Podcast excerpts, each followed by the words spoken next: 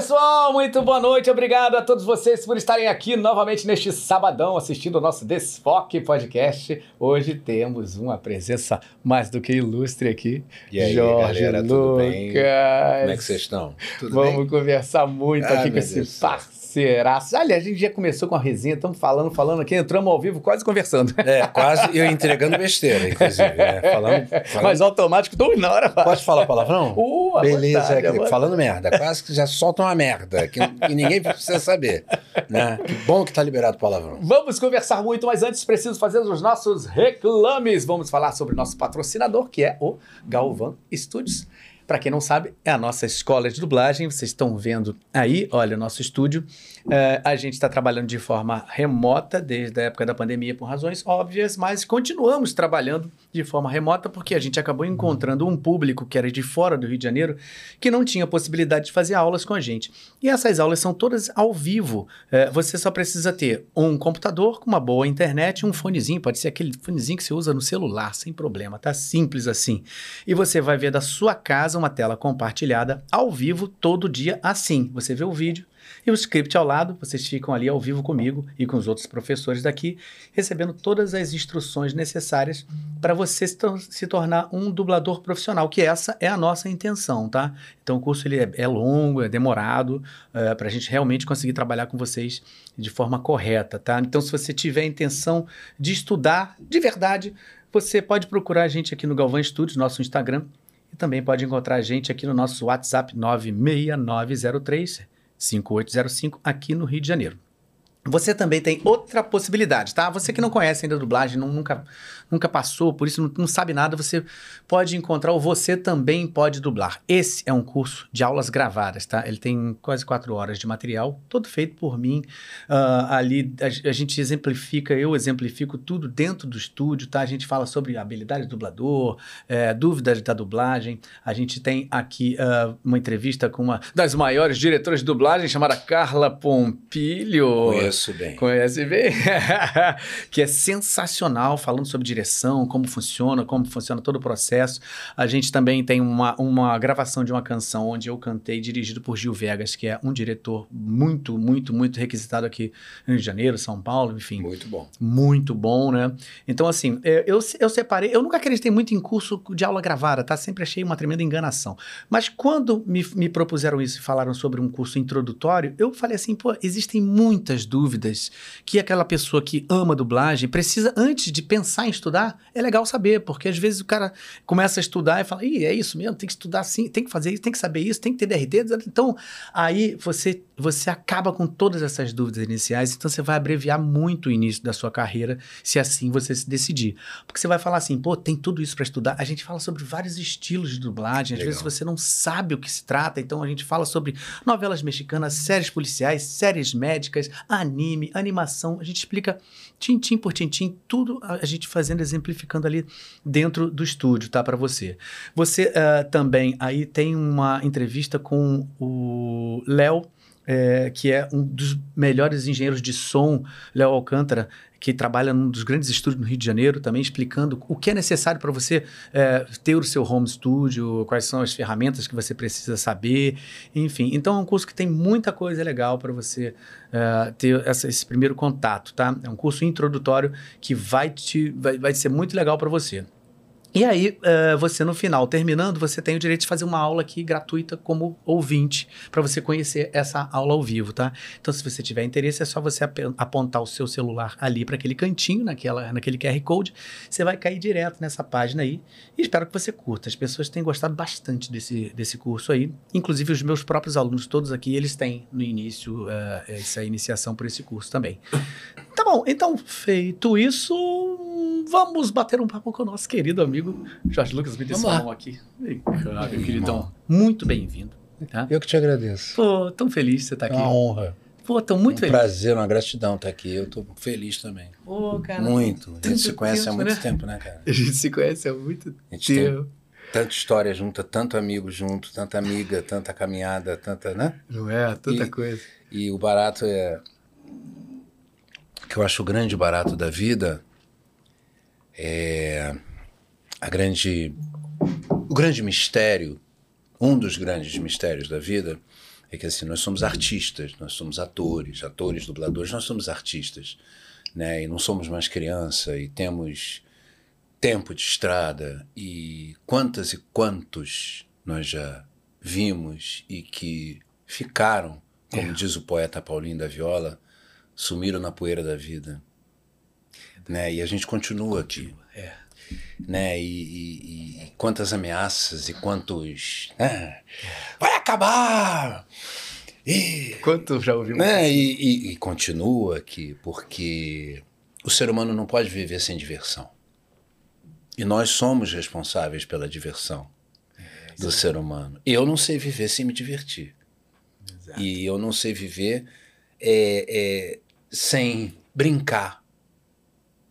No caso, a gente brinca profissionalmente. É, é. A gente tem É. esse prazer, né? E, e- e então estar aqui contigo agora, né? É, é, é mais uma, um- mais um, uma comprovação de que o caminho, o caminho é é dolorido, é solitário, mas é maravilhoso, porque isso aqui para mim é uma coroação também. Eu acho que pra mim. Pra Isso mim, aqui, é, de tudo, é, a gente tá aqui pra. Pô, você falou. sabe? Sinceramente, penso exatamente a mesma coisa. É, é, é, É um momento da vida que a gente está procurando justamente se unir é, bons pensamentos, aquelas coisas que a gente corrobora e entende em relação à arte, né? Porque a gente de fato tem uma história muito longa na nossa vida. Uhum, E a gente uhum. realmente não sabe viver de outro- por outro caminho, né? Gente... Eu não sei fazer outra coisa. É. Eu não sei fazer outra coisa. Eu não nasci. Eu tenho uma irmã que é cirurgiã. Minha irmã, quatro anos mais velha do que eu, uma grande cirurgiã. Né? É, eu não nasci para ser médico. É, Eu tenho essa consciência. Eu não nasci para andar de terno e gravata, é, entrando às oito e trabalhando de 8 às 18, sabe aquela coisa? Seu olhar também é de sofrimento. Nossa. Só de se imaginar. Só de se imaginar, é. né? Conseguiria É, é, jamais. a minha alma é livre. A minha alma, o meu espírito é artista. É de artista, é artístico. É, e, e a vocação que nós temos, porque é, as pessoas acham, por exemplo, ah, dublador ganha bem. Ah, vocês fazem novela, né? Vocês estão ricos. É, gato. Você tem noção de quantas vezes eu já comi pão com ovo? Exatamente. Né? Você tem essa vocação? Porque não é fácil. né? Não. Eu tenho uma coisa que às vezes, cada vez mais, eu penso e tento não fazer com que isso seja uma coisa negativa, por isso explico tanto, assim. Várias pessoas me perguntam, né, assim, pô, eu queria tanto seguir essa carreira, gente nova, né, e tal. Uhum. O que, que você pode me falar sobre isso? Eu- eu- você acha que é legal? Eu falei assim, olha, é difícil. Primeira coisa que você precisa saber é que isso realmente está dentro de você e você não tem uma escolha. Se você chega à conclusão que isso não tem uma escolha, você não precisa nem se preocupar- perguntar isso. Você vai fazer, se alguém te disser pra, se alguém disser para você, não faz não, você vai fazer. Eu lembro, é, é interessante você falar isso, porque eu, eu me lembro muito bem. Porque, além de tudo, eu sou negro. Ó. Hum, Não dá para perceber? É, e num país racista, num planeta racista, é. né? Mas já que estamos aqui, vamos falar dele, né? Do Brasil, É, que é. e num, num país extremamente racista. É. Né? Não tem nada de velado no racismo brasileiro, não tem nada de implícito, é na cara. Quem é negro sabe. Né? Assim como a mulher sabe o- os preconceitos que a mulher passa, os homossexuais, e os, Os feminicídios go- da vida. é, os- a gordofobia e por aí vai. É. né? E, e eu me lembro muito bem do meu pai, querido, amado, saudoso, sábio, é, eu falar, não, quero ser ator, eu vou ser ator. E aí ele virou e falou assim, meu filho, é muito difícil, você tem certeza? E eu fui taxativo, tenho, Isso que idade, assim? Você lembra? Mais ou menos. 17 para 18, porque eu já fazia, eu entrei muito cedo em faculdade, eu fiz jornalismo, né? E logo no, no, no primeiro período de jornalismo, eu comecei a fazer teatro na extinta faculdade da cidade, que ficava ali na Lagoa, Uhum, sim, né? sim, sim. Acabou, milênios. É. Tinha- teve até um curso de teatro lá também Sim. tudo. De dança, de turismo. É, teve uma facu... Era, tinha faculdade da- Teve, de, teve. de dança, né? Te- É, tinha. Acho que, acho que, se eu não me engano, acho que foi a primeira faculdade, assim, que era graduação Exatamente. de dança. Exatamente, Porque exatamente. antes tinha, acho que, escola de dança Rio, que era no Meyer. No Que era uma escola, mas eu não me lembro se ela era graduação, assim, tipo técnico, Ah, eu não me lembro. é uma coisa assim. Mas ali na faculdade da cidade tinha de dança e teve teatro, que era até o André, Paz, André Paz Leme, né? Uhum. Que, que era o, o diretor e tudo, com a Italanandi. E, e ali eu comecei a fazer teatro, né? Cursinho, não sei o quê. E meus colegas, próprio André Paz Leme, Tatiana Mota Lima, Cláudia Ventura, essa galera, né? Tatiana é incrível, né? né? E, e foram fazer Unirio. E aí eu, eu fiz, eu, eu, eu consegui fazer, a- eu tive a proeza de completar duas faculdades em seis anos. Uhum, caramba. Quando eu estava no segundo ano de jornalismo, eu prestei vestibular para a Unirio, bacharelado em artes cênicas, passei, Ah, fez também, né? fiz Unirio, claro, óbvio, tem que ter formação, é aquilo que você falou, né? A gente tem, o artista tem que ter formação. É, Artista não é intuição. é. A gente tem que aprender a técnica. Né? Essa semana, agora, é, fazendo a preparação de um trabalho que eu estou fazendo, uma colega é, me perguntou o que, que é mais difícil, televisão ou dublagem? E aí ela mesma virou e falou: "É, são coisas diferentes, né? Eu, Absolutamente. a técnica da TV é uma, a técnica da dublagem é outra, a técnica do palco. Então é outro lugar, a técnica da câmera de cinema é uma, a câmera de televisão é outra, a técnica do microfone para dublagem é uma, para locução é outra. Quer dizer, é tudo técnica. E aí eu, artista, ator, vou adaptando o meu talento, a minha intuição à técnica. Eu vou aprendendo a técnica. E a gente só aprende a técnica fazendo É, exatamente. né? É, é, é, e, e aí eu fui fazer a faculdade e eu já sabia que eu não ia ser jornalista. Já sabia. Mas que legal, porque essa é uma. engra- Engraçado que Trabalhei quando eu pensei pouco, em fazer inclusive. faculdade, a primeira que eu pensei foi fazer jornalismo. Acho que tem isso por causa da área, né? Da É, comunicação. humanas. Humanas. você- é. Porque era. é, sempre escrevi bem, amo ler. é, é, mas a- é, era a veio, o veio artístico mesmo me. é, me- porque, cara, eu não nasci para ser engenheiro, entendeu? Eu- Você era bom em matemática? Não. Eu era péssimo. em Não, matemática. não. Foi a única vez que eu fiquei em recuperação na minha vida. Eu em matemática. Foi no primeiro ano científico, sim, eu fiz científico. Eu sou um senhor, me respeita. né? É, foi no primeiro ano científico em matemática. Foi a pr- primeira e única vez que eu fiquei em recuperação. Porque eu não. Dois mais dois, quatro. Logaritmo de 10, 1, eu decorei. Mas eu não entendi. É. Entendeu? Eu decorei, mas eu não entendi. Não era a minha. Eu, A mente não quer aquilo. né? eu Não nunca tá mais querendo. usei logaritmo na vida. É. Agora. Equação do segundo grau, eu não me lembro. Ah, uma- isso era fácil. Pois é, mas eu não. eu- eu- depois de É, não ter nada a ver com isso. Ao quadrado mais. B2 menos 4AC, não é? Isso aí. Aí, tá vendo? É. Você sabe mais do que eu. É, mas assim, eu não, eu não. Nunca usei depois. Pra quê? Né? Mas as, as operações básicas, É. tranquilo, tranquilo. E eu, e eu, com o tempo, eu tenho muito costume de fazer subtração papel com caneta. Pra treinar a cabeça. Subtração e divisão. Aham. Principalmente divisão grande. Né? Mas é- são as loucuras na minha cabeça pra não perder. A E- lógica, né? Coisa É, lógica. e exatamente. Às vezes eu fico, peraí, como é que é isso aqui? Aí eu recorro à calculadora, obviamente.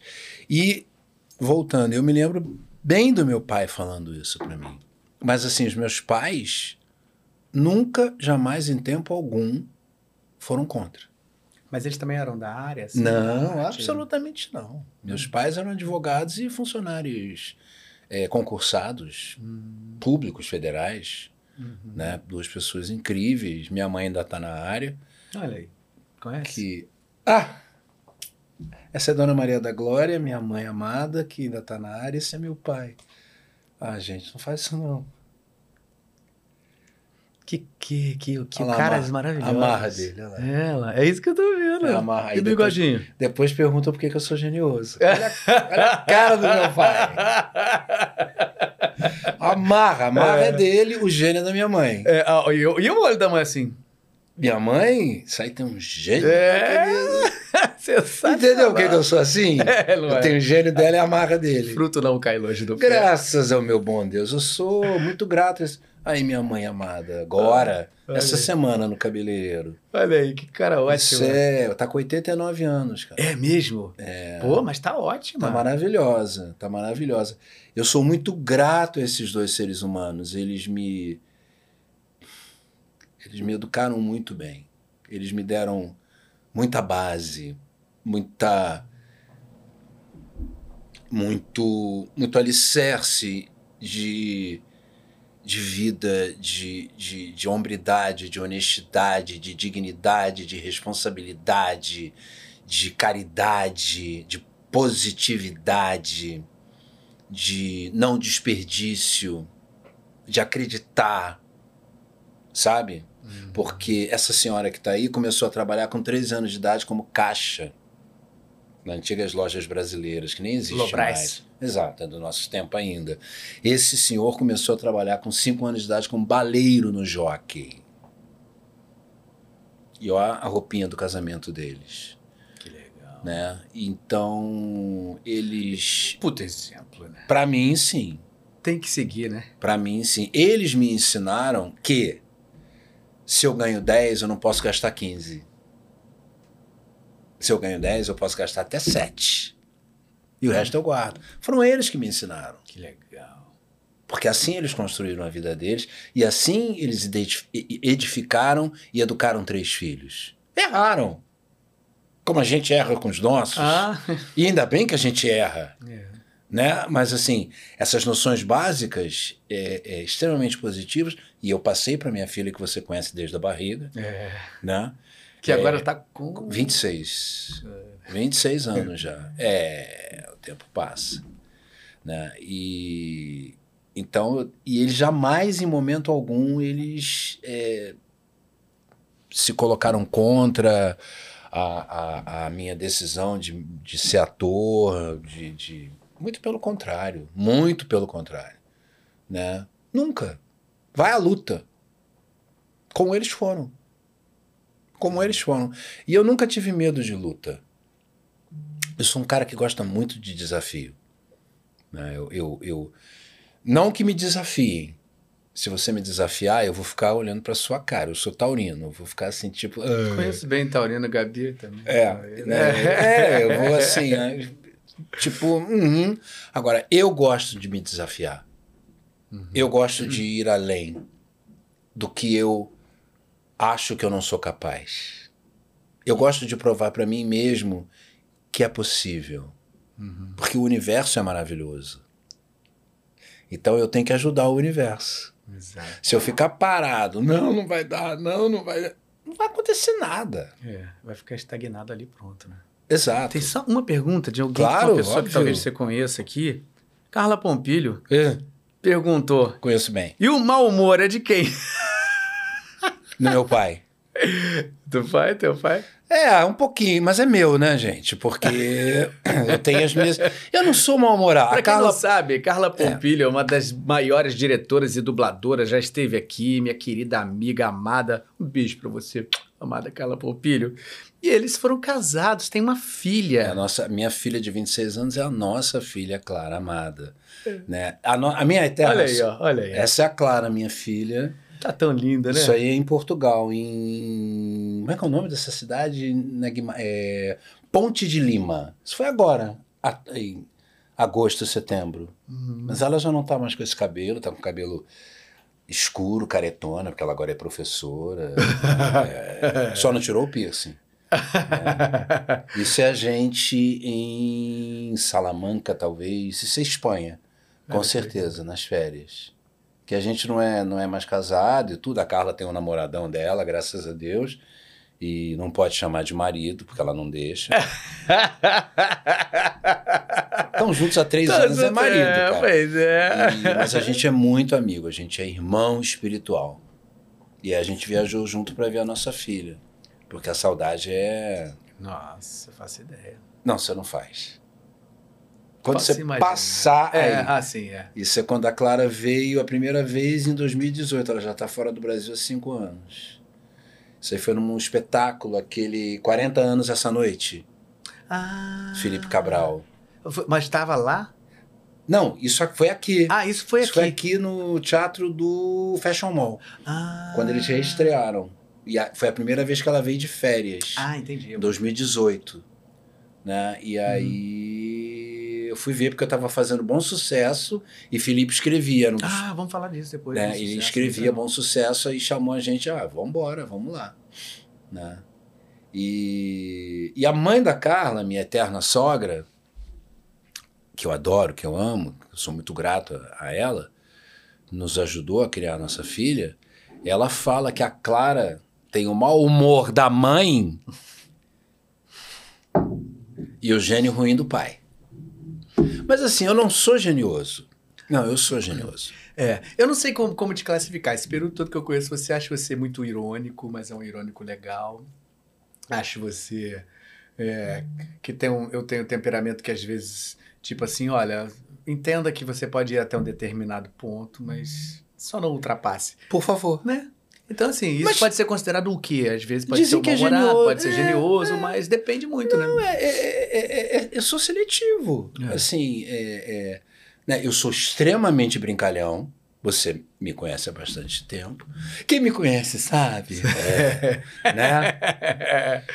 E, mas assim, eu sou extremamente brincalhão. Eu Uhum. adoro rir. Mas nem sempre. É. E eu acho que todo ser humano é assim. É, exatamente. Né? Eu, É porque às vezes é, nem todo mundo tem a coragem de mostrar isso, né? Às vezes fica com um pouco de medo de, ah, eu vou parecer, ah, ah, eu vou parecer, e aí acaba. Vou. é. Pense o que quiser. É. Tô preocupado, não. Não, é, vem do que você estava terminando de fechar aqui o assunto, falando sobre essa questão do, de- do desafio, de não, não ficar na inércia, de. Eu acho que isso Sim. tudo faz parte desse mesmo pacote, né? Sim, sim, Porque sim. a partir do momento que também a gente se paralisa um pouco em relação ao que a gente pode imaginar que venha de lá para cá, pronto, paralisou, né? E não tem Exato. onde ir, né? Exato. Eu acho que é, vem muito da minha criação também, daquele, né, daqueles pais incríveis, da minha avó, mãe da minha mãe. Dona Eles eram Hilda. daqui do Rio? Da Rio? Meus pais, sim. Meus pais, sim. Minha avó é- era mineira. né? Meus pais são cariocaços da Gávea. E eu também sou cario- cariocaço da gema. Não tem como negar a minha carioquice. E apesar de gente, tem muita gente na minha vida. Você é paulista? Eu, não, porque você é tão sério. Eu- principalmente em área de trabalho. Uhum. Aí eu, mas eu tô aqui para trabalhar. É, mas eu entendo isso. Eu entendo isso. É. Por quê? Para quem já trabalhou muito em São Paulo e conhece muito essa realidade de São Paulo, entende isso que você está falando. Sim. Eu, eu trabalhei bastante em São Paulo e eu sei que realmente tem uma diferença. Eu vou falar aqui, tem ninguém vai falar assim, pô, o que, que é? Tá achando carioca? Não, eu posso falar porque eu sou carioca, nasci em Vila Isabel, eh, enfim. então, Nossa, assim, bairro mais carioca do que Vila Isabel. é, então assim, não, Só o Meia. é, não vou. Eu amo o Rio de Janeiro, vivo aqui por opção. Até hoje poderia morar em outros lugares e vivo por opção, porque eu, eu realmente gosto, com todos os problemas que vejo no Rio de Janeiro. Uhum. Mas assim, uma coisa é uma coisa, outra coisa é outra coisa. E todas as vezes que trabalhei em São Paulo, percebi de cara uma seriedade e uma retidão no que se diz respeito ao trabalho que não tem como comparar, pelo menos nas minhas experiências que tive no Rio de Janeiro. Não que aqui não tenha. Não que aqui não tenha. Nas Não que minhas aqui não tenha. experiências, em, em sua maioria, não Mas deu para comparar. O estilo de encarar o trabalho do carioca é diferente do estilo do, do paulista, do paulistano encarar. É o que eu diferente. acho também positivo para a arte, essa soltura que nós temos com também. certeza. Isso leva para um caminho para a arte que é muito legal também. Concordo. Mas isso tem que estar junto com uma certa coisa disciplinar e, Concordo. né? Concordo absolutamente. Concordo absolutamente. Por exemplo, uma coisa que quem é eu e, e acho que você também, quem é de teatro, quem tem mais tempo de história, de estrada, eu não suporto atraso. Eu, tam, eu também. Eu também. Né? E, e quando você, você é muito jovem, você começa a trabalhar, ah, tá tudo bem, o ensaio vai demorar, vai atrasar mesmo, não importa. Eu tenho que estar lá. O ensaio tá marcado às 10, eu Nossa. tenho que estar lá Como eu já 10. ouvi isso, essa coisa de, pô, mas não vai começar a tal hora. Tá marcado às 10, começa às 10h40. É. Ah, vou chegar às 10h30. Não, mas eu tenho que estar lá às 10. Eu tenho uma sensação de perda do meu tempo, assim, que eu fico Total. agoniado, assim. Total. Pô, você não era 10 horas? Por que, que não falou que era 10h40? Eu chegava às 10h40. Eu Total. chegava 10, 15 minutos antes. É isso, tá bom? Sim. Então, sim. beleza. Ali. Isso é uma coisa que, que a dublagem me ensinou. Verdade. né? Isso, também essa, essa colega me perguntou também essa coisa da diferença da dublagem para TV e uma co- são duas coisas que várias, várias, várias, várias, várias, milhões, milhares, né? Eu tenho uma gratidão enorme à dublagem na minha. Poxa, fala sério. Dublagem, Né? Oi! É, as duas coisas assim que eu pego mais é, é, dois ensinamentos maiores assim de primeira. O primeiro é não chegar atrasado. Não que eu não chegue, porque eu ainda Pode chego acontecer, atrasado. mas não é uma coisa que tem que virar um- uma norma, né? Não. Vamos estar sempre atrasado e tá tudo bem. Não, não é isso. Não, eu tenho que chegar antes. E essa semana uma colega nossa, é, é, eu, eu entrava com ela às. Ai, meu Deus. Tipo 10 e, 10 e meia. 10 e meia, exatamente, da manhã. E aí, às 10h20, eu mandei uma, um áudio pra ela, é, Bruna, né? Bruna Lines. Uhum. Eu falei, Bruninha, né? Ainda sacaneando, né? fazendo aquela, né? né? Olha, não vou, mas não quero ir, mas manda o estúdio, que de repente eu tenho uma crise de consciência e apareço. Atrasada. E ela entendeu na hora. Aí eu cheguei uns 5, 10 minutos atrasado. Aí quando eu cheguei, tudo bem, foi rolamos. Aí ela virou aquela, poxa tio, você é o único que ainda manda áudio pra avisar que está atrasado. Eu, como assim? Ela é, ninguém mais manda. Eu, Que loucura nego isso. tá chegando atrasado e tudo bem. Não, mas Que peraí. loucura. Eu não consigo. Acho que eu, sei lá, tem um infarto se, Não é? se eu não avisar a pessoa. Ma- Mas não é? É, Assim, eu, eu, não faz sentido isso. Pô, eu tenho que. Aqui hoje, né? A gente marcou, vocês, a produção marcou comigo uma hora. Né? Eu peguei um trânsito danado. Né? Eu mandei, ó, estou atrasado porque eu estou pegando o trânsito. Eu acho que é uma questão de responsabilidade e disciplina. Claro. Mas ainda assim, com o tempo que chegou, ainda, ainda chegamos antes, conversamos. Exatamente. Aqui, né? Isso é, uma, isso é uma das coisas que essa disciplina, essa responsabilidade com em não chegar atrasado, chegue, seja em dublagem, seja em ensaio, seja em gra... televisão, então, né? É. Mas você sabe que, pasmem, assim, outro dia desse conversando, eu, tipo, até na TV tem gente que tá chegando atrasado, Eu assim, sei. já virou uma coisa. Eu falo assim, gente, pô, Eu tem sei. um horário de chegada aqui, nove? Chega nove. Ah, mas aqui é manda chegar nove pra se maquiar, É. aí dez. Eu Aí as sei. meninas levam pro cabelo, aí onze, onze e pouco, aí de repente troca a tua cena, quando vê você vai gravar depois do almoço. É. Acontece? Acontece. Acontece. Mas você não tá trabalhando? Você não está Tá contratado? contratado? Teu horário não é aquele? Esteja lá. É. Se você fosse contratado pela, por uma estatal ou por uma multinacional, você tinha que estar lá de 8, às, o- bater o ponto às 8. Aham. E só sairia às 18. É, eu- isso é uma coisa que eu também sempre me, me debato. Qual, qual a diferença que existe de um trabalho para outro? Nenhuma. E ainda reclamam. Não sei por que que a produção. E- e- A minha cena caiu! Transferiram para amanhã, o que, que eu tô fazendo? É, é, faz, é isso. O trabalho, Ah, é, o você trabalho tá é esse. recebendo para isso. Não, e o trabalho é esse. O trabalho é esse. O trabalho é esse, né? É. E a outra coisa é. Isso eu acho assim. f- A gente até já falou. Você me perguntou se eu era bom em matemática. Eu fui bom em física mecânica. Credo. Fui, eu era ótimo em física mecânica. Porque física mecânica é regra de três. Era decorar fórmula e a gente para decorar. É. Né? E eu decorava aquelas fórmulas. hum. É, eu era muito bom em química inorgânica, que era só decorar a tabela periódica. É, que E eu ainda botava ela inteira no tênis. Aí eu só fazia a prova assim, com a perna cruzada. eu ainda lembro de um: berílio, magnésio, cálcio, ba... cálcio, trôncio, bário, rádio. PASB. PASB mais um. Fecone 23, ferro, cobre e níquel, mais dois, mais três, é o peso atômico. Que? Que Era assim que eu decorava. Oxigênio mais um, nitrogênio menos um, se eu não me engano.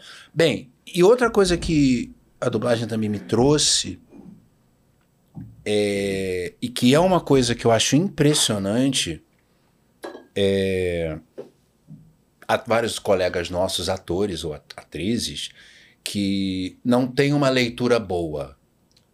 Porque a leitura, é, e não é responsabilidade dessa pessoa, desse ser humano, a leitura não é uma coisa ensinada de forma prazerosa e didática no colégio.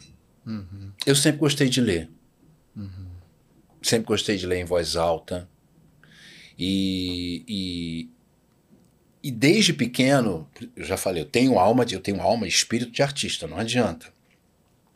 Eu sempre gostei de entender o que eu estava lendo. Interpretação, eu sempre fui ótimo em interpretação de aquelas provas de interpretação de texto. Uhum. O que o autor está querendo dizer, né, né, né, né? Eu assim, eu matava rapidinho e eu não entendia, moleque, como que um colega meu errava aquela resposta. Aí eu chegava, mas cara, tá no texto. Ele aonde? Eu, aqui. O ah, que... era aí, aí. Depois que cai a ficha, né? Do cara. Tipo aquela pergunta: em que momento o autor diz que está difícil viver? Aí tinha um trecho que o autor. Minha vida nunca esteve tão difícil, não sei o que. Tá aqui, cara. Mas tinha colegas que tinham dificuldade. Em compensação, eles eram maravilhosos em matemática, me davam aula é. de trigonometria. Além disso, quando eu comecei a dublar, já são 30 e. 30, não, 34 como ator, 32 como ator dublador. Hum. Eu comecei, eu me lembro da data, dia 4 de abril de 1992, na extinta VTI. Caramba. Me lembro bem. Muito obrigado. É, a dublagem, em pouco tempo, que a gente, o que a gente mais faz é ler texto na hora. Yeah. É. Né? Eu a dublagem me dá um inte e acredito que para você também, óbvio, ela me dá uma eu tenho uma compreensão de texto a jato. De situação. E aí, o que que a dublagem me ajuda quando eu chego na TV? Eu eu leio já entendi. Aham. Uhum. É, é isso aí. É uma coisa que é impressionante. Deve ter acontecido contigo, lendo peças assim. Vou fazer a primeira leitura, fazer teatro. Fazer a primeira leitura. Você pega lá, todo mundo lê, a gente lê, que é uma maravilha, é, né? É, e de gente é. pergunta: Mas você já tinha visto a peça? Não. Não. Acontece isso. E nego catando cavaco na leitura e a gente vai. Né? E isso eu, eu, eu, eu aprendi. A disciplina com o horário, o respeito com o horário e essa, esse entendimento. Porque a gente tem que ter. Uhum. Né? Eu, quantas vezes você foi protagonista dublando, foi é, é, dublou um protagonista de um filme uhum. e você viu o filme antes? É, nunca. Eu vi isso uma vez, quando a gente... Ah, eu vi uma vez também, lá atrás, quando podia ainda. Né? É, eu, eu, o, comigo foi, a única vez, foi Batman vs Superman. Que a Warner levou, pode falar o nome? Já falei. Pode. A Warner levou a gente para Los Angeles porque a cópia vinha veio ah, para os países protegida. Uhum. Né? E eles queriam que a gente era um blockbuster do cacete. É queriam... é legal falar, né? O que, que é isso, né? Dublar com isso, né, Jorge? Porra. É uma coisa na Horrível. câmera. Todo, toda a imagem fica preta. Horrível. E aí fica só uma bolinha. Assim, Insuportável. Você, ela fica andando pela tela, só a boca, assim, ó. Aí você vai dublando só aquela boca que fica flutuando na tela sem Não ter existe. nenhuma relação com Não o existe. ambiente. Eu acabei de dublar um, um, um o, o Avatar, né? O Reino das Águas, Nossa, o Mundo das Águas, o Jake Sully, que veio. Ma é esse cara aí que eu amo, né? Que é o Sam Worthington que, que, que faz. Eu amo esse ator. Eu acho ele maravilhoso e amo esse personagem. Amo. Uhum. E por tudo, né? Por que tem em volta na É maravilhoso. Pela, pela, pela história, que é uma história maniqueísta, sim, é o bem contra o mal, mas é isso que está na história da humanidade, na, tele, na dramaturgia mundial, desde que o homem criou o teatro. É. Uh, né? É, não tem por que fugir, né? Não tem como. Né? E o bem tem que ganhar. É. Porque se, né? o bem tem que ganhar. né? É. Haja visto Vale Tudo, Maria de Fátima de Almeida Reutemann, é. que terminou na rua voltando para casa de Raquel com o filho na mão. É. E Raquel, A criança fica, você se vira. Né? O bem ganhou. E, e a- agora, cara, o, o primeiro Avatar, que já tem, não me lembro, tem bastante tempo, tem muito tempo, é, não veio protegido. Que ainda as cópias não vinham protegidas na época do Avatar. Porque teve muita invasão de hacker. É, E agora, eles entraram no Pentágono, né, cara? é. É, e aí os caras têm que fazer. Eles estão aqui agora, aqui no teu estúdio, cara. É. Opa! beleza. Né? Oh, yeah. e agora essa cópia do 2, do Reino das Águas, se eu não me engano, bicho, uma loucura. Porque uma coisa, né, é, você sabe muito bem, é, dublagem é imagem. É a única informação que um ator dublador tem, é isso aqui, é a tela. Essa cara dele aqui. Ele tá feliz? Exatamente. Te diz tudo. Ele tá fofo? Ele tá a vida é luz? Claro que Essa diz tudo aqui pra mim, É. né? E a gente essa Galvão, não era nem a bolinha pra cá. Às vezes a bola não pegava a boca, Nossa. Só o som? só o som. Tudo bem, eu- o, o dono do produto é que sabe, eles têm os motivos deles e a, dele e a gente respeita, óbvio, né? Mas para um ator dublador foi, foi muito difícil. Mas eu, eu ainda acho o seguinte: é muito difícil, mas eu acho que também, é, pela tua experiência, com o conhecimento de texto e já ter muita coisa rodada, Sim. ainda assim você salva, né? Porque você tem um imaginário dentro que você tá ouvindo, aquilo já dá uma mexida em várias caixinhas tuas que você acaba encaixando, não milagrosamente, mas encaixa e dá certo, né? Sim. Mas a sensação de que poderia ser melhor é. Poxa. Eu Mas fa- depois que você viu. Ah, não, você não viu. Não vi Isso ainda. agora. Vai estrear agora, Vai estrear. dia 15 de dezembro. E, e- e tanto Priscila Morim, que faz a Neytiri, e o, o Percy, dois queridos, dois grandes atores dubladores, uma grande atriz dubladora e um grande ator dublador também, que faz o vilãozão, e a gente se encontrou né, na, na- né, nos corredores, nas saídas. A gente comentou isso. Que podia ter rendido mais. É. Se pelo menos a gente tivesse visto. Visto, é. né? Podia ter, né? Isso, né? Num caso desse específico. que Porque é e, e porque é uma coisa que quem do eu preciso da informação da tela. Ah, o que, que é mais difícil? Teatro ou dublagem? Televisão ou, ou- ou teatro? Dublagem ou gente, não- tudo é difícil. Exatamente. Tudo é difícil. Pra fazer bem. Tudo Né? é difícil. Tudo é difícil. É profissão. Tem que ser feito de uma forma muito séria, muito disciplinada, muito responsável. Muito, tem que ter uma, uma técnica e eu, eu, eu preciso adequar o meu, a minha inspiração, a minha intuição, os meus recursos, o meu corpo a essa técnica geral. E a minha, o meu talento. Obrigado, Deus. Obrigado, universo. E teve momentos, agora, fazendo esse cara todo tapado, que um grande diretor lá de São Paulo, é o, o Kumode, um querido, Sim, que- querido um, querido um, Kumode, é. um- um gentleman, um, É. um- uma luz, o cara, a Carol, operadora também, Ah, nossa, Pois amores, é. amores. né? E, mas assim, da gente conversar, cara, eu ficar, eu- aquela coisa, vamos de novo? Aí o, o, o Kumode, não, mas pô, Jorge, já, já foi, Jorge. Eu, não, deixa eu ouvir ele mais uma vez.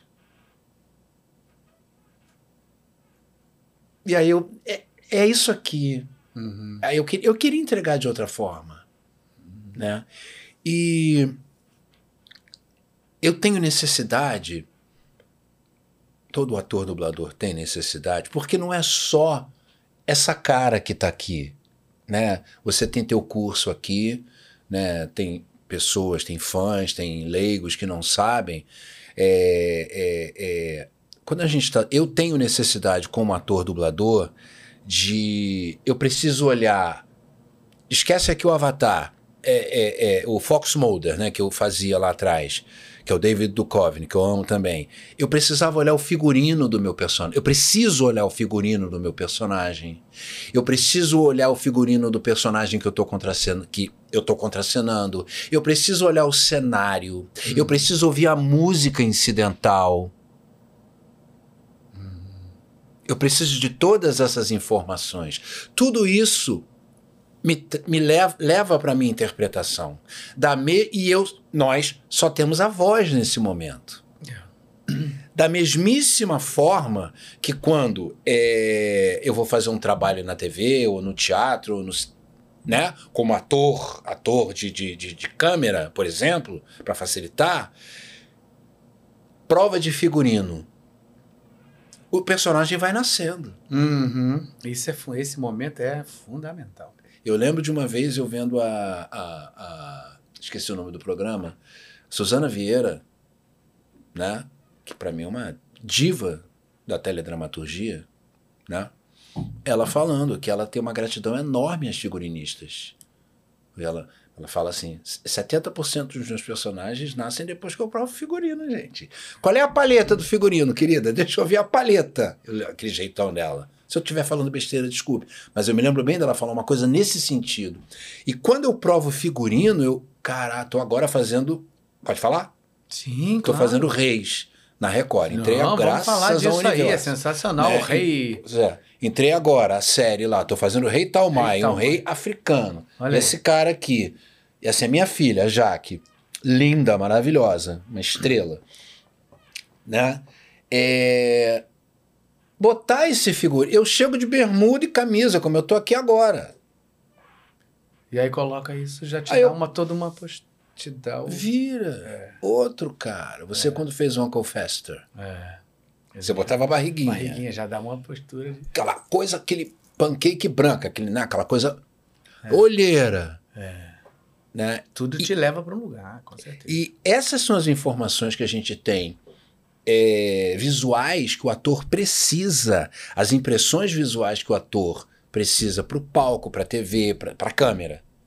Quando chega na dublagem, e, e- e no- e no palco, na coisa visual, eu vou ter isso aqui, isso aqui, a voz, o gesto, o figurino. Na dublagem, não, gente. Eu só tenho a voz. Ah, então é mais difícil? Não, é tudo difícil. Tudo difícil. Mas eu preciso ter essa informação aqui, ó. Olhar para minha filha e ver qual é a roupa. Ela tava ali, entendeu? Quais são os meus outros Ver esse figurino inaugural, ele entrou, foi ao ar nessa segunda-feira passada, é, mas me lembrar de todos os outros que eu já provei e imaginar quais ainda virão. Uhum. Essa cena é uma cena muito legal. Eu vi essa cena aí. Que você é, chega e se apresenta ao Davi, não é isso? Exatamente, porque E aí fala de futuras. alianças, entre os reinos, eu só Alianças, posso ir até aí.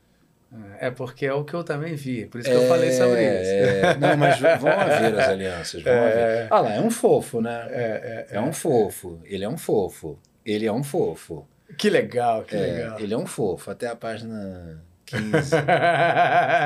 ele é fofo. Ele, não, ele é legal, ele é legal. Até a página 15 ele é maneiro. É um personagem delicioso. É um personagem Pô, delicioso. eu acho que você vai se deliciar aí nisso aí, Já cara. estou. Ela é uma querida. Ela tá estreando. E foi muito engraçado. Foi ela que me perguntou. Né, a gente foi fazer uma, uma preparação na terça-feira com Rosana Garcia. Ah. E eu não resisti, falei, cantei narizinho, narizinho. Mico. Aí eu virei, posso cantar uma coisa? Aí ela, ai, canta! tipo, eu ouço isso desde.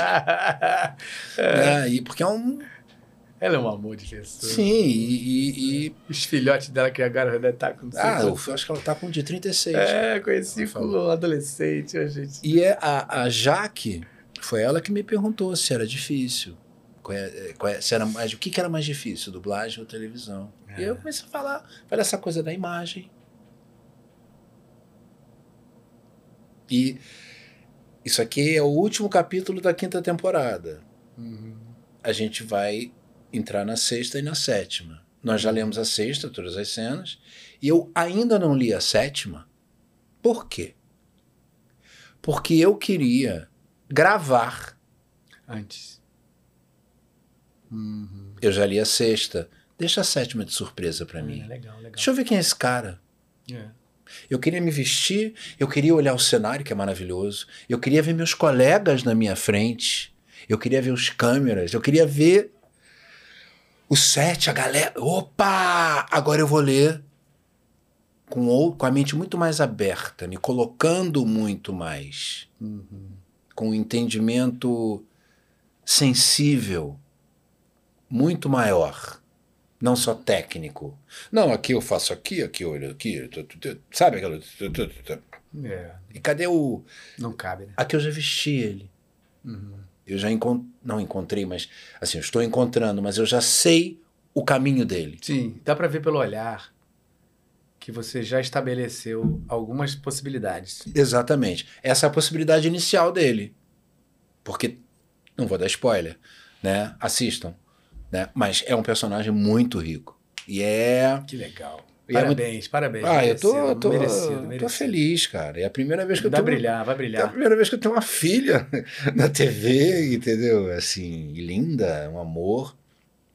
E como colocou um, um, um fã, né? No, no- que eu botei essa cena no Instagram, esse, esse Reels. É, um, fã negro, né? E ele, pô, que legal, Jorge, que você tá lá nos representando num lugar de poder, Isso. Não, isso aí é indiscutível. Que legal. entendeu? Fala. Isso é maravilhoso. É. Porque é sobre isso. Porque é sobre isso. né? É, a representatividade passa por aí. né? É- é- nós éramos reis. Eu não sou, eu não descendo de escravos, eu descendo de reis.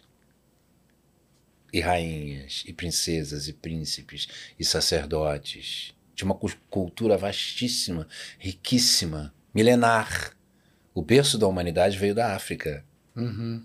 Mas fez-se por onde para que is- isso não fosse passado para frente? Exatamente. Pois não? É, um trabalho feito com muita meticulosidade. Nossa, muito tarde. Você conhece a Aida? Qual? Ópera Aida? Sim, Verde. claro, claro, É. claro. Meu E- pai era a ópera favorita do meu pai. É, então você sabe o que eu tô, tô falando. Eu, E- eu acabei de lembrar disso tudo. Você falando disso, eu já me veio de cara já. Meu pai amava ópera. Aida. Minha mãe detesta. que, por isso que deram certo. Cara, eles ficaram juntos 61 anos. Você tem noção do que é isso? Caraca, que incrível isso. Eu nunca passei de três anos com ninguém.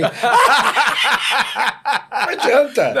Nem todas as influências são, É por isso que a, a dita cuja, o mau humor é de quem? Entendeu? Mas isso é uma, é uma, é uma, é uma, é uma informação. Eu acredito em reencarnação, ninguém tem que acreditar. Eu acredito em astrologia, ninguém tem que acreditar. Eu acredito piamente, né?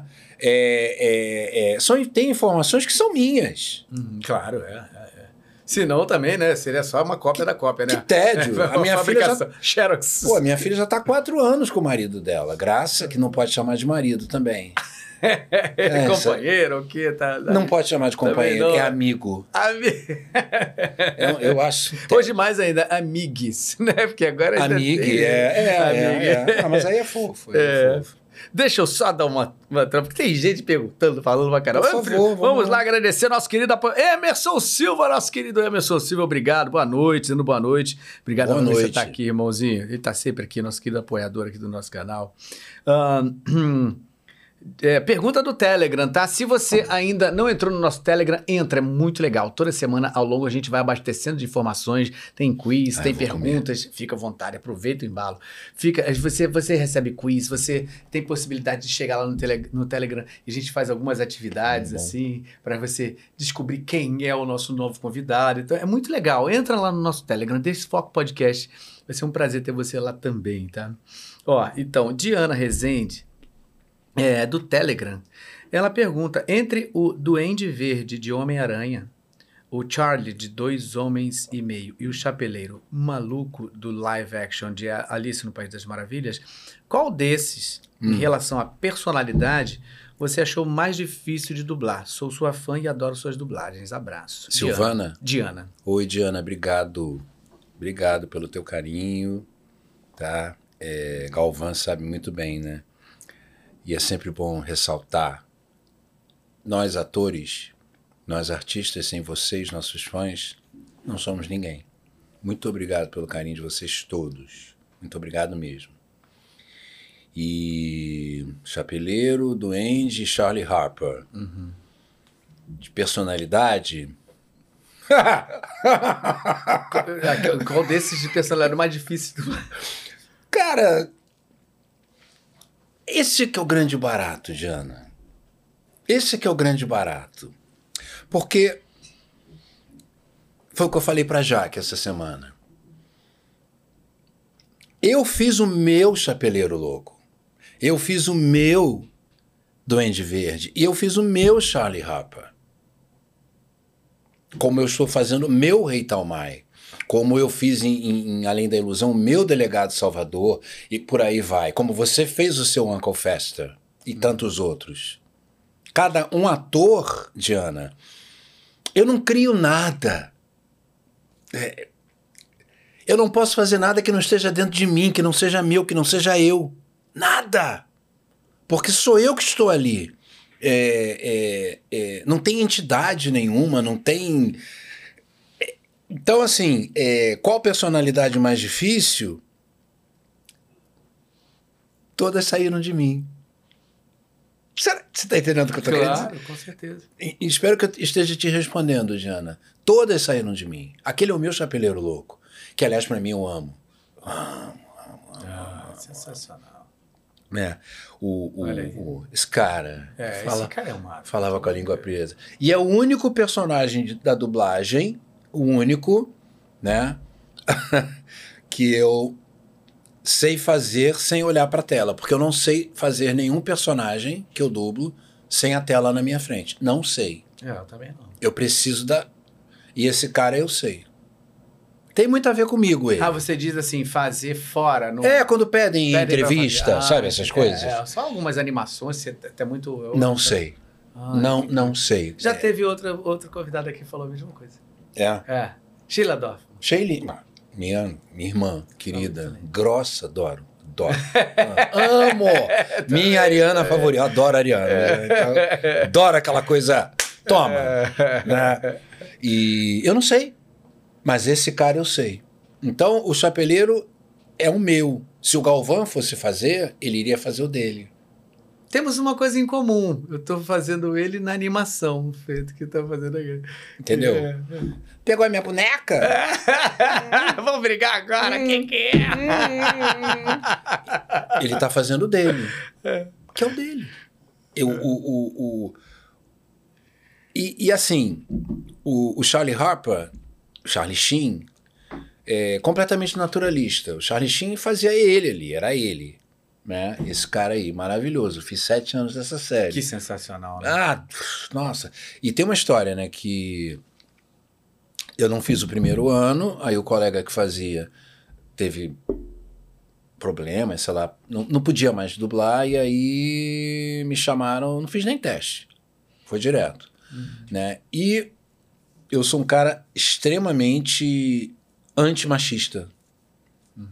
Apesar de ser machista, porque sou fruto de uma sociedade machista, correto? Mas a gente pode fazer opções. Exatamente. Né? Eu posso parar e pensar. É. Né?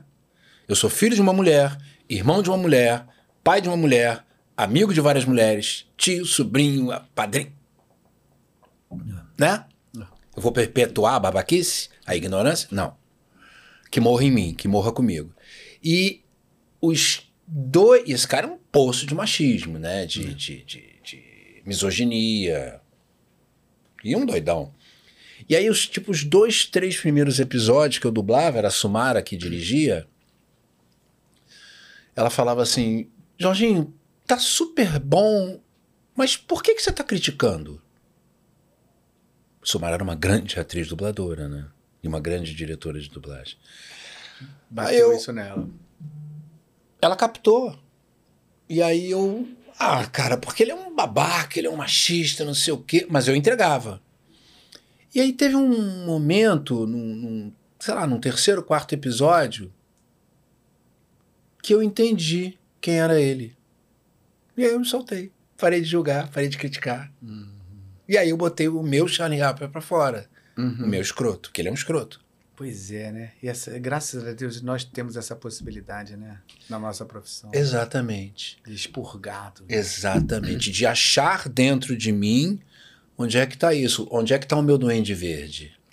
Aquele demônio maravilhoso verde. Aquilo é uma Ah, viagem. aquilo é- olha isso aí. Olha, Esse cara é. Isso é uma Dafoe, coisa, né? esse William Dafoe.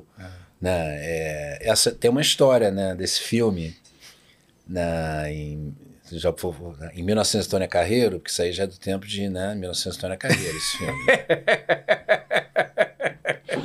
né? E. Pois é.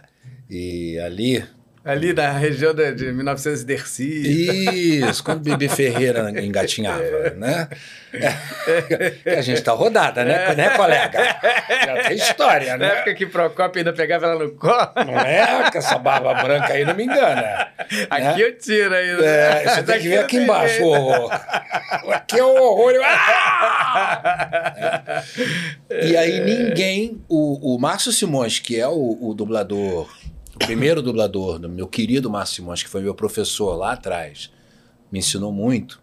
Você é um rei, né? É, pô, Márcio é, pô, Márcio é Scar. Scar não, Scar era o Jorge. Márcio é o gênio do, Gênio do cara. é, E o, o, o Hefestos do, do Hércules. é. Do Hércules. Não, aí fiz centenas de coisas Pô, incríveis. Márcio né? é foda.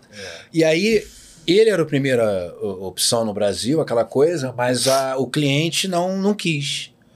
E aí o diretor chamou vários outros colegas que não, que não, que não, e o cliente não. Aí um dia eu tava na antiga Delarte, eu fui lá fazer um horário com alguém, não me lembro, isso tem muito tempo, não, isso tem mais de... Entre um tiroteio e outro. É, exatamente, porque ela assim? ficava na, na favela Na ali, favela. na, esqueci o nome. Rio Comprido Rio Comprido, é. exato.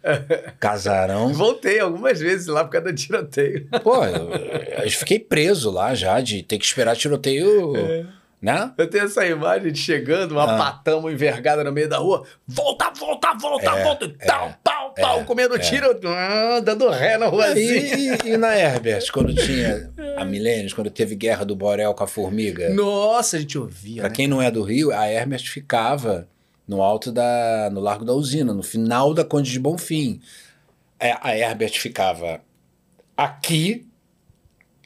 Aqui era o Borel, aqui era a formiga. Então, às vezes, tinha traçante de um lado para o outro, que tinha guerra. Isso é o Rio de Janeiro, né? Loucura, né? E vazava no estúdio, aí a gente tinha que parar de dublar. Lembra disso? Total. Aí se queria sair de lá, não podia, porque estava tendo guerra. Lembro total. Era uma loucura. E aí, o, o Pádua, que era o que dirigiu isso aí, o primeiro Homem-Aranha, é, me viu saindo do estúdio de alguém. Ó, meu filho, vem cá, vem cá e fazer um teste aqui. Aí apareceu esse homem na minha frente. Aí eu olhei, Pádua, é um pouco pesado pra mim, não? Ele, faz aí.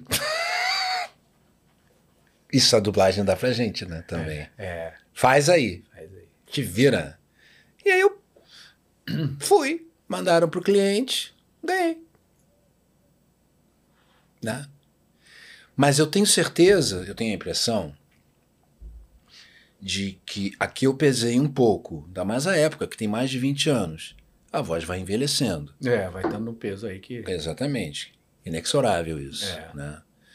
É, mas eu tenho quase certeza que eu ganhei o teste para o Duende Verde por causa do Duende Verde, dele. É, não sei fazer sem ele, sem ele se mexer. Porque Diana tem muito a ver comigo. Eu adoro os vilões. Eles me divertem muito. É, Eles são mais humanos do que o mocinho. é. Mais terapêutico pra gente, né, cara? Tipo assim, Catártico. catártico, exatamente. Catártico.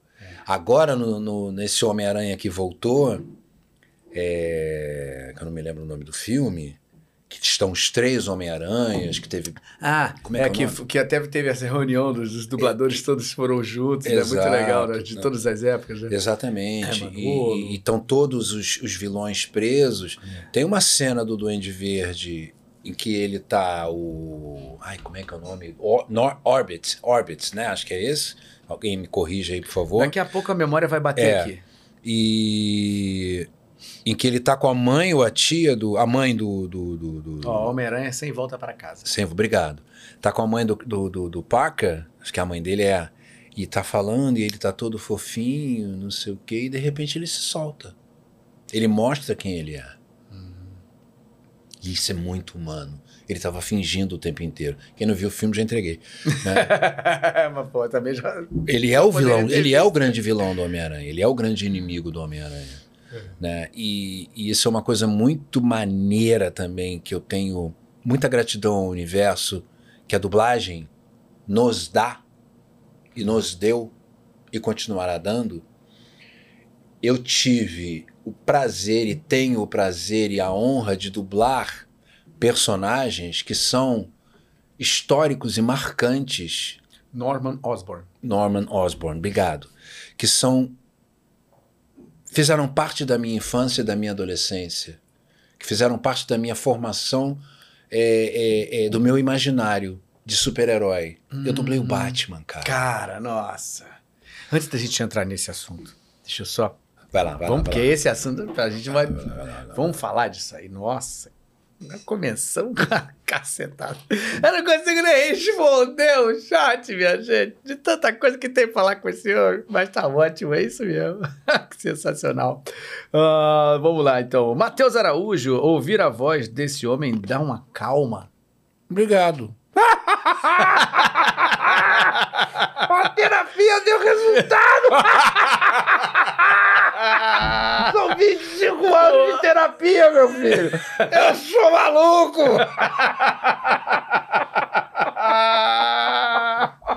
Ai, que amigo Luiz, meu peixe, pô, lá na TV Globo. Luizinho, querido. meu amor. Ô, Saudade de você. Daqui a pouco a gente se encontra. Boa noite, meu, Meu peixe. lindo. Hoje o programa está top com esse fera aí, Jorge Lucas, um cara top, top, top. Meu Verdade. peixe. Isso é um, Pô, isso é um isso é um fofo. Fo- né? Pô, de. Isso é de um- nossa, Nossa. que legal. Beijo cara. no teu coração, Amo você meu também, peixe. amo você Pô, demais. você é um ele querido. sabe.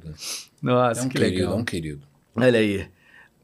A voz do Tommy. Ah, é, vamos falar. Tommy Oliver dos Power Rangers. Pera aí, vamos, Morreu vamos chegar semana, há lá. duas semanas. Vamos- Ah, é? O ator morreu há duas semanas. Caraca, eu não sabia. Eita, filho. O Jason, eu nunca ele tem um nome triplo. Jason, só sei o primeiro, lembro do primeiro. Jason, alguma Acho que ele morreu de ataque cardíaco. Garoto, Caraca, nossa é. idade, mais Não, pra morrer de... tem que ser novo, né? Com ataque cardíaco é Fulminante, é. fulminante. E o cara era atleta, né? Caramba, que loucura. De- Tem casos disso, né? Tem. O cara também trabalha numa extrema Lá em cima. lá em cima, né? Num lugar que. Não é todo mundo que. Muito doido.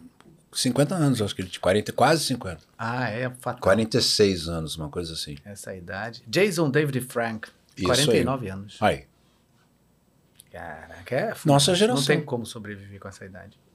Isso é única, uma das únicas coisas que vale a pena ficar velho, né?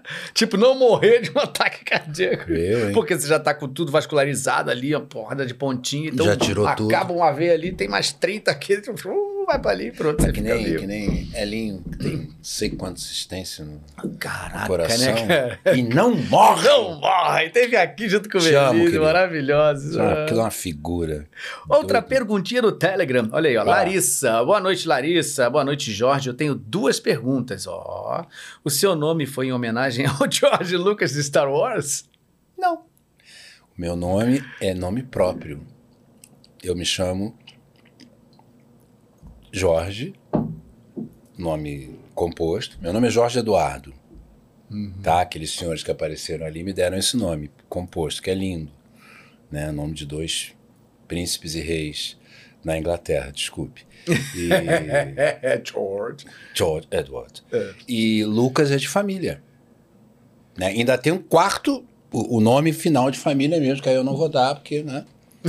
já falamos demais. Já, Já falei demais. é, esse é meu nome mesmo. E eu usava outro nome artístico, que era Jorge Eduardo. E aí, uma, há muito tempo, uma assessora de imprensa é, essa é ótima. Chegou pra mim, eu ia fazer um trabalho, aí contratei os serviços dela, né? Aí ela viu, não, vamos lá, agora esse teu nome é muito bonito, né? Bom pra galã de novela mexicana. Aí eu, Da novela. assessora de imprensa. Aí eu, vamos pensar no nome novo, um nome novo aí artístico, querido. Eu, mas já tem tempo. Vamos mudar. Daquelas despachadas. Aí ela, isso pelo telefone. Aí ela, qual é seu nome todo? Eu, é Jorge Eduardo Lucas, né? Aí ela, você é Jorge Lucas? Tô- não tô de sacanagem, não, é sério. Eu, sou. É teu esse nome? Eu, é. Então teu nome artístico agora é Jorge Lucas. Cláudio Galvão, isso tem mais de 20 anos. Tem uns 20? É. Eu sou muito grato a essa mulher. Depois que eu mudei meu nome artístico, a minha carreira começou a mudar. É, você, sentiu essa virada. Jorge Lucas. Lucas quer dizer luz. Vem da raiz. Como Lúcifer. Lúcifer é luz. É. Lucas vem daí. Mas é claro que, como a Diana perguntou, se eu botei em homenagem ao George Lucas. Aí eu falei, não, a gente é homônimo. É. Só que ele é George. George, é. E eu sou Jorge. Carioca. Jorge Lucas. Jorge Lucas. É. meu nome mesmo, é de família. Eu adoro. Tá mais pra Jorge Guerreiro.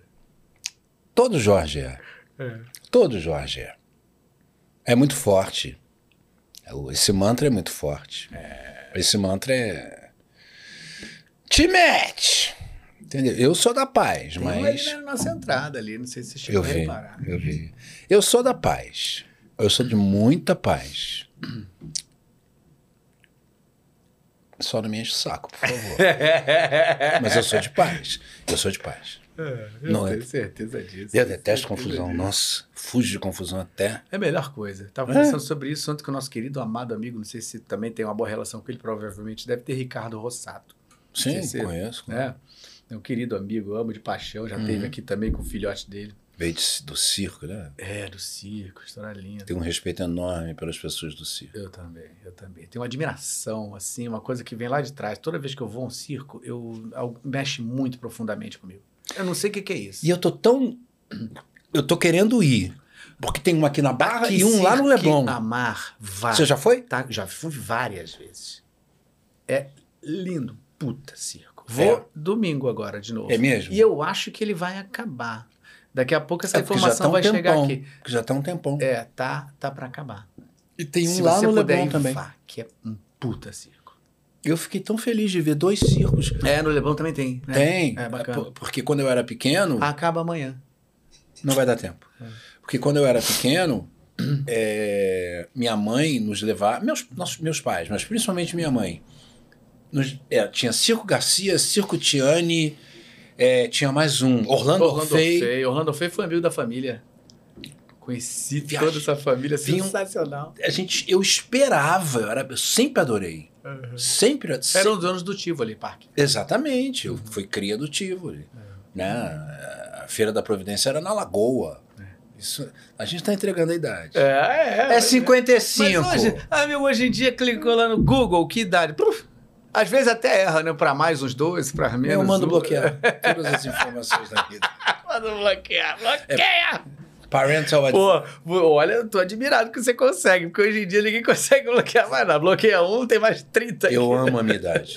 Eu amo a Eu minha também, idade. cara, eu também, eu também. Eu Tem amo. 52 e assim, pô, falo isso abertamente pra todos os cantos. Muito cara. bem vividos. É, Não me troco por mim com 20 anos, nem por um decreto. eu também não, sabia? Eu era chato. De verdade. É, ô eu, eu, eu, eu, eu, hoje em dia, até estava falando sobre em relação a filhos, né? Porque por exemplo, eu tenho um filho que tem 16 anos, o Arthur, Uhum. fez 16 agora essa semana, e tem uma filhota agora de dois anos e três meses. Um recomeço maravilhoso, assim, de vida, assim, tão, tão legal que tem sido. E eu tô com 52 anos. Então tive um filho com 50 anos. Então, assim, você fala assim, caramba, que puta responsabilidade recomeçar uma vida nova, chegando assim. Mas aí você vai vendo que o seu olhar para a vida é capaz realmente de fazer você enxergar ela, ela ser exatamente aquilo que você quer que ela seja. Sim. Então, assim, a idade de verdade para mim é óbvio que, assim, como você, e vamos falar sobre isso, que está muito marombado e tem uma vida fit total aí, eu sei disso. Eu adoro esporte. É, então, eu acho que isso também faz com que a gente, eu corro. Eu gosto de correr. Eu não gosto não, não, é, coisa do- de pegar peso. Eu nunca consegui ficar muito tempo. Eu sempre desisto. Eu vou pra academia, fico uns quatro meses. Já me, sabe É aquele assim, cada um. que sai depois de uma semana, ah, começa a andar assim e nem Aham. cresceu, né? Vai lá se sente. É, que não consegue coçar depois coçar a orelha. né? Tem que pegar a escova de dente É. e Aí lutar. começa a crescer um peitinho, um, um bíceps. Pega pô, no peitinho Tô. Ó. Gostoso. É. Mas, cara, isso aí é de cada um. Mas correr eu adoro. Adoro correr. Eu detesto. Ouço, fico ouvindo música, gosto da distância, gosto do tempo. Então eu, eu, eu gosto dessa onda assim. E tem uma coisa que eu detesto mais do que correr. Eu corro porque, né, eu joguei voleibol durante muito tempo, aí o, o corpo disse, acabou, parou, sinto saudade, sinto, mas não dá. E aí, há seis anos, eu descobri o CrossFit, que eu me apaixonei de cara. Tô ligado. E aí a galera pergunta, ah, mas CrossFit não, não machuca? Não, porque é técnica. Depende Né? de quem te ensina, né? Aí. Exatamente, é. Aí. Eu vi você, o que foi, foi o 66, né? Que você, que você levantou um tempo atrás aí, que eu vi, foi isso? Foi. Não, mas não foi nesse aí, Não, não. não foi aí- isso aí não. Eu tô- só lembrei porque eu vi você. Esse aí. Não, aí também não tem Também não. 66, não. Isso aí já foi, 40. foi construindo. 66 foi É, tá, tem, tem lá no teu, no teu Instagram, achei muito legal. gostoso, hein? isso. Aí você eu, aí você eu se pego, pega hein? aí. Eu pego, hein? Eu pego, hein? Hum, 55, hein? Pô, 56 é agora, né, Jardim? Isso aí tem uns dois, três anos. Pô, Isso aí mas foi é antes agora. da pandemia. É, é, olha. Impressionante, cara. Mas Impressionante. você vê a diferença, porque aí eu tava fazendo uma, uma dieta com um nu- nutrólogo, nutricionista, e eu tinha cortado açúcar e, e farinhas brancas. Tipo, low carb total, né? É, não, quase. E aí você vê que fica tudo muito mais riscado. É, lá, tudo isso aqui tá parecendo. É todo- toda, impressionante. essa, toda essa cadeia É, muscular aqui. É, é, é impressionante. E o, o CrossFit tem uma coisa muito legal, que você falou da cadeia muscular, que essa musculatura, principalmente com a musculação e o, o voleibol que eu já tinha parado, a musculação ela não evidencia isso. O CrossFit ele vai evidenciando porque é, um- é uma amálgama, é, uma- é um conjunto de, de, de, de exercícios, né? Junta LPO, junta ginástica, junta muito aeróbico. E aí é um conjunto de exercícios que aí começam a despertar, aparecer músculos. Por exemplo, eu não tinha isso aqui, não vou mostrar isso aqui, eu não tinha isso. Uhum. Que tá começando ali. É. Ele tá começando ali, que a gente usa para segurar a barra. A barra masculina pesa 20 quilos, a feminina 15. E a gente usa aqui, não é o braço que segura a barra, é o ombro. Então você começa a ter uma, uma mobilidade que eu não tinha nenhuma quando eu comecei a treinar há seis anos. Nenhuma. Meu braço não passava daqui, meu ombro.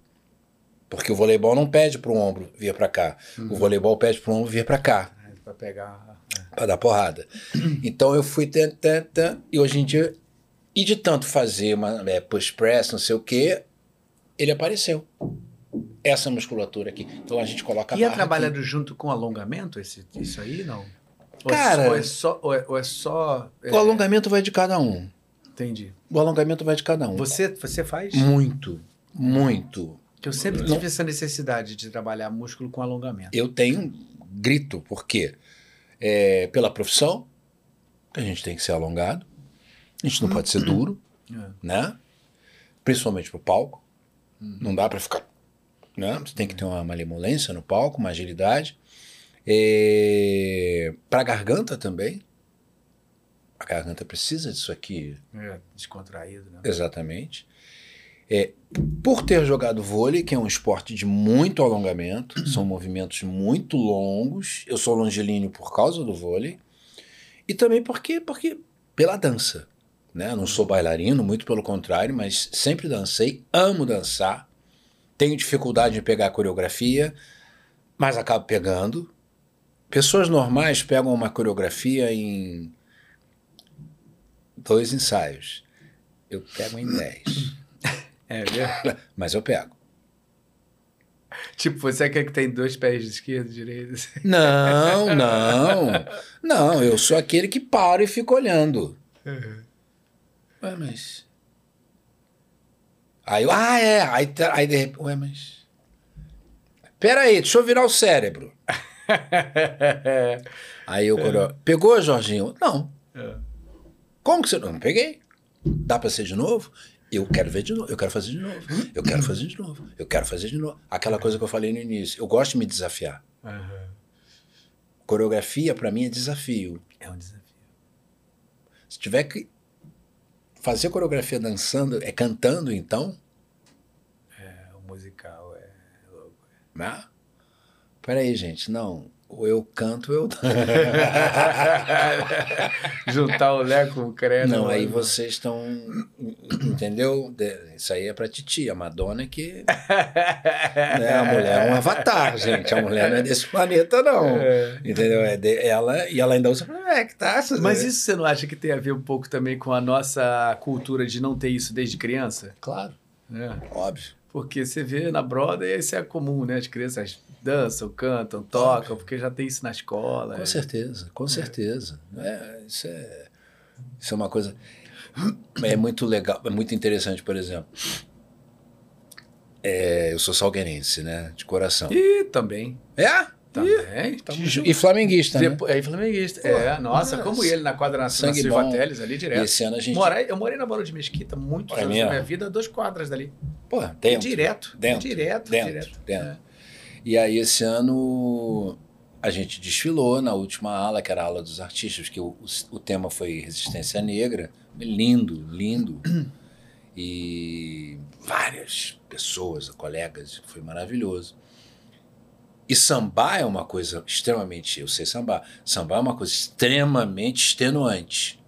Tô falando de sambar, tá? Mas olha, samba, Não tô falando de- que é uma coisa que precisa muita... Preparo físico. Sim, mas acho que isso tem muito a ver com você nascer com aquilo dentro de você.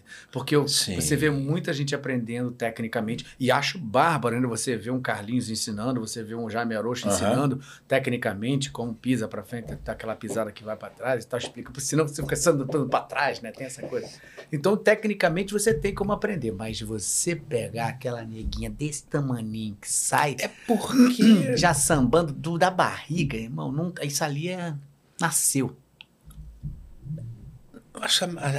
Concordo com você. Entendo o teu ponto de vista totalmente. Mas eu acho que não é só o samba. Ah, não, não, não. É a dança. É a dança, é a dança. É a É dança. porque o samba é muito peculiar, cara. O Eu vejo, samba- eu, eu acho que até as pessoas fora do Rio de Janeiro. Pô, agora eu vou ser apedrejado. Vai. Mas, cara, eu, eu vejo eu vejo o samba Você no Rio de Janeiro e eu falar- canso de ver a opção de gente fora do Rio de Janeiro Gente, que eu não vejo é sambar Galvão, como tá? brasileiro. Como, é como, olha só, como brasileiro, tá? ótimo. Como o carioca samba. Pode me, pode me apedrejar. Não. Mas eu vejo, eu vejo, eu consigo ver uma diferença. Não sei porquê. Posso estar sendo preconceituoso. Mas eu. Não, é a tua visão. eu- e eu cada um isso. tem, tem uma visão, tem um direito, tem uma, uma visão, uma opinião e ponto. É. Né? E uma observação e ponto. Mas pers- desculpa, eu te cortei. te Não, cortei. não, que isso. É, O samba em particular é africano. Né? É... Vem da raça negra. É de raiz, de matriz é, dos batuques. Né? É, Foi criado por nós. Então, quando a bateria passa, não tem como não. É. Que, não, não dá. Eu, eu não me seguro. Eu, É, ela mexe. me dá um negócio. Entendeu? Não, eu não me seguro. Já saiu bateria? Não, não, não. Eu gosto de sair no chão. Eu gosto de, eu, gosto de sair no chão. Mas já teve ali no meio, né? Dentro da bateria? Já- Não, não. Eu Ah, gosto. Mas quando, isso. quando para, eu já tive a, a graça de, de daqueles momentos que, que, a, que a harmonia manda parar, Uhum. né? E a ala na frente, duas vezes, na frente da bateria, porque tinha que é, é, fechar, né? Uhum. Tinha espaço. Eu me acabo. Mas você diz do recuo? Não, né? Do Não, recuo, na, na, na, na, na- na avenida. Na avenida mesmo. Em frente ao, é, ao, Ah. ao, ao- ao recuo da bateria, Uhum. dá, é, duas vezes já, uma no Salgueiro e outra na, no- na Unidos da Tijuca. Da ala parar ali, eu, eu me acabo, eu, eu fico enlouquecido. Eu fico enlouquecido.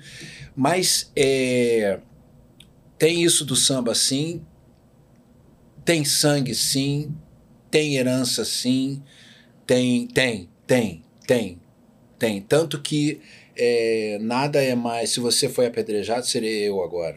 É. nada é mais. engraçado do que. quase ridículo. Do que. né? Do que um, um- um caucasiano sueco. É só lembrar o Príncipe Charles quando esteve aqui em 1900 e Bibi Ferreira ao lado de Pinar, maravilhosa da Beija-Flor. É, Aquela coisa que eles aquela- fazem assim. Eu fico, gente, o que seria isso? O que seria essa merda que ele tá com o dedo pra cima? Né? E não tem a menor malemolência, porque o samba ele tá aqui. Pra sambar tem que rebolar, gente. Você tem que mexer, você tem que deixar teu corpo ir, teu corpo voltar. Aquilo tem que entrar e tem que bater. E todo mundo tem ancestralidade. É. Todo mundo tem ancestralidade. Todo mundo tem, obviamente. é. Não tem como ter a história aí do. Todo mundo tem. Então, é, é- é se permitir aquilo entrar e, e, e fluir. Né? Eu respeito quem não gosta de dançar. Não, não tem como fugir dos primeiros hominídeos que eu vi nessa terra. Exatamente. Tá. Né? Os primeiros contatos foram feitos à distância, né? No, no tambor. É. Ó, três batidas, foge que os homens estão vindo. Duas batidas, teu marido era. chegou. Uma batida só deu pra essa porque eu também saí. Exatamente. Então, todo mundo tem isso, né? Mas é, é- é- que é ridículo ver às vezes é. Né? E aí eu não vou nem entrar no mérito porque eu não tô afim de me aborrecer. É. De Não, mas tudo coisas. bem, já explanou o Nem suficiente. sei por que pra- que a gente tá falando disso. Porque começamos a falar sobre samba, sobre a dança, sobre, sobre a coreografia. Na verdade, a história Esporte, do alongamento. esporte, alongamento, aí falamos de E eu gosto muito de me alongar. Gosto muito de me alongar. Sempre gostei, desde pequeno. Eu go...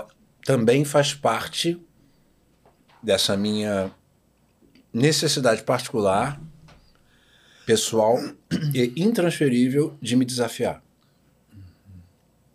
Né? Tá frio aqui aí, e, aí, e- e isso. fazer isso assim. Entendeu? Adoro. Né? Eu, eu sempre tive. Sempre fui magro. É, eu conheci você, você era uma tripa de magrinho. É. Agora você tá maior realmente muscularmente, né? esporte, né? Com alimentação também, eu não sou radical, mas busco como muita fruta, muito legume, mas sou chocolatra. Não bebo, não fumo, não uso droga, bebo litros e litros, cisternas de água por dia. Amo água. Amo. Cortei refrigerante esse ano. Ah, isso é maravilhoso. Isso é maravilhoso. Consegui me Melhor libertar. Consegui me libertar do refrigerante. Eu era viciado em. não vou dizer o nome. num em refrigerante. E adoro qualquer refrigerante. Uhum. Adoro. Os taurinos gostam disso, né? Taurino gosta de comer, né? Dizer, É verdade. É verdade. Toda hora que você vai fazer programa. É. Eu adoro comer. Taurino é o signo dos, senti dos, dos sentidos, né? Das sensações. As sensações estão conosco. Tem- tá rolando Ah, eu adoro, é isso mesmo. Taurino aí, Eu taurino. gosto de prazer. eu Gabi é gosto- taurina. Eu gosto de conforto, eu gosto de comida boa, eu gosto de roupa boa, eu gosto de morar bem. Eu gosto de... Eu trabalho com o que eu amo, eu amo trabalhar. Trabalho para ganhar dinheiro. É. Eu trabalho, eu não trabalho porque o dinheiro... Porque trabalho enobrece o homem. Não. Gente, eu trabalho para ganhar dinheiro. É, Profissão, né? Isso aí. E para pagar conta e me dar conforto. É. Que sorte que a gente pode fazer isso com a profissão que a gente ama. né? Exatamente. Isso é uma benção. É. A gente chegou a fazer. Não, não fiz, não. Peraí. Então, desculpa. é, A Diana, tinha uma outra Diana? pergunta dela. eu fiz. Hum, Você fez uma. Fiz uma das só, três né? personalidades. Ih, caramba, será que eu deletei? Ô, Diana, eu vou tentar recobrá-la aqui. Oh. Manda de novo. Cara. É, ah, não, não, desculpa, foi Larissa que fez duas. É, que foi, do, do nome, Jorge Lucas, da Star Wars, né? Isso. E como foi interpretar o médico da Dona Hermínia em Minha Mãe, é uma peça 2. Você gostou de trabalhar com Paulo Gustavo? Conta aí pra gente os detalhes, por favor. Um abraço da equipe do Fan BR, Larissa e Rodrigo. Oi, Larissa e Rodrigo, abração. Cara, o Paulo Gustavo, é, para mim, é, quando ele desencarnou, aí, esse senhor aí, Ah, essa senhora, é. essa figuraça da semana, esse homem era o homem mais generoso que eu já conheci na minha vida. O colega mais generoso que eu já trabalhei. Ele e José Maia. Generosíssimos. E esse cara, ele era uma constelação. Esse cara, quando desencarnou, no, é, no dia seguinte, é, a sensação que eu tinha é que eu tinha perdido uma pessoa. Não só eu, o Brasil ficou de luto, né? É, um. Sei lá, um irmão, assim. Eu não era amigo íntimo dele, muito pelo contrário, mas eu conhecia ele há bastante tempo, acompanhava a história dele, tínhamos vários, temos vários amigos em comum. E. E fazer esse médico aí foi, foi maravilhoso, cara. Fazer parte dessa história. né? Esse é um espírito que ele encarnou só para alegrar a gente. É, é verdade. Ele só fazia a gente rir. É. E era dele mesmo, né? Impressionante. Ele só fazia a gente rir. É. Quantas pessoas uma você conhece educação, assim? né, cara? É, nossa, são poucas que assim que são isso na verdade, na realidade, na vida. Que generoso. É. Quando ele estava desmontado, ele era generoso. Ele puxou um bando de gente. É. Eu fiz uma participação no programa dele, no Multishow, se eu não me engano. E ele foi, assim, de uma generosidade essa que... que você não imagina, né? Você, a gente tem uma carreira, você imagina que as pessoas possam conhecer a nossa vida e tal, não sei o quê. Mas quando você chega no programa do cara e o cara te recebe com educação... Exato. Que bom que você está aqui, Galvão. Poxa, olha, fica à vontade para você criar o que você quiser. Você que é um cantor e tal. Aproveita tudo que você quiser no meu programa. Fica à vontade. Exato. Cara, eu fiquei assim. ó. Exato. Exatamente. Porque ele sabia que ele já estava. É. E que ele era. Exatamente. É isso aí. Tranquilo, né? Porque tava bem, tá, tá tudo bem. Tem Pode- Brilha aí. É, irmão, porque é, é, é, o Fagundes também, eu fiz um sucesso com ele, foi outro também que. Eu tive esse prazer de, até hoje, eu tenho tido excelentes professores na minha, na minha, profi- na minha, esco- na minha história, na minha carreira. Né? Eu fiz uma novela inteira com o Zé Maia, que eu só trabalhava com o Zé Maia. A Cláudia Raia até dizia que o meu personagem era, o- era uma viagem de ácido do personagem do Zé. É uma escrota, né? Querido, tá, olha, uma viagem de ácido, que eu só gravava com o Zé. É. E pra ver ela falando isso. É, daquele jeito assim. jeito Olha, eu vou te dela. falar uma coisa. Teu personagem é viagem de ácido. Porque só grava com ele. E. E com o Fagundes, com o Fafá em Bom Sucesso também, que. Nossa. Sim, eu joguei voleibol, né? Pra mim, eu acompanho voleibol desde que eu tenho 11 anos de idade. Hum, Imagina que agora, agora com a com a Isabel, né? Porra, eu fiquei. Eu chorei, velho. e aí a gente vai voltar, mas assim, numa semana morre a Gal, na semana seguinte vai a Isabel. E na semana anterior da Gal, eu esqueço sempre o nome dele, daquele senhor que era o sargento dos Trapalhões. Ah, do que é o Sargento Pincel, né? O, Exato, eu esqueço o nome dele, É, o sargento também. Pincel. É, é. E assim, é... 52, 55 anos, assim, formadores da minha geração. É. formadores culturais e, e- e esportivos. E a Gal e a Isabel, então, duas mulheres, né? Eu chorei mais na, pela, pela Isabel porque é uma cavala maravilhosa É. na quadra e uma, uma grande mulher, né? E E esse cara, o Paulo Gustavo, o, o- como é que é o nome da menina que eu esqueci, perdão? Não é Diana nem Larissa. é- Larissa, Larissa, Larissa. O Paulo, ele, quando eu fiz essa, essa participação nesse filme aí, eu tava exatamente, eu ia começar a gravar A Lei do Amor, essa novela que eu fiz com com, com, com Zé Maia. Ah, né? foi além do amor. E a Lei do Amor. E quando eu não trabalhava com o Zé Maia, eu também eu trabalhava, contracenava muito com o Zé, e aí eu não bebo vinho, hein? Não, não, não, é água. Água tem. É. E aí eu trabalhava muito também com a, com a Vera Holtz, que foi outra, né? Uma delícia. E aí o, o Paulinho chegou no set, ele deitado de Dona Hermília na cama, né? Aquela coisa de cinema de set, né? Espera, espera, espera, espera, espera, espera, espera. Aí ele fez questão. Questão, a gente conversando. Aí ele virou: Vem cá, você vai fazer novela das nove? Aquela coisa séria. Aí eu, vou, Paulo. Ah, eu não sei. Aí ele, olha só. Aí ele, ah, eu não sei fazer isso não. De Dona Hermínia. Aí eu, como é que você não sabe fazer, Paulo Gustavo? Não, não sei fazer esse negócio de coisa séria, que não sei o quê. Eu fico não sei o quê, não sei o quê. Eu virei o, o Paulo Gustavo. Você tá vendo isso tudo aqui? À sua volta? Ele, tô. É por causa de você. Aí ele, então como é que você não sabe fazer? Por favor. Entendeu? Respondeu, Silvana? Ele era assim, pelo menos comigo ele foi assim. E eu sei que ele era assim com muita gente, foi com você também. É, com todo mundo. Né? Ele era um cara, ele agregava. Todo mundo amava. Era. E é só ver, cara. é Só. É, Entendeu? Era, a mãe- ele, era, ele representou a mãe de todos nós. é, é. né? No espetáculo, eu, Eu, fui. vi, eu vi eu, antes dele aparecer, no, quando ele fez, a peça. Quando No ele Cândido começou Mendes. a fazer a peça. Cândido, direção de João, João Fonseca. João Fonseca. é, Exatamente. é, é. Aí quando eu, eu, eu fui ver no, no shopping da Gávea, eu fui ver sozinho. Roberto Guilherme. Por que Roberto Guilherme? Quem é Roberto Guilherme, gente? E Daqui a pouco eu vou descobrir, ver aqui. Eu tô- eu tô- Quem é Roberto Guilherme? Vamos ver, daqui a pouco vai aparecer. Ah, Sargento Pincel. Sargento Pincel Ah, é o tá. Roberto Guilherme, um ator. É verdade. Exatamente. E aí Erasmo Carlos, também semana passada, quer dizer, nossos formadores, né? E.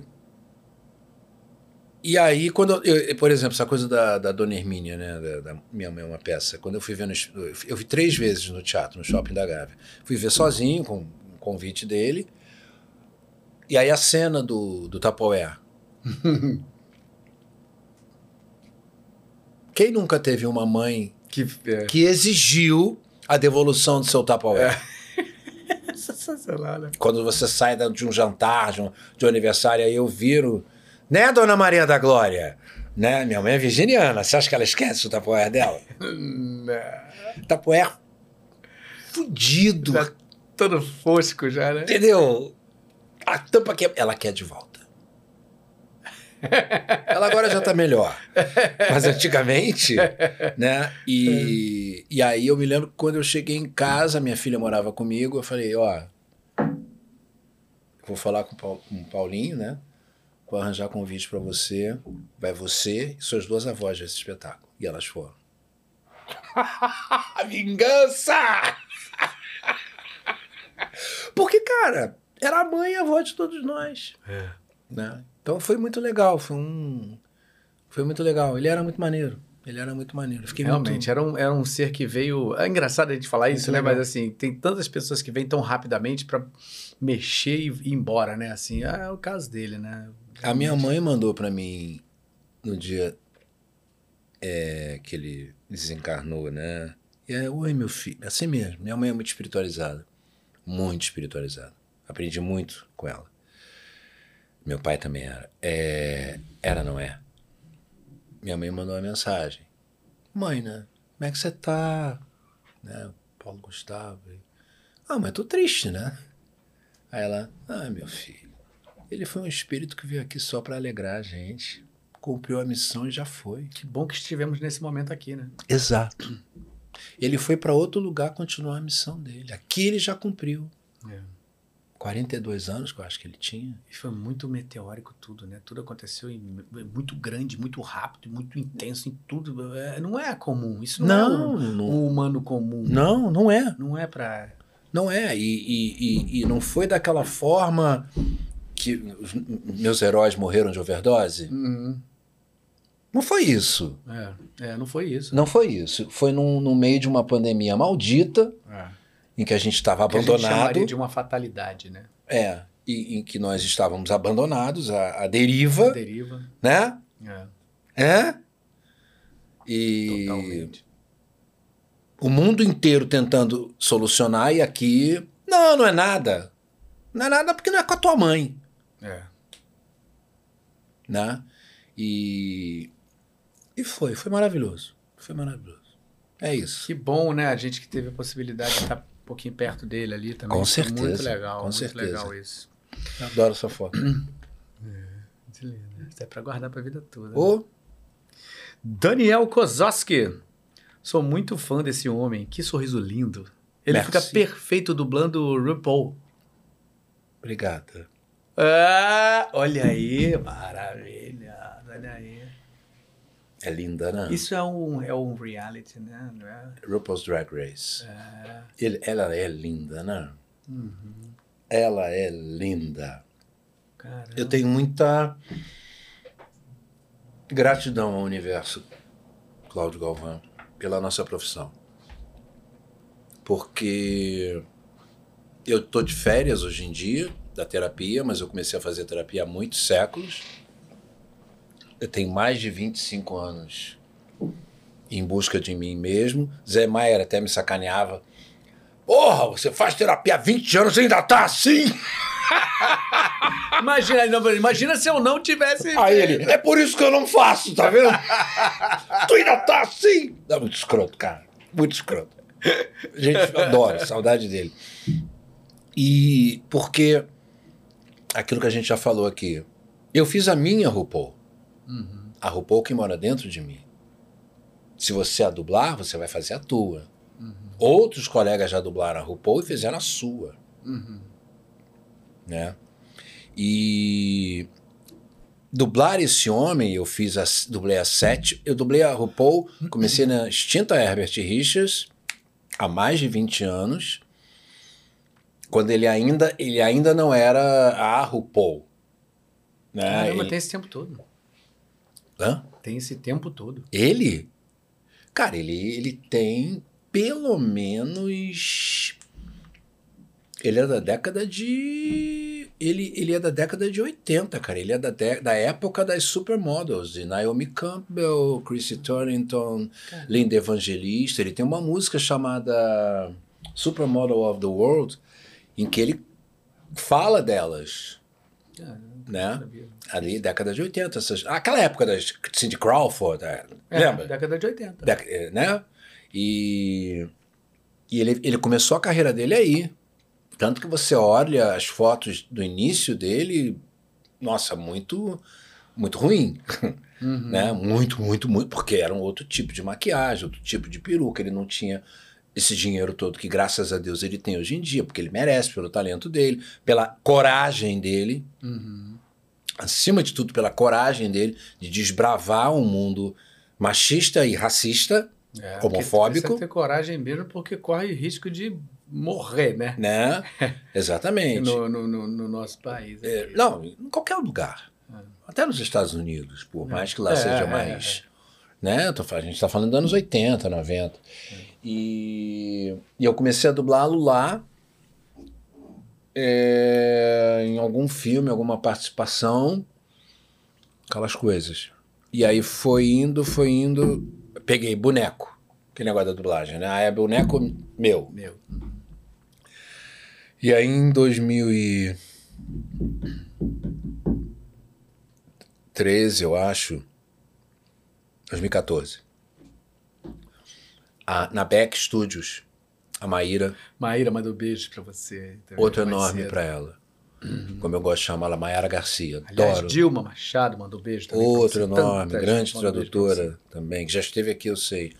E aí, Maíra, é, na Beck Studios, ia, du- dublou a sétima temporada, que é a Violet Chat que ganhou.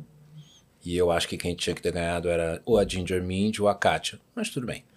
E é porque eu adoro esse universo. E aí eu. é, Eu brincava de boneca, eu brincava com, a boneca da- com as bonecas da minha irmã, né? Com os meus bonequinhos Forte Apache, com os meus carrinhos de matchbox, né? É, é, eu não jogava bola, saco jogar bola, né? Sempre fui, joguei voleibol, cara. Sempre fui do esporte, eu andar de bicicleta, brincar de pique, pique bandeira, queimado, né? mas futebol nunca foi minha praia. Eu não sei fazer três embaixadinhas, né?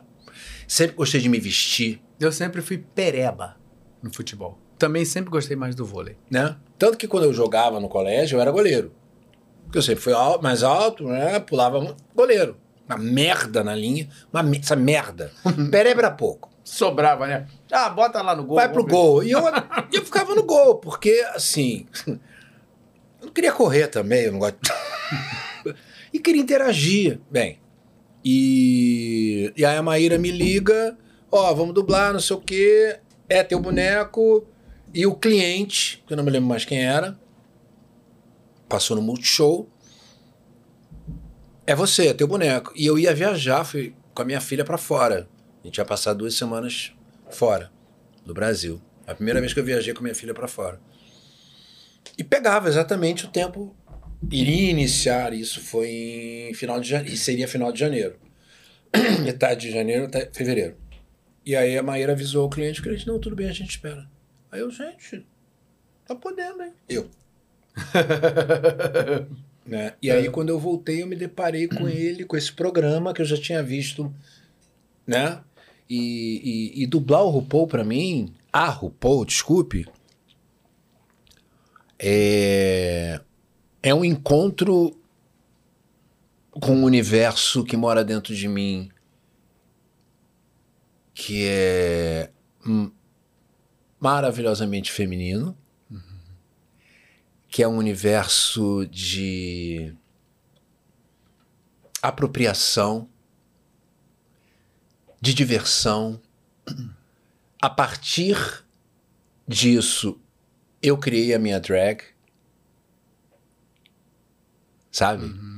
É, eu encontrei a partir dele, ou dela, e de tudo que ele representa e continua representando, é, eu encontrei alicerce dentro de mim para me permitir ser eu mesmo e me soltar.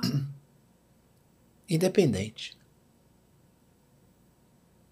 Tanto que teve um, um carnaval, teve uma festa, um Halloween dos dubladores, em que foi a primeira vez que eu me montei. Até o meu querido Luiz, Luiz Cantu, que é um mestre maquiador, hoje eu não consegui, Luizinho, Luiz, meu irmão, hoje eu não consegui ir no evento dele, na masterclass dele. Virão olha. aqui, virão aqui. Por favor. E Luiz me. Luiz é um mestre. Ele me. me- me- me- eu tava careca, careca, careca. Brilhosa, dali brilhosa. ele me montou em. Ele me marcou em meia hora. Meia hora. Ele virou. Amigo, vou te fazer bem rapidinho, mas você tem um rosto maravilhoso. Aí eu, pô, isso é rapidinho? Né? E aí botei um saltão que eu tenho até hoje, que era dele que eu. Fano. Ele sabe. Botei um, um minizinho da, da minha filha, branco, lendo, entendeu? Que não fechava as costas, É isso que eu pensei, peraí. mas ficava, Aí. entendeu? Mas as costas não fechavam. E aí eu peguei um chale e botei, Aham. tapei as costas.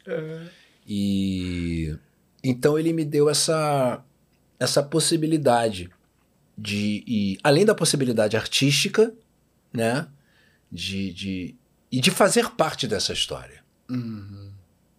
Como artista também. Mas é, eu tô falando tudo isso porque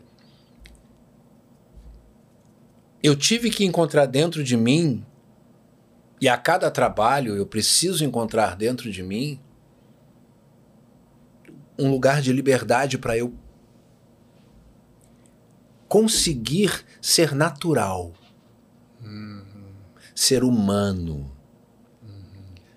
Que é muito fácil. Ah, eu vou dublar a RuPaul, gente. Pronto, ele montou um. Não que não tem. É, não tem. que não. Existem. Existem Uhum. homossexuais, colegas, né, amigas, que são assim, que falam desse jeito e tá tudo bem, tá tudo ótimo. cada um é o que quer ser. Uhum. Cada um está aquilo que, que necessita e que gosta de ser. Que se ama assim, que se aceita assim. E se o mundo não aceitar, foda-se. Né? Mas não é, ele não é isso. Ela não, ah, ela não é isso. Ele desmontado não é isso. E quando ela está de drag, ela também não é isso. Então eu tive que encontrar dentro Esse de. lugar que é muito mais difícil. Exatamente. Que não sai de um estereótipo que é o mais fácil fazer, né? né? Que é o, o estereótipo que o que o sujeito homem acha que todo viado é. É. Porra. É. Não é não, meu irmão? É. Porra. Ué, tá manjando a minha rola, compadre? Porra. Quer dar uma mamada? Não, É, querido. se- se- né? se- Aí se eu- tivesse. né? Não. Você já se olhou no espelho? Eu gosto de coisa boa, filho. Né? Essa merda. Né? Que tem. Sair desse lugar. É, isso aí. E com muito respeito. Muito respeito. Porque esse homem, e eu sempre falo isso, ou esta senhora que está aqui, essa drag, esse ser humano, esse espírito, ele é um libertador de almas. Uhum. A Com coisa, certeza. a coisa que a gente mais vê em todas as temporadas, da, desde a primeira, eu já vi todas. Sou fã. Todas as RuPaul's Drag Race, todas as os Superstar, todas agora o All Star, tudo que a minha diva maravilhosa Jinx Monsoon ganhou, que é uma. Você conhece? Sim. O que, que é aquilo? É. Acho, que- é, é, acho que precisava ser mais mostrado isso. Também acho. Ela é. Jinx Monsoon é. Eu tive o prazer de vê-la aqui no Rio, né? Ah, é? É, é. fui eu, eu, Clara, minha filha, Luiz, Sérgio, uma galera. Eu vi Jinx Monsoon e eu vi Bianca Del Rio.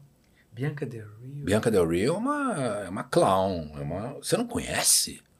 Será que eu não Porra. tô, não tô Você não deve estar. não? Cara, não tem como não. Baixa no YouTube depois, vai ver. Uhum. Que ela é uma clown, ela é uma, uma drag, ela ganhou a sexta temporada. A Jinx ganhou a quinta, ela ganhou a sexta. E ela é uma drag de comédia. Mas é de comédia. Ah, eu acho que. Será que Lucinho, Mauro, pensando? Lucinho É uma bem, é meio caricatona. assim. É, com as- uma maquiagem. Ah, Entendeu? Tá, tá. Achei E ele assim. foi, ele foi figurinista da Broadway. Né? E eu tive esse prazer de ver a Jinx na, na Lapa e a Bianca também. Né? E num outro lugar da drag, que não é. Porque elas não são de lip sync.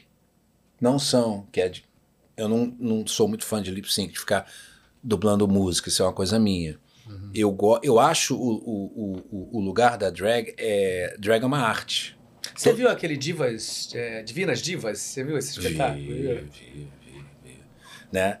E assim, elas em especial, elas são artistas. Jinx é uma atriz maravilhosa, uma cantora maravilhosa, Uhum, uhum. né? E, e a, a Bianca é uma stand-up comedy assim de foda. Uhum. Ela é foda. Ela põe qualquer um pra rir. A gente tem uma aqui do Sul, a, que faz a é, Houston, a- que agora mudou o nome. Como é que é? É, Agora esqueci. Eu esqueci. mudou. Ah, a, a memória vai bater aqui. Ah, é, com certeza. Eu esqueci. Então, cara, maravilhoso. Valéria. Valéria Houston. Valéria Wilson. É, sensacional. Primeira vez que eu vi, vi lá no Claudinho, na, na Xandoca, lá na... Hum. Como é que é o nome daquela que tem as festas? Que lá, lá no em Ipanema, que era Ipanema, agora abriu em São Paulo também. Eu, hein? É, que coisa louca. Eu Claudinho sou- Lins, a galeria, galeria, Hum. galeria. Lá na galeria. Gente, não, não vou no galeria há milênios. Ah, eu também. Ainda bem, depois da pandemia eu não, não fui mais lugar nenhum, mas enfim. Eu virei um, um senhor caseiro. também, eu também. Feliz. Eu também, eu também. Feliz. Eu seleciono muito. Eu moro aqui em frente, né? Assim, Uhum. eu atravesso a rua e, vou 200 metros para direita. Maravilha. Então, assim, eu chego aqui no estúdio 9 Aqui horas é muito da manhã, bom, né? trabalho aqui, vou em casa almoçar, vejo minha filha, levo na escola, vejo a Gabi. Oh, Aí volto pra cá, trabalho o resto do dia até de noite. A minha Vida rotina boa. é essa. Vida boa. É, é. Vidão beleza. É.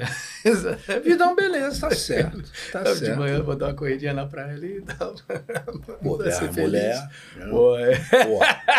Porra, a mulherzinha na A praia. mulher... Porra. Pô, mas aqui... Quer cê- que tua mulher não ouve nós aí. Aqui... Porra, aí, porra. É que ela não ouviu nós ali, né? porra, ela tá ali na técnica, mas, porra, Mas você sabe... sou É, filho de Deus. aqui durante a Né? semana não é como na Zona Sul, né? Sim, é vazio. Que vazio. Eu sei. Você- Pouquíssimas pessoas. Compensação final de semana é um inferno. É, aí eu não vou. Sim, mas eu, cara, eu não vou à praia final de semana quando minha filha era pequena e adolescente. Você mora na, na Gávea, né? Não. Não, eu moro na Tijuca hoje em dia. Ah, você mora na Tijuca? Mas você não morava... Eu morei a vida inteira em Botafogo. Ah, Botafogo. E hoje em dia eu moro na Tijuca. E aí. Mas eu ia à praia quando a, a Clara era jovem, né? Mas ela entrou na adolescência e chegou ali pelos 16 anos. Pai, me esquece. É, normal. Ainda mais menina, né? Ó o mico, né? É. Aí, é, aí eu tentava pegar a mão dela no meio da rua, ela, pai. Aí eu, você não me ama, eu, não. Porra, olha Se essa resposta vai fazer você soltar E ela, e ela querida, Tá, ela, não. Ela fala mesmo. Ela tem o gênio ruim do pai. Da, do pai né? Barato. Saudade dela. Deixa eu só pegar uma perguntinha aqui. Esse aluno nosso aqui, muito talentoso, está começando a dublar bom. Matheus Todeschini. Jorge, você gosta de assistir os projetos que você dubla? Se sim, você sempre gostou ou precisou aprender a se assistir? Matheus, eu não gosto de assistir os projetos que eu dublo. Por quê? Porque eu sou muito crítico. Eu tenho um defeito quase insuportável, que está melhorando. Eu tenho mania de perfeição. Eu acredito que o meu colega, meu amigo, seu professor aqui também tenha. Eu acho que todo ator que se preza tem isso. É, eu tava pensando sobre Né? isso. E aí eu sempre acho que podia ter ficado melhor. É. Só que não tem volta. É, entendo, entendo isso, entendo isso. é. Né? Eu não. E uma das coisas mais difíceis para mim, por exemplo, é ir ao teatro e dissociar. Quando você está assistindo? É, quando eu tô assistindo. Tecnicamente falando? É, tem que desligar uma chave, senão vira um. Às vezes vira um suplício, É, vira uma tortura. é, E é deselegante levantar e ir embora. É. Porque geralmente a gente está indo ver porque conhece alguém. é, é, Né? é. E se fizer isso comigo, eu vou ficar puto. É, exatamente, exatamente. Tem que, a gente tem que ficar trabalhando na cabeça para encontrar. Eu fico pensando assim, é, tem que ver tudo ao máximo positivo que eu possa enxergar, apesar do caos, para tentar Exatamente. encontrar alguma O, o coisa. top desse tentar encontrar o positivo é, nossa, que iniciativa, vivo teatro. Nunca vi nada igual. nossa! Né? E tem aquele máximo, né? Ai, o que, que você achou, amigo? A iluminação estava ótima. Então, Matheus, eu não costumo ver coisa que eu dublei. É, por exemplo, eu vi Avatar, o primeiro a Milênios. Fui, levei minha filha, à época. Nós também vimos o Batman contra Superman. Ah, isso era uma coisa que eu ia falar. Eu ia. Nós fomos ver também, eu e ela. Já revi é, tanto o Avatar quanto o Batman, quanto o Batman. Os dois, na Liga da Justiça também. Algumas vezes em streamings, né? Passou na, já na, na Globo e tudo. Mas eu não tenho. é, é, o, só essas coisas assim mais pontuais. O, o, o Chapeleiro, né? O, o, o Norman Osborn, também o, o Duende Verde, essas coisas mais. Né? Mas, por exemplo, a RuPaul. Eu não me lembro de ter assistido ela dublada. É mesmo? Não me lembro. É, é, é- é raro, é raro, é raro. Porque eu critico. E, e assim, Se eu me critico, imagino que eu não faço com o trabalho do meu colega. Uhum. É. É. Isso não tá bom, não. e eu sou assim. Gente, quem que botou essa criatura pra dublar esse homem? Não tem nada a ver com essa mulher. Uhum. Não tá batendo. Né? Então eu, eu tenho essa dificuldade. Muito grande. Né? É... TV é a mesma coisa. Raramente. Do que, você, do, de- do que você fez como ator ali, você também não assiste? Raramente. É, eu, tinha, eu tenho um pouco de dificuldade disso também, mas eu, eu, eu consegui eu consegui eliminar isso pensando somente na questão de se eu vir aquilo que eu fiz que eu poderia ter sido, poderia fazer melhor, talvez numa próxima eu já consiga ter essa visão externa que eu não teria se eu tivesse se eu não tivesse visto. Sim, Entende?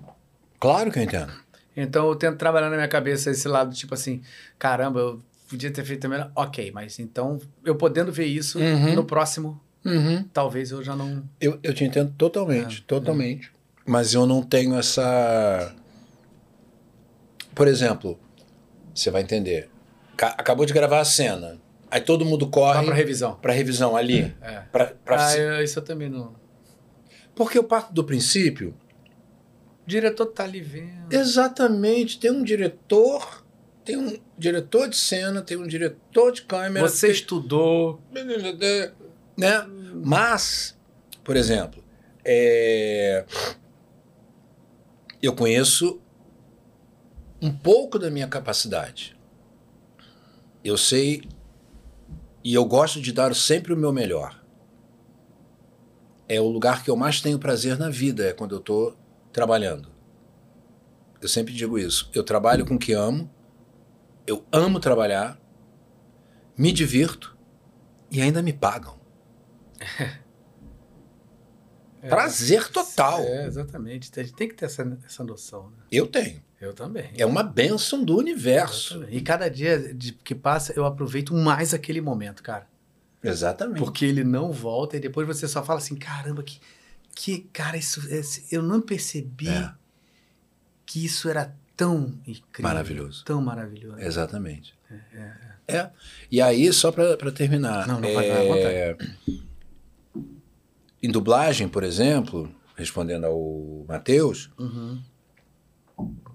no início, quando a gente começa, a gente, em qualquer profissão, a gente tem medo de pedir para fazer de novo.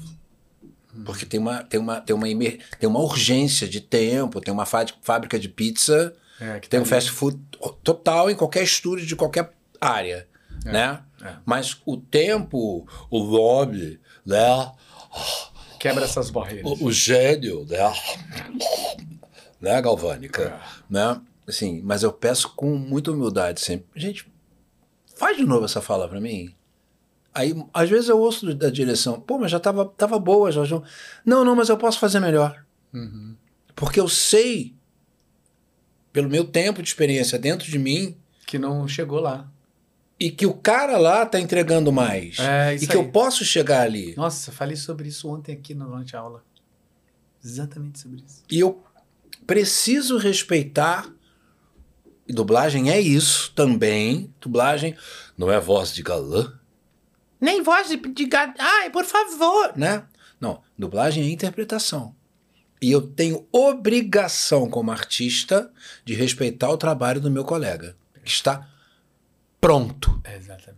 Aquele colega trabalhou muito para aquilo estar ali. Fez muito estudo, leu mesas, estudou a psique dos personagens, conversou com os outros atores, os diretores. Aturou diretor mal-humorado, figurinista perua, É. né? E, hum, e colega pentelha, né? Que não me taca aqui, né? Aquelas, sabe aquelas? Sensacional.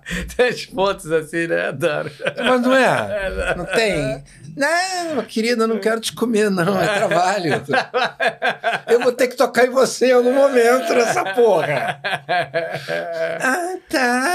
E você não é tão gostosa assim. Né? Vou levar outra porrada. A cara dele. Ah, mano. Ah, mano, ah, mano. Então eu tenho isso. Essa semana agora eu fiz uma participação afetiva num curta.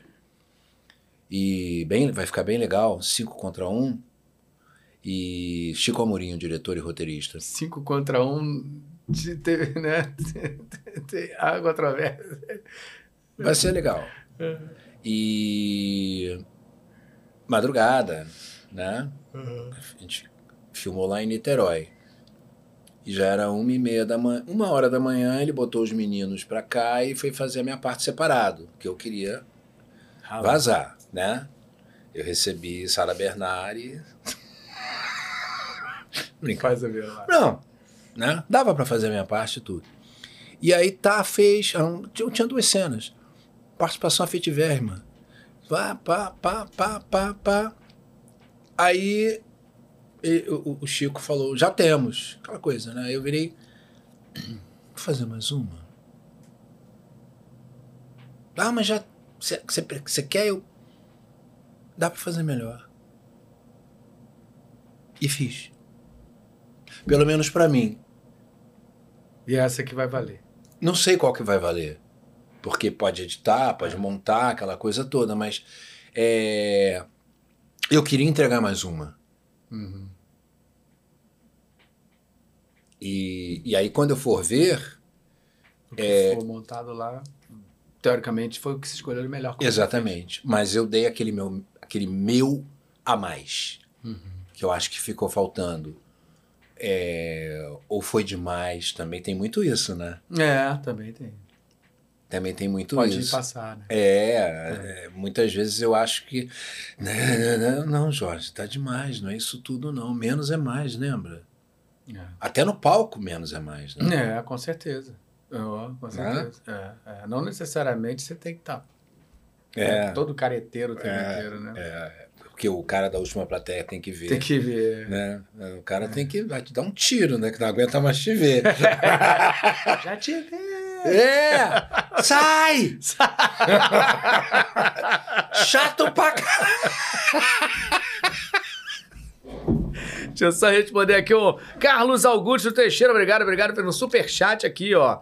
O Jorge Lucas dublando o Michael Rosenbaum em Smallville é algo fantástico. Uhum. O melhor Lex Luthor. Ah, Lex Luthor de todos os tempos. Amava.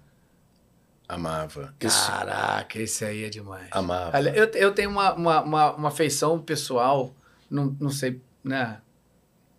Fisicamente e tal, mas. Por que será? Cara, esse é um, Ah, esse cara é incrível. esse cara é um grande ator, ele sumiu. Ele sumiu, né? Ele sumiu. Ele sumiu. Esse cara é um grande ator.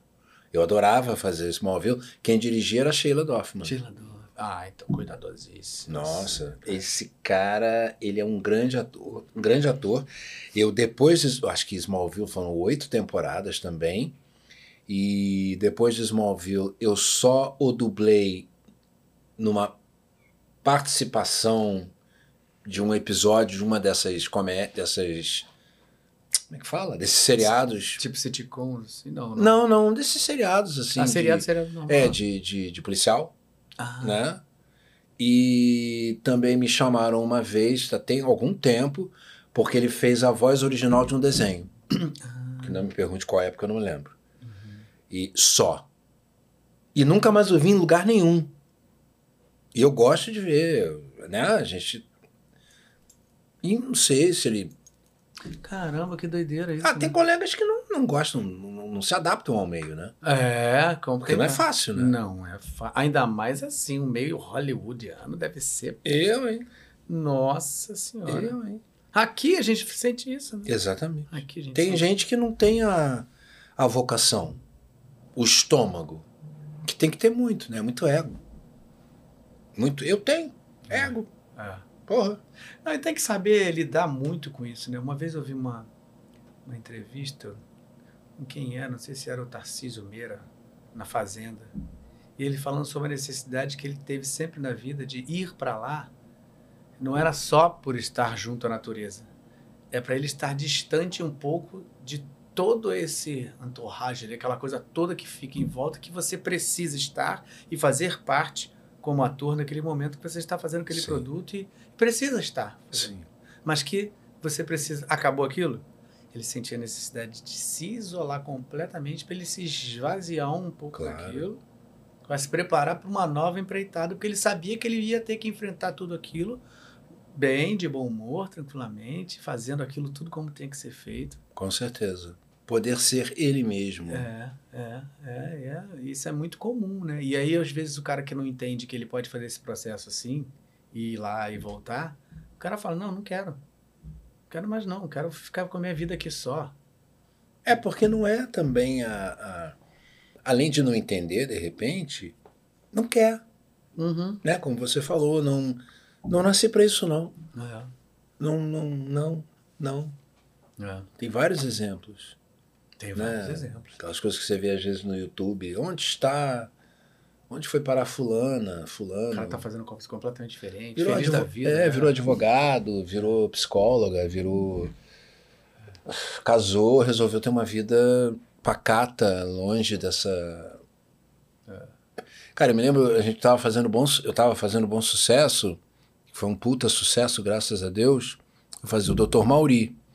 Uhum. E aí eu tava. Aí, Aí. isso foi maravilhoso. Esse elenco, ai, que saudade de todo mundo. Todo mundo aí é Ah, Maravilha. gente maravilhosa. Porra, cara, isso aí é. Isso foi um.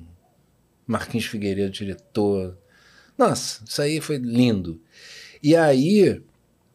É... Ó, olha isso. Delícia, né? Olha aí, ó, esse mestre aqui. É, mostra Essa mulher dele, a Alexandra, também uma delícia, a Ângela Vieira. Angela Vieira. Nossa. E aí eu tava. A novela tava bombando e eu fui dublar na Alcateia. Em Copacabana. Copacabana. Praça ali no Glaucio- Teatro Glaucio Glaucio. Cardiorco. Cardiorco Verde. E aí eu cheguei um pouco antes. Isso aí foi bem no início da novela. Bem no início. E. Eu vi algumas cenas tudo no ar. Eu adorava Muito fazer. legal. Adorava fazer. E aí, olha, botando a mão no peitinho de Fafá. Ai. eu ficava como? Pô, segurava. Pô, pô, aí, Fafá, suspeito o cabelo do branco. aí, pô, aí eu, eu cheguei um pouco antes, almocei e esqueci kit pós-almoço, que eu não consigo almoçar e não escovar os dentes, eu fico desesperado. E eu esqueci a escova e a pasta. Fico, fico louco. Se eu almoçar e não escovar os dentes, fico louco. Toque. E, a... e aí eu fui numa farmácia Cara. na Nossa Senhora de Copacabana, ali próximo, comprar. Já fica de sobressalente. E aí, Cláudio, eu tava abaixado, assim, escolhendo aqueles. A pasta, a escova de dente ficava assim, com aqueles vários monstruários. Penduradinha assim. É, exatamente, sempre fica embaixo. Aí eu tava assim, essa aqui, cerda isso, cerda aquilo, né? Aí eu sou isso aqui. Doutor Mauri. Aí eu. Olá. Já chega. já. Porque é, a gente vira um produto. É. A gente vira o nome de uma empresa. É. Não o nome, mas a gente representa uma empresa. Além do que, é a minha imagem. É, e aí essa senhora era uma típica senhorinha de Copacabana, aposentada, maravilhosa. Uhum. Daquelas que só tem em Copacabana. Aí ela, olha, eu estou vendo a novela, eu adoro a novela e eu preciso dizer uma coisa para você. Tudo que eu queria na vida era ter um médico como você, atencioso, amoroso, carinhoso, que ouve o paciente. Aí eu, muito obrigado, assim. E eu louco pra pegar essa escovar o dente, que eu digo, né? Então, É. esse lugar, porque a gente- você entra na casa do outro, Se E aí torna parte da família ali, do, da amizade dele, o ciclo de amizade. exatamente a mesma coisa da voz. É, é. Chego no, no- no- Quantas vezes? Chego no. Pô, o dia que eu fui ver. Esse exemplo é maravilhoso. 40 anos essa noite no teatro do. Fashion Mall. O Felipe Cabral, autor. É, a gente foi uma galera ver e ele conseguiu. Ele é autor e ator, né? Ele botou convite amigo geral. Aí eu fui pegar com a bilheteira. Aí eu. Bilhe, bilheteira, né? Assim. Aquela coisa assim. Aquela. E, e o cara da, e o produtor tava aqui. Aí eu, boa noite, meu amor. O Felipe Cabral deixou oito convites, convites amigos pra mim, Jorge Lucas. Aí ela ficou assim. Vin Diesel. Sei lá, né? Provavelmente. Aí eu, querida, boa noite. e ela assim. Aí o produtor, é que ela tá te reconhecendo. Aí ela, você é dublador, não é? Começou a chorar. Cara, o fã de dublagem é sensacional. né? Aí eu, Tem- sou. Aí ela, eu reconheci a sua voz. Acho que era o Vin Diesel. Provavelmente. Não, eu, é. Aí eu, meus convites, ela, ah, tá, tá. E a Carla foi, Carla Pompilho foi também, e ela também reconheceu. Aí eu virei, ó, a Carla também é. Nossa, é outra voz que ela, falou. Aí ela é. desencarnou, a garota desencarnou. Porque é muito. E, cara, eu penso assim, acredito que você também. Eu não tenho direito de maltratar a pessoa. É, eu também não. A gente, eu, eu penso assim também. Assim, eu, eu, quando eu vejo essas, essas atitudes, quando eu tenho muita proximidade com a pessoa que está fazendo, eu dou um toque. Isso não, pô, pega leve, pra que isso? Tá? Porra, não, não dá, cara, toda hora, posso, posso nem comer e tal, não sei o quê. É, mas você não tá aqui porque ninguém te obrigou, você tá aqui porque você quis, você foi procurar esse caminho. Pô, mas não- claro que tem, é óbvio que tem momentos, né? Limites. Tem limites, né? Eu, eu, eu tava- na época eu estava fazendo uma novela, uma novela também, eu estava sentado na praia, na cadeira de praia, senti um peso assim, ó, me abraçando assim por trás, o cara vindo assim, ah, fulano, falou o nome do personagem, ah, eu adoro aquilo, aquela senhora bem gordona, Ai, de biquíni na praia, cara. assim, veio, deu um pulo em cima de mim, assim, eu falei, ai, caraca, ele veio um susto, aí depois eu levo numa boa, assim, porque eu adoro bater papo, esses papos, assim, né? Que sempre geram uma conversa Sim, sim. que é muito legal você ver como. Isso que você acabou de falar. Não, porque eu, eu adoro o, doutor, o médico, eu queria tanto ter. Você vê que é um, eu, eu queria uma coisa de um pensamento quase que um inconsciente coletivo mesmo. As pessoas estão precisando falar sobre essas coisas.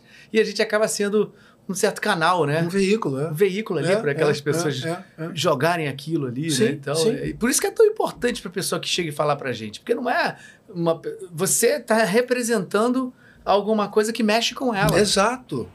Exa- Representa, é, é um arquétipo, É. que é, uma, é, o nosso trabalho. E é bom. E é bom. Né? Agora, em- além da ilusão. E é legal pra gente saber que se a gente conseguiu fazer isso é porque a gente tá fazendo legal. É bom. Agora, fazendo o delegado, novela de época, né? E algumas vezes. Ô, doutor delegado, tudo bem na rua? Eu, que isso? Que delegado? Que delegado aonde? Não, com respeito, por favor. Gente, aí eu. Tô, ah, tudo bem, irmão, porque também associam. É. Né? E, e, e a coisa aí. Mas o que eu acho muito. Porque a TV ela traz a imagem, mas a dublagem, cara, É a voz. nego para e fica. Tentando encontrar É, porque vai num lugar esse sensorial ali que ela não fica tentando decodificar, né? que é uma voz que traz várias imagens a, a, a ela. É, isso. Ainda tem isso, né? É verdade. Porque aqui ela vê. É, são várias. né? Exatamente. E, Ela e tá ouvindo o- Batman, tá ouvindo o Vin Diesel, tá ouvindo. né? tá ouvindo o cara do Power Rangers, que é uma. Tem uma história que é maravilhosa. Eu também, fruto de Herbert Richards, era no, no- na redublagem do. É esse cara aí, o. Era o, ele. O Ranger, ele era verde, depois virou vermelho, e depois virou branco, e no final ele morfou e virou Gente, dourado. era O Ranger arco-íris? É, é, ele era o chefão da parada. E isso marca uma geração inteira, né, cara? É.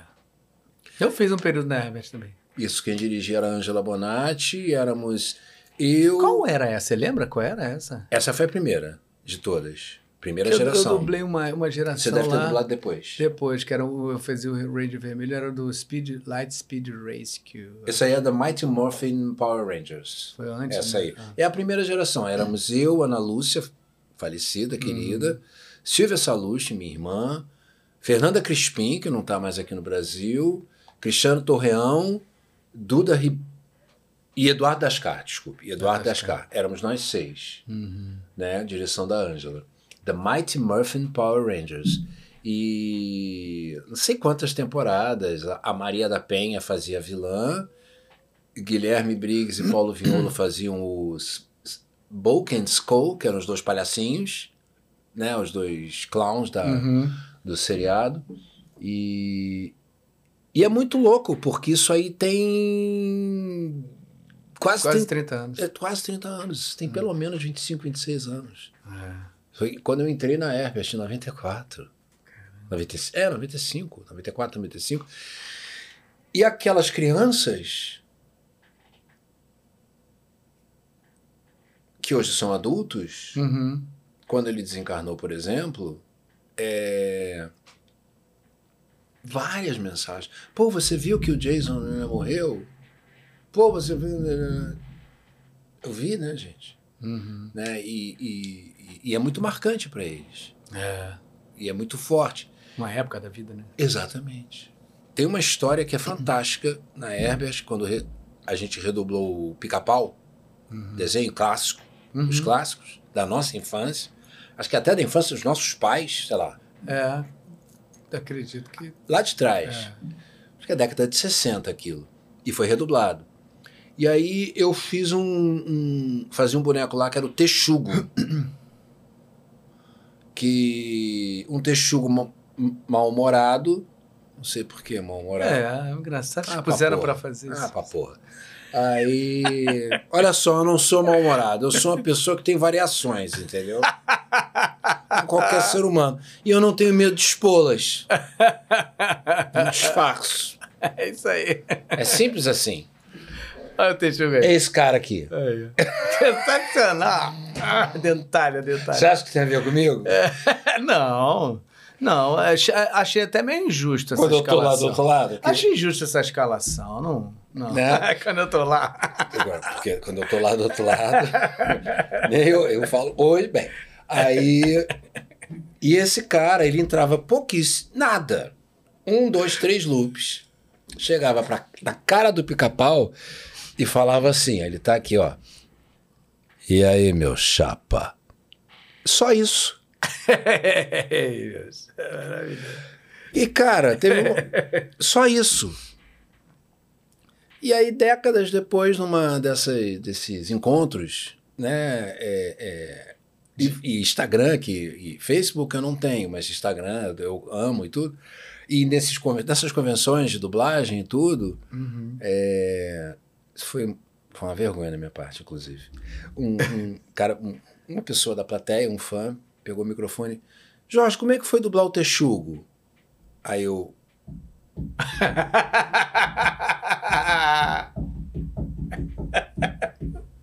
Desculpe, querido. Que Texugo?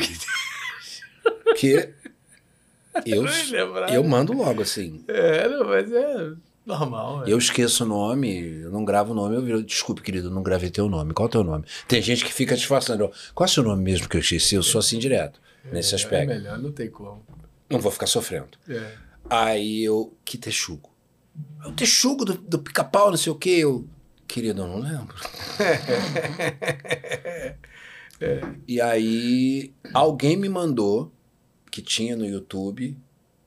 Eu não me lembrava, Cláudio. Você lembra de tudo que você? Não, mas já, toda essa, essa conversa aqui é, tem quase todos os episódios. Poucos aqui vieram e só me lembram quase de tudo. Do, do Duda Espinosa da vida. Ah, o Duda, Duda é É. perturbado, né? É. Duda, Tem mensagem dele daqui a pouco eu vou te falar aqui. manda um beijo pra ele. E, a- é, e isso é uma coisa. Isso, foi- e assim, era um.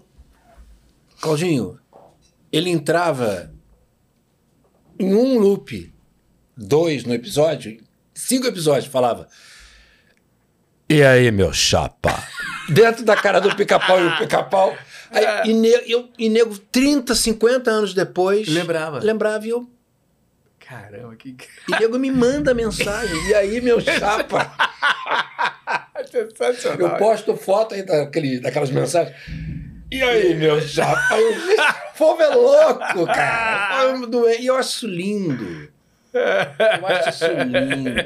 Eu acho isso lindo. É lindo demais. Eu sempre falo que Eu acho. os fãs da gente, cara, são realmente. São tudo. Você, você não foi no Dublacon, não, né? Foi? Não, não fui ah, convidado. Dublacon foi um encontro tão lindo, cara, de tantos fãs. Tem que falar, falando em fãs aqui, ó, temos alguma, tem preciso, vamos, vamos lá. Olha aí, ó, Carlos Augusto Teixeira, superchat, muito obrigado. É, o Michel Rosenbaum tem um podcast e é dublador também. Ele dubla o Flash no desenho da Liga da Justiça. Aonde que é, é na, cine, onde é na Cinevídeo? Ué, o Michael Rosenbaum tem um podcast e é dublador também. Ele dubla o Flash no desenho da Liga da Justiça. Que bom pra ele. É, você é, o- o- não sabia, não. Nem eu. Fabrício Baldão, muito obrigado, muito obrigado aí pelo superchat também. Olha aí, ó. Temos versão dublada. Olha aí, ó. Dois gênios falando. Acabamos de falar do dublacão lá. Sim. Dois gênios falando sobre genialidades. Que papo gostoso. Muito obrigado. irmão. Obrigado. Muito obrigado, querido amado amigo. Olha aí, ó. James Roberto. Sou fanático por Velozes e Furiosos. Isso já tem 21 anos. Sim. Sempre considerei uma das melhores franquias, mais bem dubladas já, eh, mais de bem dubladas. Já, já aprendemos muitas coisas com Toreto. Olha, olha ele, novinho. É. Ah, isso é sensacional também, né, cara? Impressionante, né? É um. É bem. é- tem coisas que são, ficam marcadas, né? Tem coisas que a gente realmente não tem como falar. Esse cara. Eu adoro também Velozes e Furiosos. Tem gente que acha uma besteira, tem gente que não consegue ver que é muita mentira. Ah, Mas é isso aí. Tem, é isso aí. Tem, Quem? Sua mulher não. Ela adora. Ah, é? O pai dela detesta, falando não consigo ver a metade. Porque é muita mentira. Quando chega uma mentira, o filme já começa mentira, mentira, mentira. Aí eu desisto, eu vou embora. Tem gente que detesta por causa disso. Eu amo por causa disso, Mas cara. a gente tem coisa mais mentirosa do que Avengers? É, exatamente, Porra. exatamente. É porque essa aí ela te joga mentira na cara, né? Olha aí, ó. Chapá! Cara, eu acho assim, primeiro, eu acho essa, essa franquia genial. Eu acho também. Eu. Genial. É, acho admirável, porque ele pegou um nicho, Uhum. Viu que, né, no primeiro, Teve uma visão incrível. uma visão de produção de, de, de empreendedorismo absurda, deve ter ganho, viu que Deu. gastou 5, ganhou 70 Ah. no primeiro, É. né? E com todo respeito, ele não é nenhum Laurence Olivier, Uhum. É. né? É. Venhamos e convenhamos, ele É. não é. um- Serve bem aí, é esse. Exata, é esse, exato, é esse tipo de papel, É. né? Esse tipo de, de personagem. E ficou milionário, graças a Deus, É. diverte as pessoas, me dá trabalho, nos dá trabalho, É. né? É, então eu acho. E, e, e, e marca. A minha irmã, por exemplo, a minha irmã é muito ligada em carros e nessas, nesses gadgets, né? Em celular. Ela adora essas coisas. Né? Celular, para mim, tem que ligar. Fotografar É, eu e filmar. não tenho tanto essa ligação. Meu dura anos. Eu tenho um iPhone, não fala, ah, você tem um iPhone. Ah, não, cara, eu não tenho iPhone por ser o iPhone. Eu tenho iPhone porque o iPhone dura, pra muitos caramba. anos. Exatamente. Eu tô com um, um- um Android agora, Uhum. Que ele tá já, ele tá durando. Os outros iam embora em no máximo dois anos. Esse já tá. Tô adorando. Falar até baixo pra ele não ouvir. é, porque posso chegar lá e o filho da puta desligar e não, né? Eu ouvi o que você falou. É, acabei. Tá? Vai gastar dinheiro agora. E. E ela ama essa franquia. Porque ela adora carro. É, é, é. Pra quem Ela adora carro, veloci- é... Ela adora velocidade, ela adora carro. é, ela dirige feito uma louca. Entendeu? É quase assustador andar com ela. É de você mesma que eu estou falando. É, Né? casa direto. A gente é muito. Né? É uma louca dirigindo. Então isso aqui obedece um. um- um- compreende um lugar legal. Né? É, E- já da aventura, né? Da- Exatamente, da velocidade, dos carrões, é, é, da coisa muito básica do bem contra o mal. É. né? Tem um episódio dele, um dos filmes dele, que é o que tem o filho, quando aparece o primeiro filho. O, o primeiro que aparece o filho dele, Uhum. né? E, e assim, não me dá o menor trabalho dublá-lo, né? Não dá. Não. É. Eu coloco a voz grave no meu máximo, que ele é o meu máximo de grave, não tem mais grave do que isso. E. Você disse que eu sou debochado, irônico, que sou mesmo. Né? Não é nenhum monólogo é shakespeariano, né, querido? Não, não, não. né? não, não tem é, que não. pensar muito, né? Não tem uma verdade de Chekhov nessa porra, né? É, é, vamos lá, porra! vamos lá, né? É. Pisa fundo, galera. É, não, esse pisa fundo, galera, se você parar para pensar, é. o pisa fundo, galera, é. pode ser um pisa fundo que vai depender muito da profundidade da pisada. Da pisada. Entendi. Entendeu? Você está sacaneando? Tem, tem uma, essa... tem uma colega, diretora, eu não vou dizer o nome, não digo, que uma vez, há alguns anos, me fez repetir 15 vezes um personagem que usava máscara, só apareciam os olhos dele. Ela me fez repetir 15 vezes. Vamos lá! Caraca. Porque ainda não tava igual. Não tava. Não, tava. não, ele tá. Ele tá um pouco mais desesperado. Vamos lá! Entendeu? É, já aí é um depois desespero, eu... mas é um desespero que é baseado é. numa. E aí é que eu te coloco. A gente já volta aqui. Que eu te coloco essa. O lugar do profissional, o lugar da disciplina.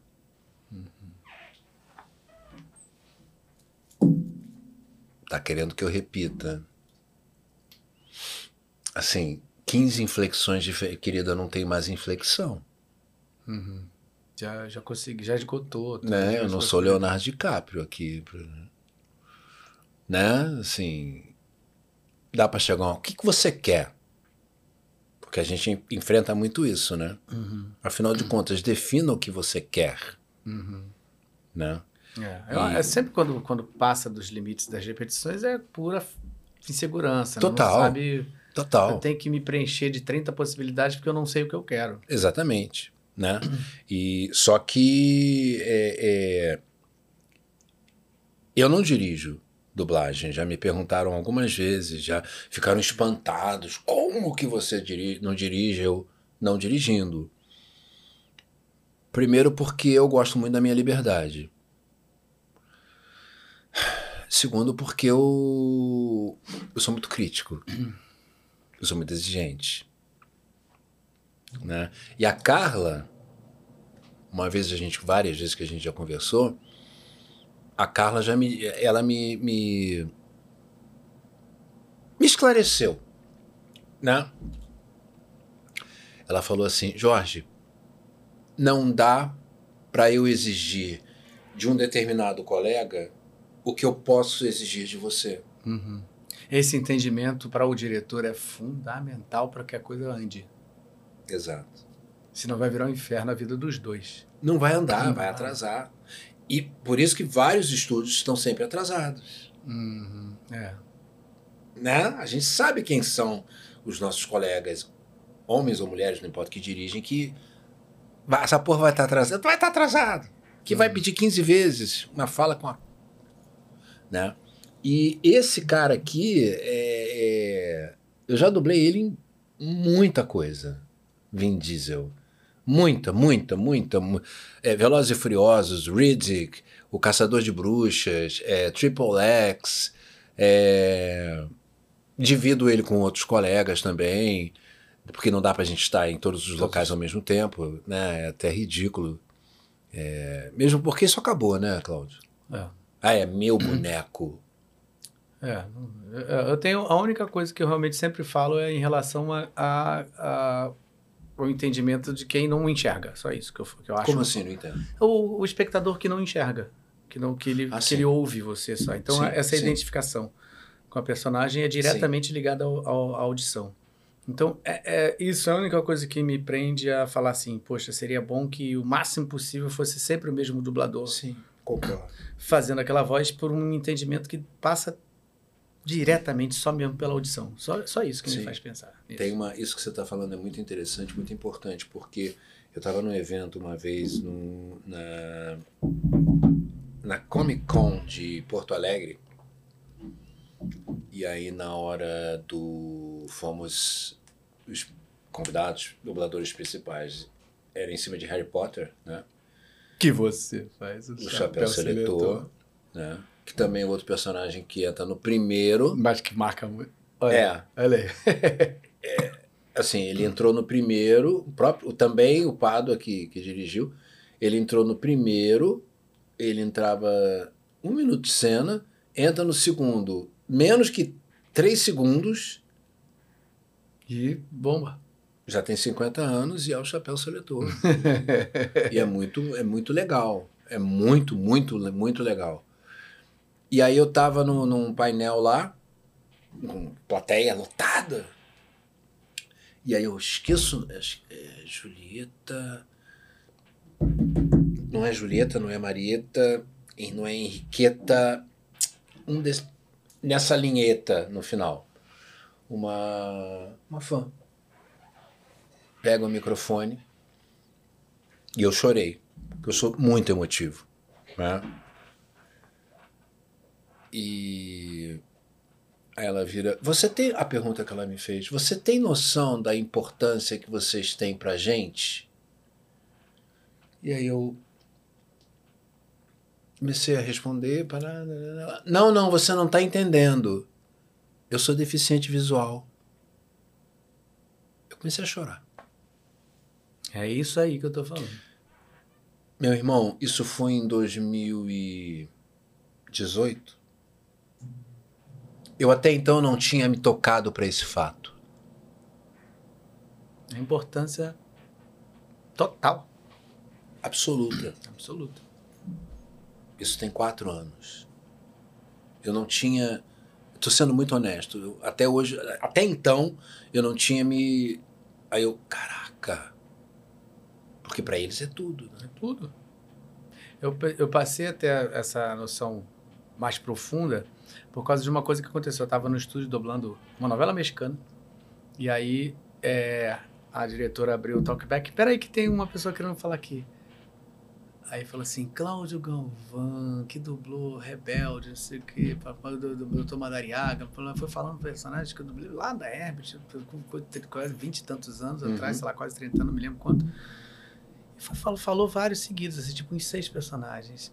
Quando eu saí do estúdio, eu, ele era Deficiente, deficiente visual. visual. E aí eu falei assim, cacete, esse cara ouviu falar uma frase, porque ele entrou e ele me ouviu falar uma frase, dublando. E no que ele ouviu essa frase, ele falou todos os personagens que, que ele sabia que era eu.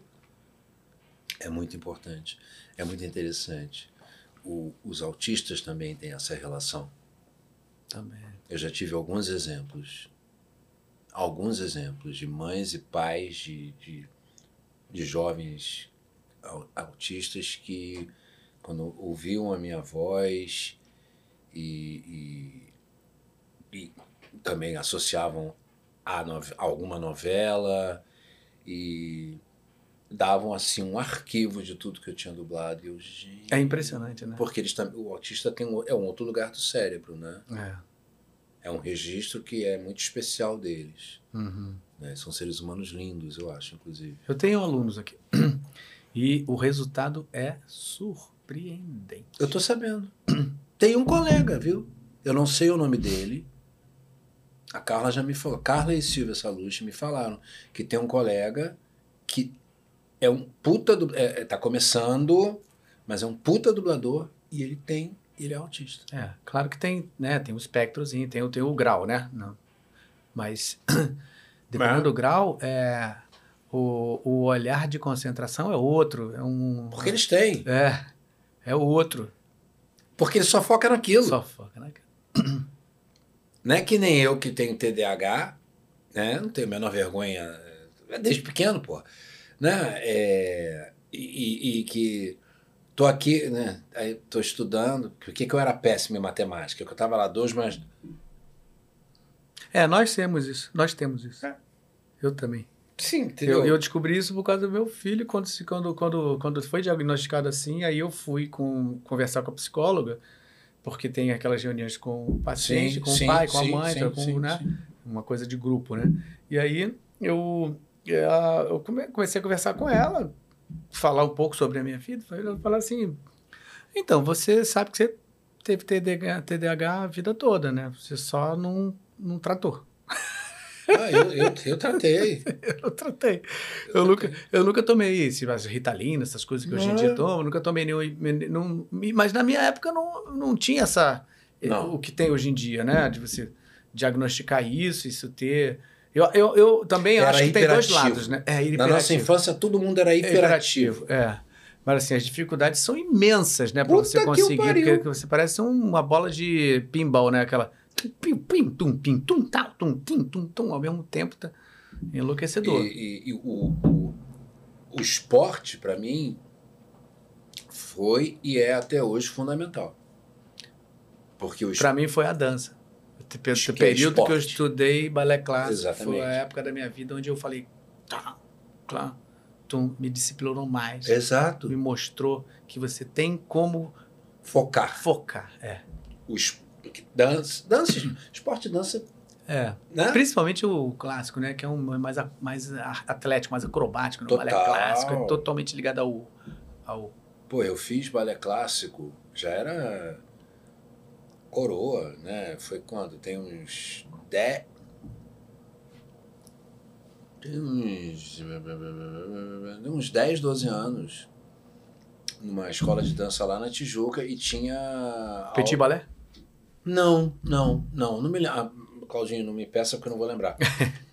eu, um conhecido meu que, foi, que era bailarino e me falou que, que tinha uma, uma. É um centro de dança mesmo. E que tinha aula para. Como é que fala? Veteranos, Uhum. né? Eu tô com terceira idade aqui, mas eu ainda não cheguei na terceira idade, nem tinha época, mas Não, mas acho que se fala veterano. para né? veteranos. E é. aí ele me arranjou um desconto e eu fiz uns quatro meses. E como eu sempre fui muito alongado, eu ainda jogava vôlei, tem bastante, tem algum tempo. E foi incrível. Foi, Disciplina mesmo. nossa, era incrível. Eu adorava a parte de chão e de trave. Uhum. Mas quando ligava a música e falava. Qual Faz, atleta falando? Você falou trave, a barra. Você falou trave, a trave do atleta. Sensacional, né? Muito bom. Tá vendo? É. Eu gostava do chão e da barra. Ba- É que Pra mim é trave. trave. É, pra mim é trave. Adorava. Ah! E aí quando vinha o professor, o mestre, né? Você consegue mais, eu filho da. E ia, adorava isso. Agora, quando ligava a música e começava a ter que coreografar, porque tem que ser mais rápido, né? É. E eu precisava de tempo. Uhum. Eu pego, mas eu preciso de tempo. Uhum. Meu cérebro não liga tão rápido assim nessa hora, não. É... Música é outro lugar. Eu tenho um ouvido muito bom. Não leio partitura, mas eu tenho um ouvido muito bom. Agora, a dança, gente, me dá um tempo. Eu preciso ver. É. Eu preciso ver. Eu preciso mostrar pro meu corpo para onde vai. Uhum. Porque o TDAH ele dá isso no cérebro para a pessoa, dependendo, né? Não, é para lá, mas eu quero ir para cá. Uhum. Entendeu? Dá uma confusão ali. É, eu até hoje, cara, sei que muita gente tem isso, não sou especial nem nada, mas assim, eu, obviamente, eu domino a língua portuguesa, sou muito fluente em inglês, sou fluente em francês e falo espanhol. O suficiente para me virar muito bem, obrigado. Uhum. E até hoje, quando a nossa língua puxa e empurre. Jorge, está escrito push. É, pui. Eu, a mesma coisa do Célia Aí, eu vou lá e empurro. Até hoje. Ah, é mesmo? É. Caramba, que, Até hoje. que louco isso. Pull and push. É, exatamente. Jorge, é pull. Pull. Porque eu acho que pull, Tu é pra. pull, eu tenho. O som do pull é. Empurra. É pull. Não, e push é quem empurra. É, Pull é puxa. é, muito doido isso. É, é, é. Fudeu. É. Tô falando muito palavrão, né? Assim, é, é, e essas são as coisas que a minha mente para Tem que dar aquele, aquele clique. Pra puxar. É, pra puxar. Aí eu empurro. Aí eu concentro. Eu não. sou assim, sabe com o quê? Ah. Esquerda e direita. Ah, isso aí. Ah, isso aí, meu querido. É Isso aí é simples. ridículo. Isso aí é, isso aí é briga. É roubar bala de criança. Esquerda e O direita. Waze. Olha a direita. É. É. O Waze era, né? Era pra entrar.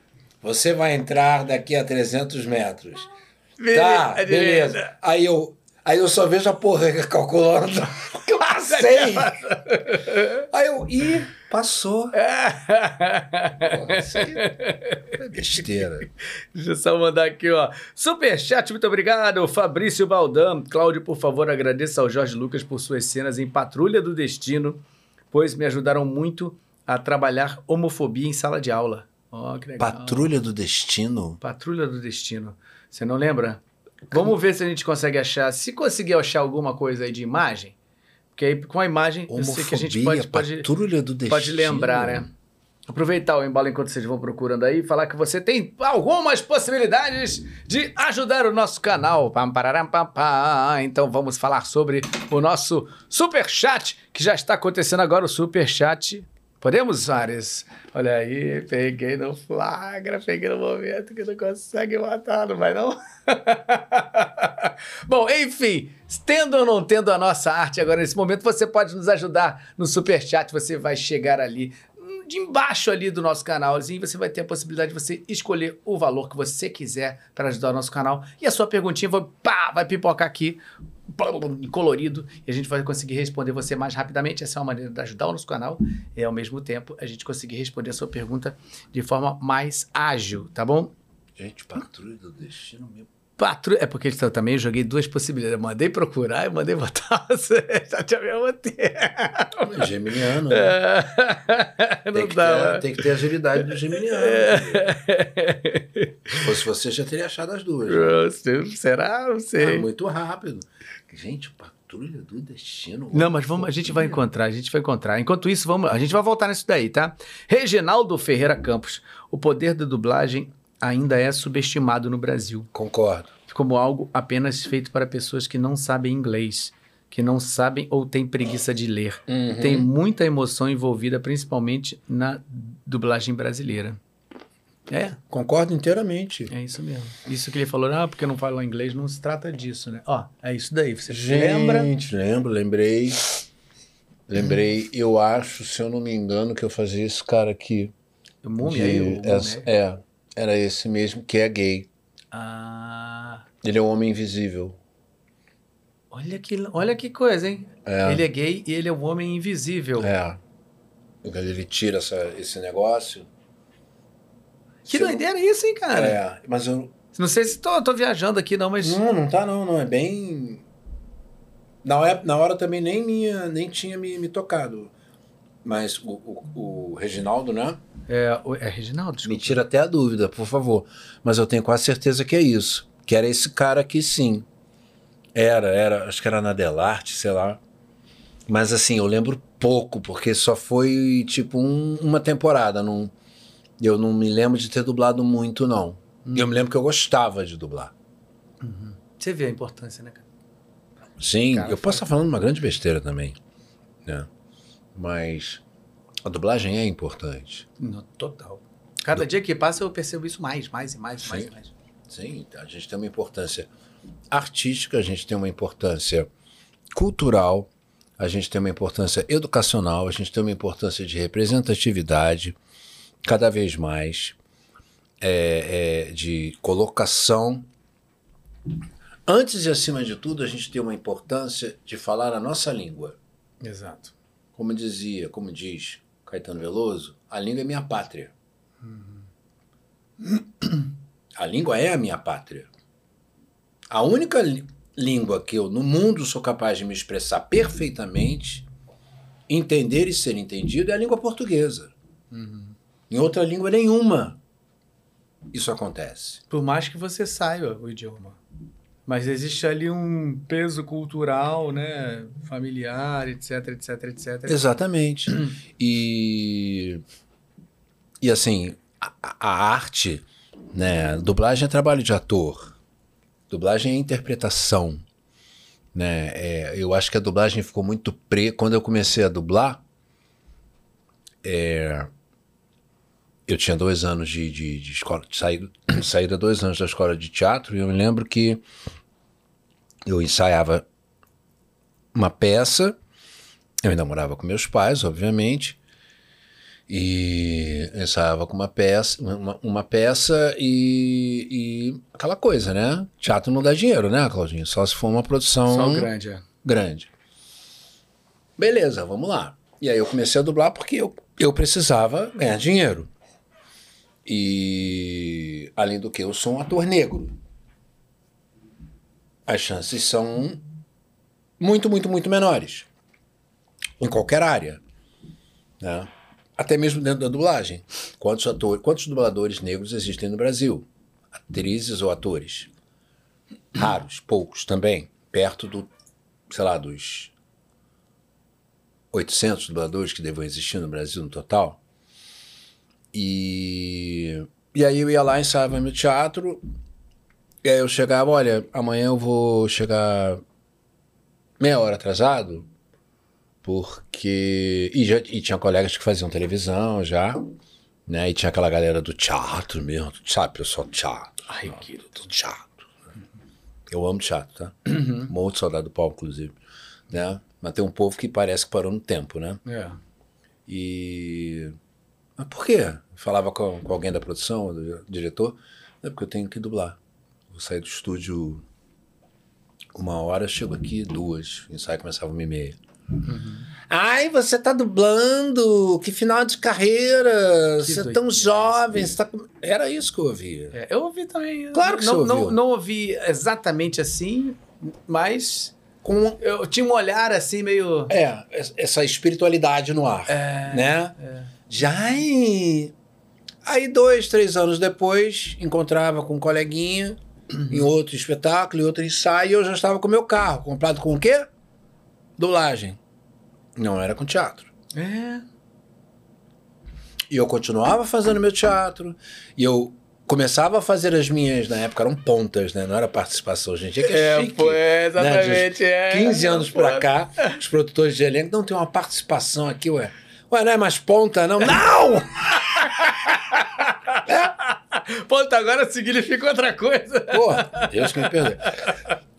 E, e, eu, né, e eu me mantinha no mercado e, e, eu podia fazer minhas fotos e eu podia comprar minhas roupas e eu nananana, nanana, e eu comprei meu apartamento nanana, aí de e aí o tempo foi passando você sabe muito bem do que eu estou falando esses mesmos colegas que há 32 anos execravam estão agora mandando mensagem pô Jorge você dá, você dá curso?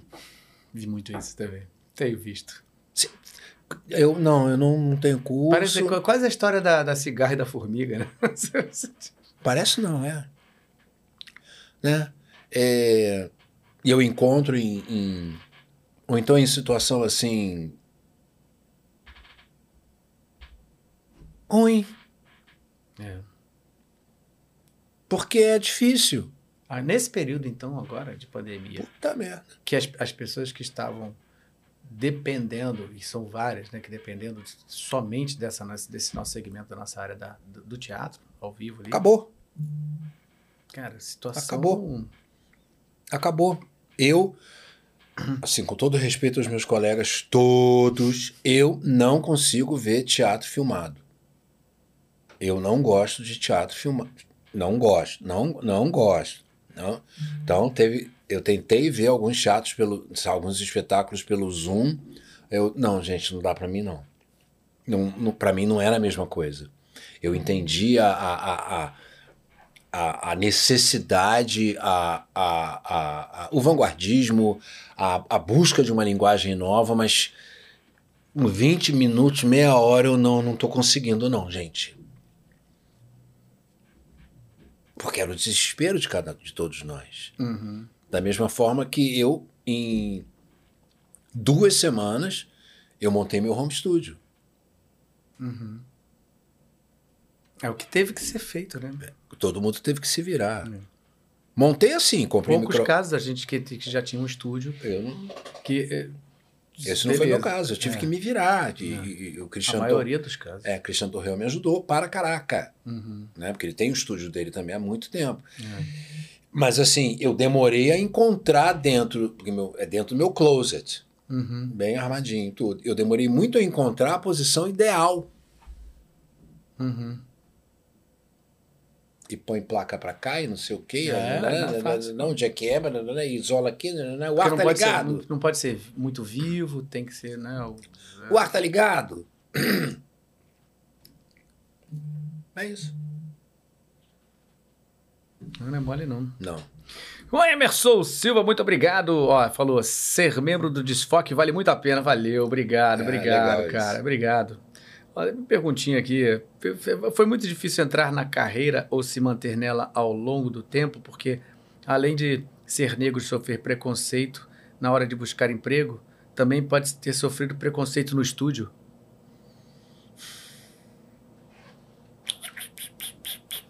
Já. Já. Já ouvi muita gracinha, sim.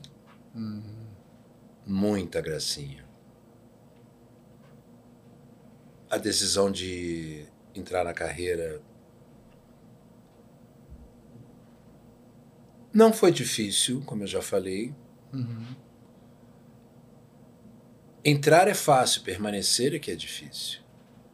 Perseverar é construir uma carreira, construir uma história, uma estrada, uma caminhada. Não deixar o outro te destruir, te diminuir, te humilhar. Eu já fui humilhado, mas eu fui- sou humilhado desde a barriga da minha mãe. Eu sou negro. Volto a dizer, o Brasil é racista. Então. E já sofri coisas dentro de estúdio, sim. Mas, em primeiro lugar, eu acredito muito em mim. Com a falsa modéstia, que eu não tenho nenhuma, né? Assim, mas com a pouca modéstia que Deus me deu, que Ele me deu alguma, mas eu gosto, né? Uhum. Não quero. Entendeu? Hum. Eu sei que eu sou bom.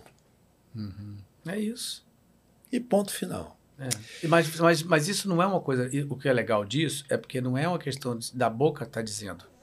É uma constatação de alguma coisa que você vem buscando ao longo de muitos anos. E, e ser bom não é pecado, Não! mas não é fácil. Não! Demanda tempo, perseverança e trabalho. Então, eu acho que quando você chega à conclusão que você fez isso. humildade. Fez isso, e humildade. Porque pra mim, Hum. desculpe te cortar, Não, não, não. Só estou humil- humildade pra mim não é baixar a cabeça. Isso, às vezes baixar a cabeça é sabedoria.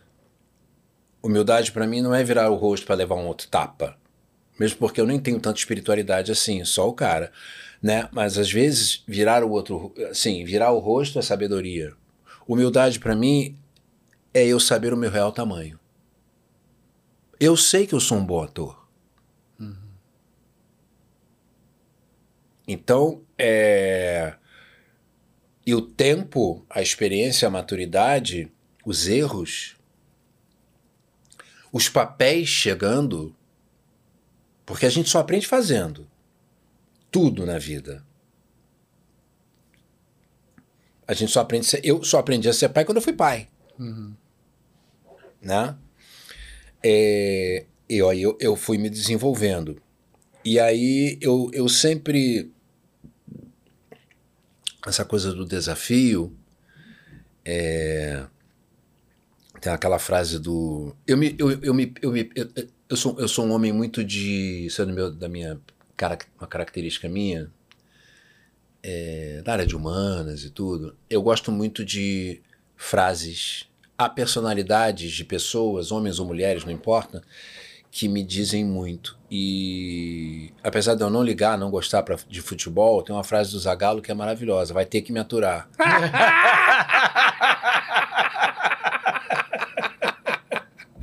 Entendeu?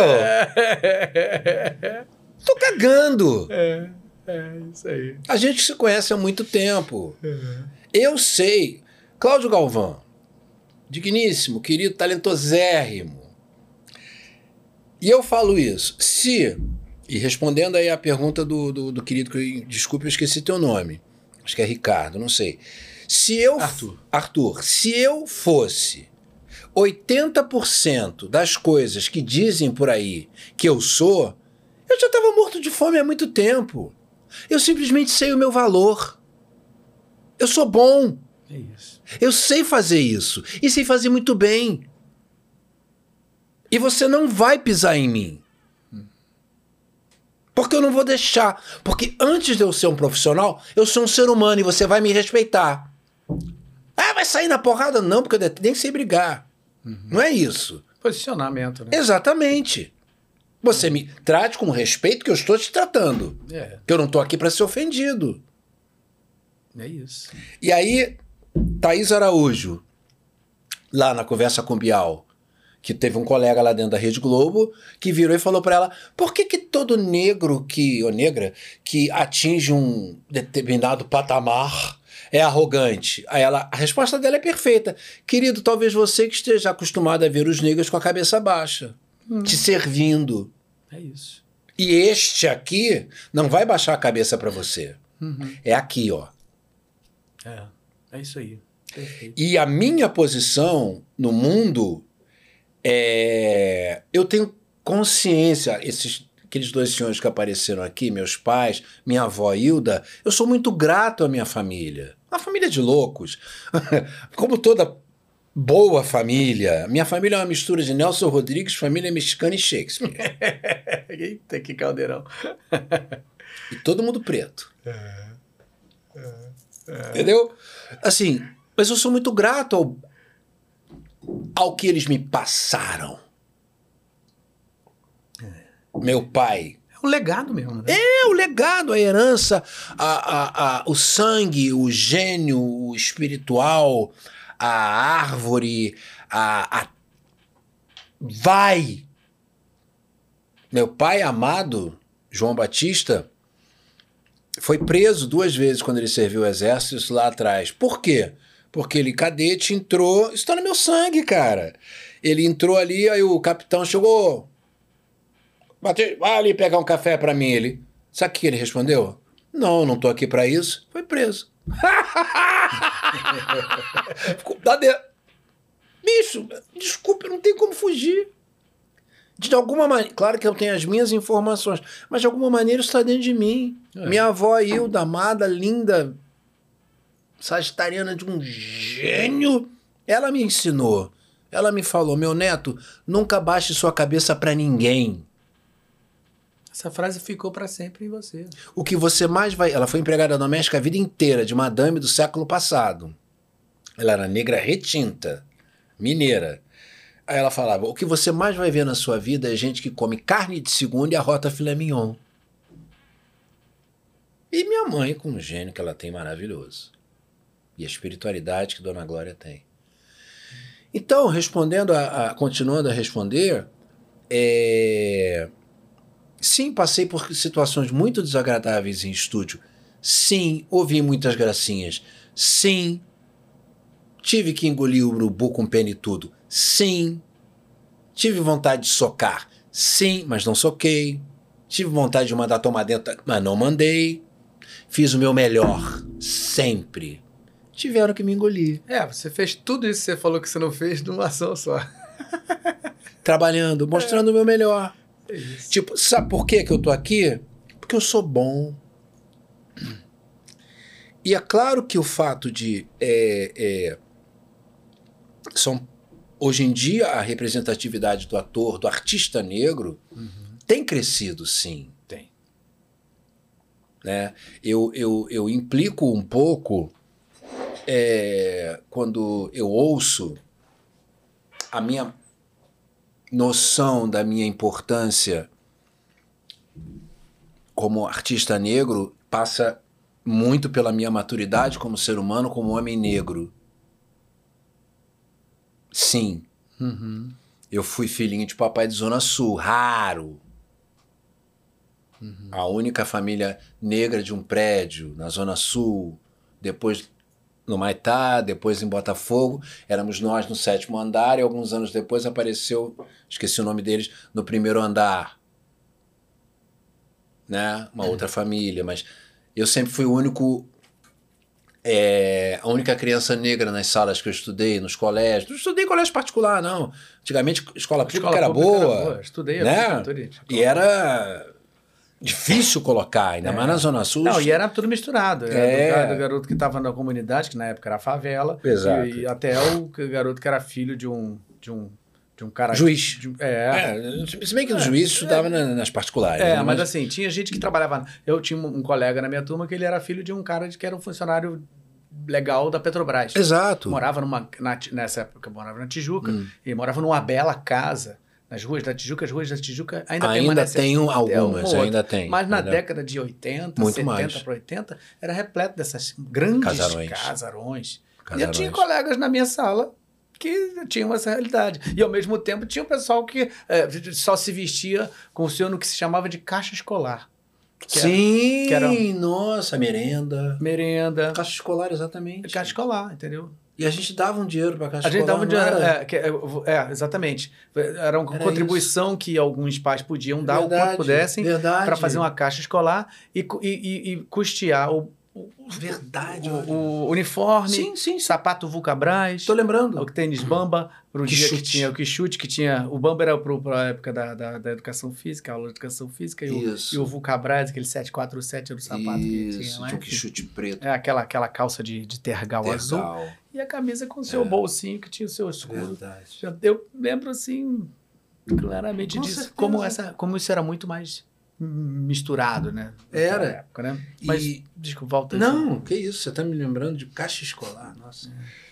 E Você estava falando que você era uma das únicas famílias de negros que estavam ali e naquele. nos, e nos cursos de inglês, nos cursos de francês, é, nos ambientes de Zona Sul, de classe média, né? É, sempre e, e- e o negro ele tem a a minha irmã médica ela fala muito a gente conversa a gente troca muito né sobre isso ela eu não posso errar eu não posso estar mal vestida Sua irmã. é elas. Né? Eu não posso ter um carro ruim. Ela outro dia passou por uma situação. É porque a coitada da menina, da médica, que, né? Ela não conhece minha irmã. Entendeu? Que está. Isso é da família. É, da família. Né? Você acredita em signo? É, sim, sim. Ela é Ares com ascendente em leão. Eita, é, é, não é fácil, não. Adoro, amo, amo, amo, amo, amo. Amo, amo, adoro, amo. Sou louco por ela. Chata, sou louco por ela. Parceiraça de muitas vidas. E então, voltando.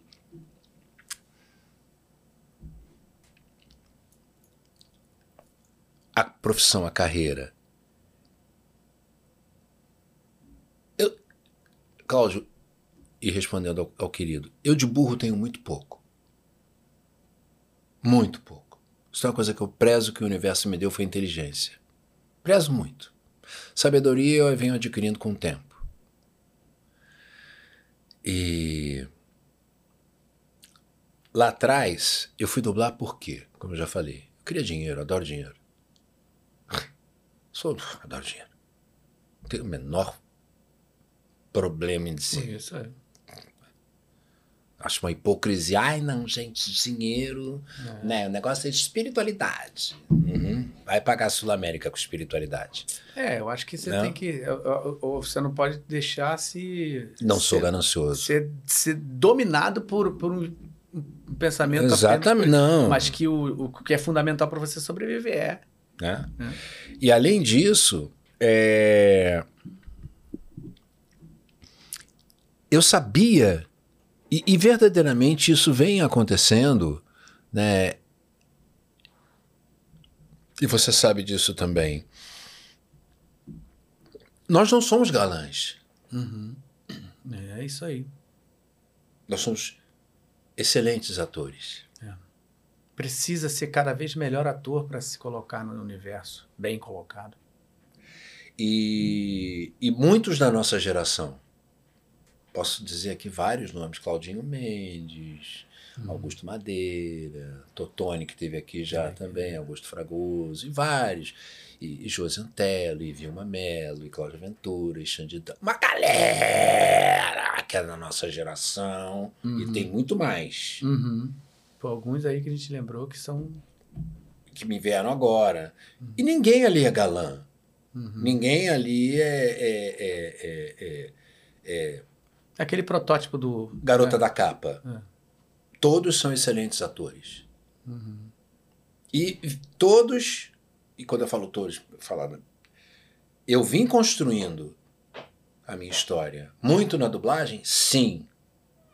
E fazendo as participações, o comercial ali, o negócio aqui, e não sei o que aqui. E aí, eu ouvi muito, muito, muito, muito de alguns produtores dentro da Rede Globo, de elenco, produtores de elenco dentro da Rede Globo, ouvi muito isso.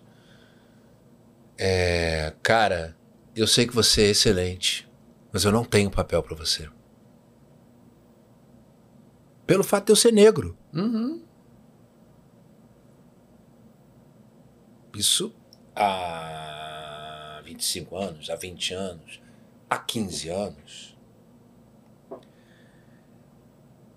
A dublagem, isso não. Nunca foi impedimento. Ah. Hoje em dia, só um parêntese. É, há hoje em dia uma, uma exigência de clientes em que atores negros sejam dublados por atores dubladores negros. É o caso que teve do Wakanda, né? Do Exatamente. Negra, né? Que nem As pessoas reclamaram e tudo. Uhum. Eu concordo com isso. Uhum. Acho isso importantíssimo. Há de se ter essa representatividade? Sim. Mas o dublador negro não pode ficar impedido de dublar atores brancos. Ah, mas aí o branco não pode dublar o negro, mas o negro pode dublar o branco. Olha pro filme e vê quantos atores brancos tem ali quantos atores negros tem ali, querido. Uhum. Olha pro espaço, olha para fora. A sociedade é branca. Os meios de produção são brancos. Essa é uma questão. Mas também acho que não é porque tem que ser dublado por uma, uma, uma dubladora negra que, que deve se capacitar o profissional. Você é dono de um curso, estamos aqui no teu estúdio. Quantos, quantos alunos negros você tem? Não, infinitamente menor do que os brancos. É, Por que será? como, Não é? Por que será? É social. Eu tive a oportunidade de chegar para os meus, para os meus pais. Meus pais ascenderam, vieram de baixo, como eu falei. Meu pai foi baleiro do jockey, minha mãe foi caixa das lojas americanas. Minha mãe era neta de uma filha de uma empregada doméstica. Mas eles meteram a cara, estudaram, viraram classe média, funcionários, advogados, funcionários é, estatais. Eu tive oportunidade, eu tive é, oportunidade. É isso, é a oportunidade. Eu tive a Essa é a oportunidade. né? A grande maioria dos negros brasileiros não tem essa oportunidade, não tem esse alcance, não consegue chegar. Se um menino de 14 anos chega, um de 17 anos, como eu cheguei, chega para o pai e para a mãe, negro, tô falando de gente negra, gente preta, né?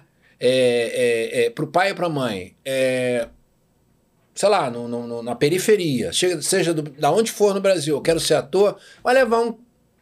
Você vai trabalhar, o vagabundo.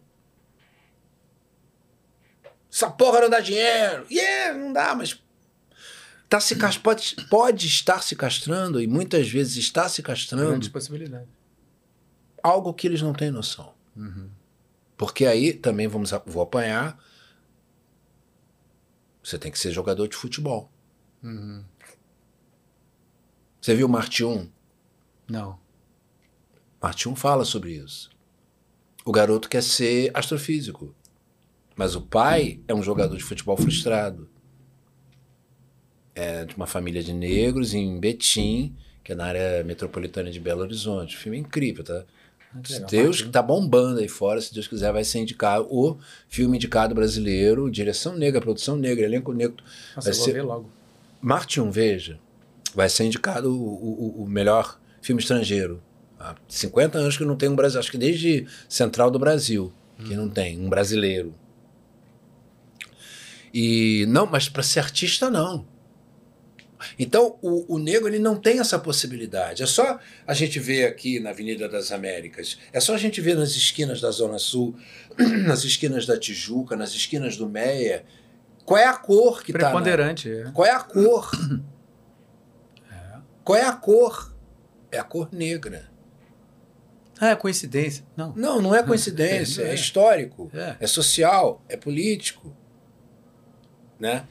Então, é, eu ouvia desses produtores vários queridos, gente que fez chato comigo. E que você conhece todas também, todos, Uhum. óbvio. Aí, de 10 anos pra cá, e eu não, não tenho bola de cristal, mas assim, Claudinho, eu sabia que em um momento eles iam precisar. E enquanto esse momento não chegava, eu estava me preparando. Preparando. Eu acredito piamente no universo. O universo é amoroso, ele é sábio, ele é positivo. Ninguém me tira isso. Uhum. Eu tenho uma fé inquebrantável. E aí começaram a pingar de forma mais. de forma maior e mais profunda uma participação maior, um olhar diferente de um diretor. Acredito que ela seja sua amiga, Vanessa Giacomo, Sim. que é um Amor de pessoa. né? Eu Muito fiz uma participação numa, numa novela com ela. Delícia, Muito. umas cen- Nossa, Família toda. Pai, mãe, tudo. uma, né? Aí, ó. Gente, Olha aí. eu não eu tenho essa foto. Ah, eu quero pra mim. E aí, quando a gente terminou, ela esquece. A gente gravou, gravou, gravou, gravou. Foi a Nobre Sani que dirigiu. Sim, Uma externa. Quando terminou, já tava trocando a roupa, ela esqueceu de botar a aliança, ou esqueceram de dar a aliança da personagem. A Conte cobrou. A mão dela nem apareceu. Aí eu de novo, grava tudo de novo, não sei o que. Ela toda, ai, desculpe, não sei o que é isso, menina. Vamos lá, tamo junto. E ficou até melhor. Aí quando terminou, cara, essa coisa linda, bateu assim nas minhas costas. Ela não deve nem lembrar, mas eu lembro, isso que importa. Que atorzão, hein? E aí essas coisas começaram a acontecer. Esse reconhecimento. Aí começaram, aí vieram, começaram a vir os testes para um personagem. Concomitante a começarem a escrever personagens. Negros. E aí foi, e aí foi. E aí começaram a aparecer diretores como Luiz Henrique Rios, que dirigiu Bom Sucesso e Além da Ilusão, que começou a exigir bancar Uhum. o artista negro na mídia. E aí começaram a aparecer diretores negros, como Jefferson D., Luiz Antônio Pilar. Pilar. Ó, querido. E aí começaram a aparecer diretoras negras. E aí começaram a aparecer figurinistas negros, cenógrafos, autores e, e, e, e, pronto. Uma das maiores, mais de, de maior especialidade de prosódia na TV Globo. Exatamente. Qual é o nome dela que eu esqueci? É, Eu esqueci, esqueci completamente. Um furo nossa, nosso. que eu fiz várias ela. É, é, eu também esqueci. Isis. A Isis, Isis. exatamente. Então, é, é, é, nesse aspecto, a internet é maravilhosa. É. tanto para a área de dublagem. Iris, Iris, desculpa. Iris, Iris, exatamente. Iris Nascimento? É, Iris, acho que é Iris. É. Iris, para não dar furo. A, a, a, a, a dublagem, nós deixa, o dublador, o ator dublador deixou de ser invisível a partir do advento do Facebook, do Instagram, do Twitter, das páginas so- das redes sociais. É. Sou extremamente grato. Os fãs começaram a nos acessar, chegaram até nós. E nós começamos a descobrir a importância, a nossa importância como dubladores, como atores dubladores, para o público. Também as redes sociais começaram a. E é um. um, um que para mim é a coisa mais importante não são essas. é, como o nego fala, subcelebridades, né? Eu não tenho nem idade mais. Entendeu? Tenho nem idade. Inclusive, eu só me tornei mais atuante no Instagram, que eu adoro Instagram, porque a minha filha, adolescente, falou: Deixa de ser velho. Você é ator, você precisa, isso é o futuro. Aí eu comecei a. Mau humor. É, tá, vou lá. Lado taurino, ca- careta. E hoje em dia adoro. É, Mas eu sou capaz de botar um Reels e no dia seguinte esquecer como é que eu fiz, entendeu? E aí, é, re- as redes sociais começaram a nos unir. Mas não só no Brasil, no mundo inteiro. Black Lives Matter. I can't breathe. É.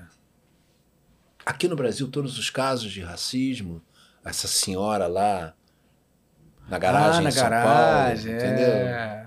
Eu já ia ofender, mas não quero problemas. Não, é, não. Entendeu?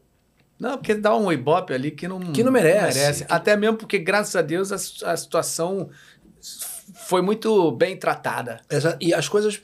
E a gente se unindo, se unindo, se unindo, se unindo. E. é, nós somos muito talentosos. O artista negro é muito talentoso. Negro não é só samba, futebol e bunda de mulher, da bunda da mulata, né? E o pênis avantajado do negão. É. Nós somos extremamente talentosos, extremamente inteligentes e nós temos dinheiro. Nós consumimos. Nós temos muito a dizer. Né? E esse país não teria se erguido sem o nosso suor e o nosso sangue. Porque enquanto o senhorzinho e a senhorzinha estavam fazendo nada, vendo os nossos dentes, né? Era a gente que estava cortando a cana para eles, para eles abrirem as pernas para a Inglaterra, pequeno- porque a verdade é essa. Quem mandava aqui era a Inglaterra, né? Então é, é... e isso a grande maioria dos meus irmãos e irmãs negras não sabem da história do Brasil. Aquilo que está no livro, em geral, que você aprendeu ali naquela... Que não é verdade. É. Né? 80% do que está ali, não, né? cadê a verdade? Então, assim, é, e aí os convites, voltando, né? Eu, se deixar, eu falo até. É, o podcast é isso. Enquanto E- tiver assunto, vai bem. E, e assim, aí os convites começaram a aparecer, que foi um convite para. Não, um teste da lei do amor. Primeiro eu fiz uma. Fábio Zambroni, querido, Zambroni. amado. Zambroni, porra, Fabinho, amado. Né? Me, me chamou para fazer uma participação muito legal em Totalmente Demais. Direção de Luiz Henrique também. Adorei. Numa comunidade né? E eu tive até que me desdobrar porque eu tive que parecer do povo e eu sou. Né? Muito aristocrata para aquela... Eu já ouvi isso. É... Eu já ouvi isso de um É, diretor. Você, mas você tem essa... Eu já ouvi isso de um diretor. É Jorge, eu não posso, isso, né? não posso botar você para fazer um personagem pobre. Por quê? Você tem cara de rico. Aí eu- mas eu sou ator, ele- Eu entendo. mas. Pô. Né? E aí. Aí veio o convite para fazer o teste da Lei do Amor. Eu peguei o personagem, muito legal. E aí, bom sucesso, o Luiz já me convidou. E aí, Cláudio, eu com 30 anos de profissão, em 2018, bom sucesso foi 2018, 19. Em 2018, com 30 anos de profissão, pela primeira vez na minha vida, e você sabe muito bem do que eu estou falando, eu fui convidado para fazer um personagem numa novela. E a novela foi um sucesso que tinha 33% do seu elenco de atores e atrizes negros. E Luiz Henrique Rios, eu falo o nome dele 500 vezes, eu tenho muita gratidão e carinho por aquele homem, admiração e respeito. Na nossa conversa, estava ele, o Marcos Figueiredo, que apareceu aqui, o Jefferson D., né, que é um diretor de cinema e de televisão negro maravilhoso, dirigiu MR8, Luiz Gama e outras coisas. É, o Luiz falou assim: é, nessa produção de bom sucesso, tem um profissional negro em cada setor. Então tinha uma figurinista negra, tinha um cenógrafo negro, tinha um autor negro, que era o Fabrício Santiago, tinha um diretor negro, que era o, o, o Jefferson D, e 33% do elenco de negros. E a novela foi um sucesso. E tinha um médico negro, que mandava o personagem principal do Fafá, do Antônio Fagundes, cala a boca e me obedece. Um médico de cuidados paliativos. E a importância desse médico, além de ter feito uma homenagem à minha irmã. É, estava pensando. Fiz. É. Conversei muito, troquei, peguei muita coisa dela. Aí de, no, depois que a novela no ar, ela. Ai, Glória, Glória Maria é o nome dela. Ai, é muito chato. Ela. Olha, não quero me meter no se ela falar baixinho, sabe? Porque ela não gosta de grito, né? Quando ela não tá irritada. quando ela não recebe o giraia. Porque quando ela recebe o giraia, é, é, não existe voz baixa. ela, quero me meter no seu trabalho, mas aquela cena que eu vi do médico, a gente não faz daquele jeito. Eu, Glória Maria, licença poética. Aquilo é teatrinho. É. Ela, não, eu sei, mas Glória Maria não enche. e aí, é, continuando, a importância de uma criança que não tem noção das que está na periferia nesse momento ou que está na zona sul, não importa, negra, menina ou menino ou menine, vendo um ator negro fazendo um médico. Uhum. Numa novela das sete. Depois, esse mesmo ator fazendo um delegado numa novela de época, que também foi um puta sucesso. Tá indicada aí para melhor novela do ano, que foi maravilhosa mesmo. Foi Além da Ilusão. Aí ele vai ver agora esse mesmo ator numa novela numa outra emissora, ou seja, rodando, trabalhando, fazendo um rei. Oh, maior representatividade não poderia. Um rei africano. Então, é... mas respondendo, voltando, demora muito mais pra gente, cara. Uhum. Demora muito mais para gente. Para o artista branco, cantor, cantora, atriz, ator,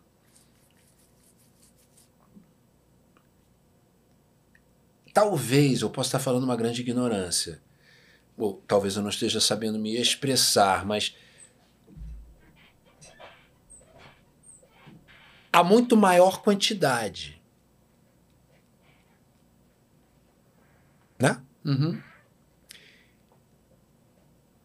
E menor oferta. Uhum. Para o ator negro, não tem oferta. Tem.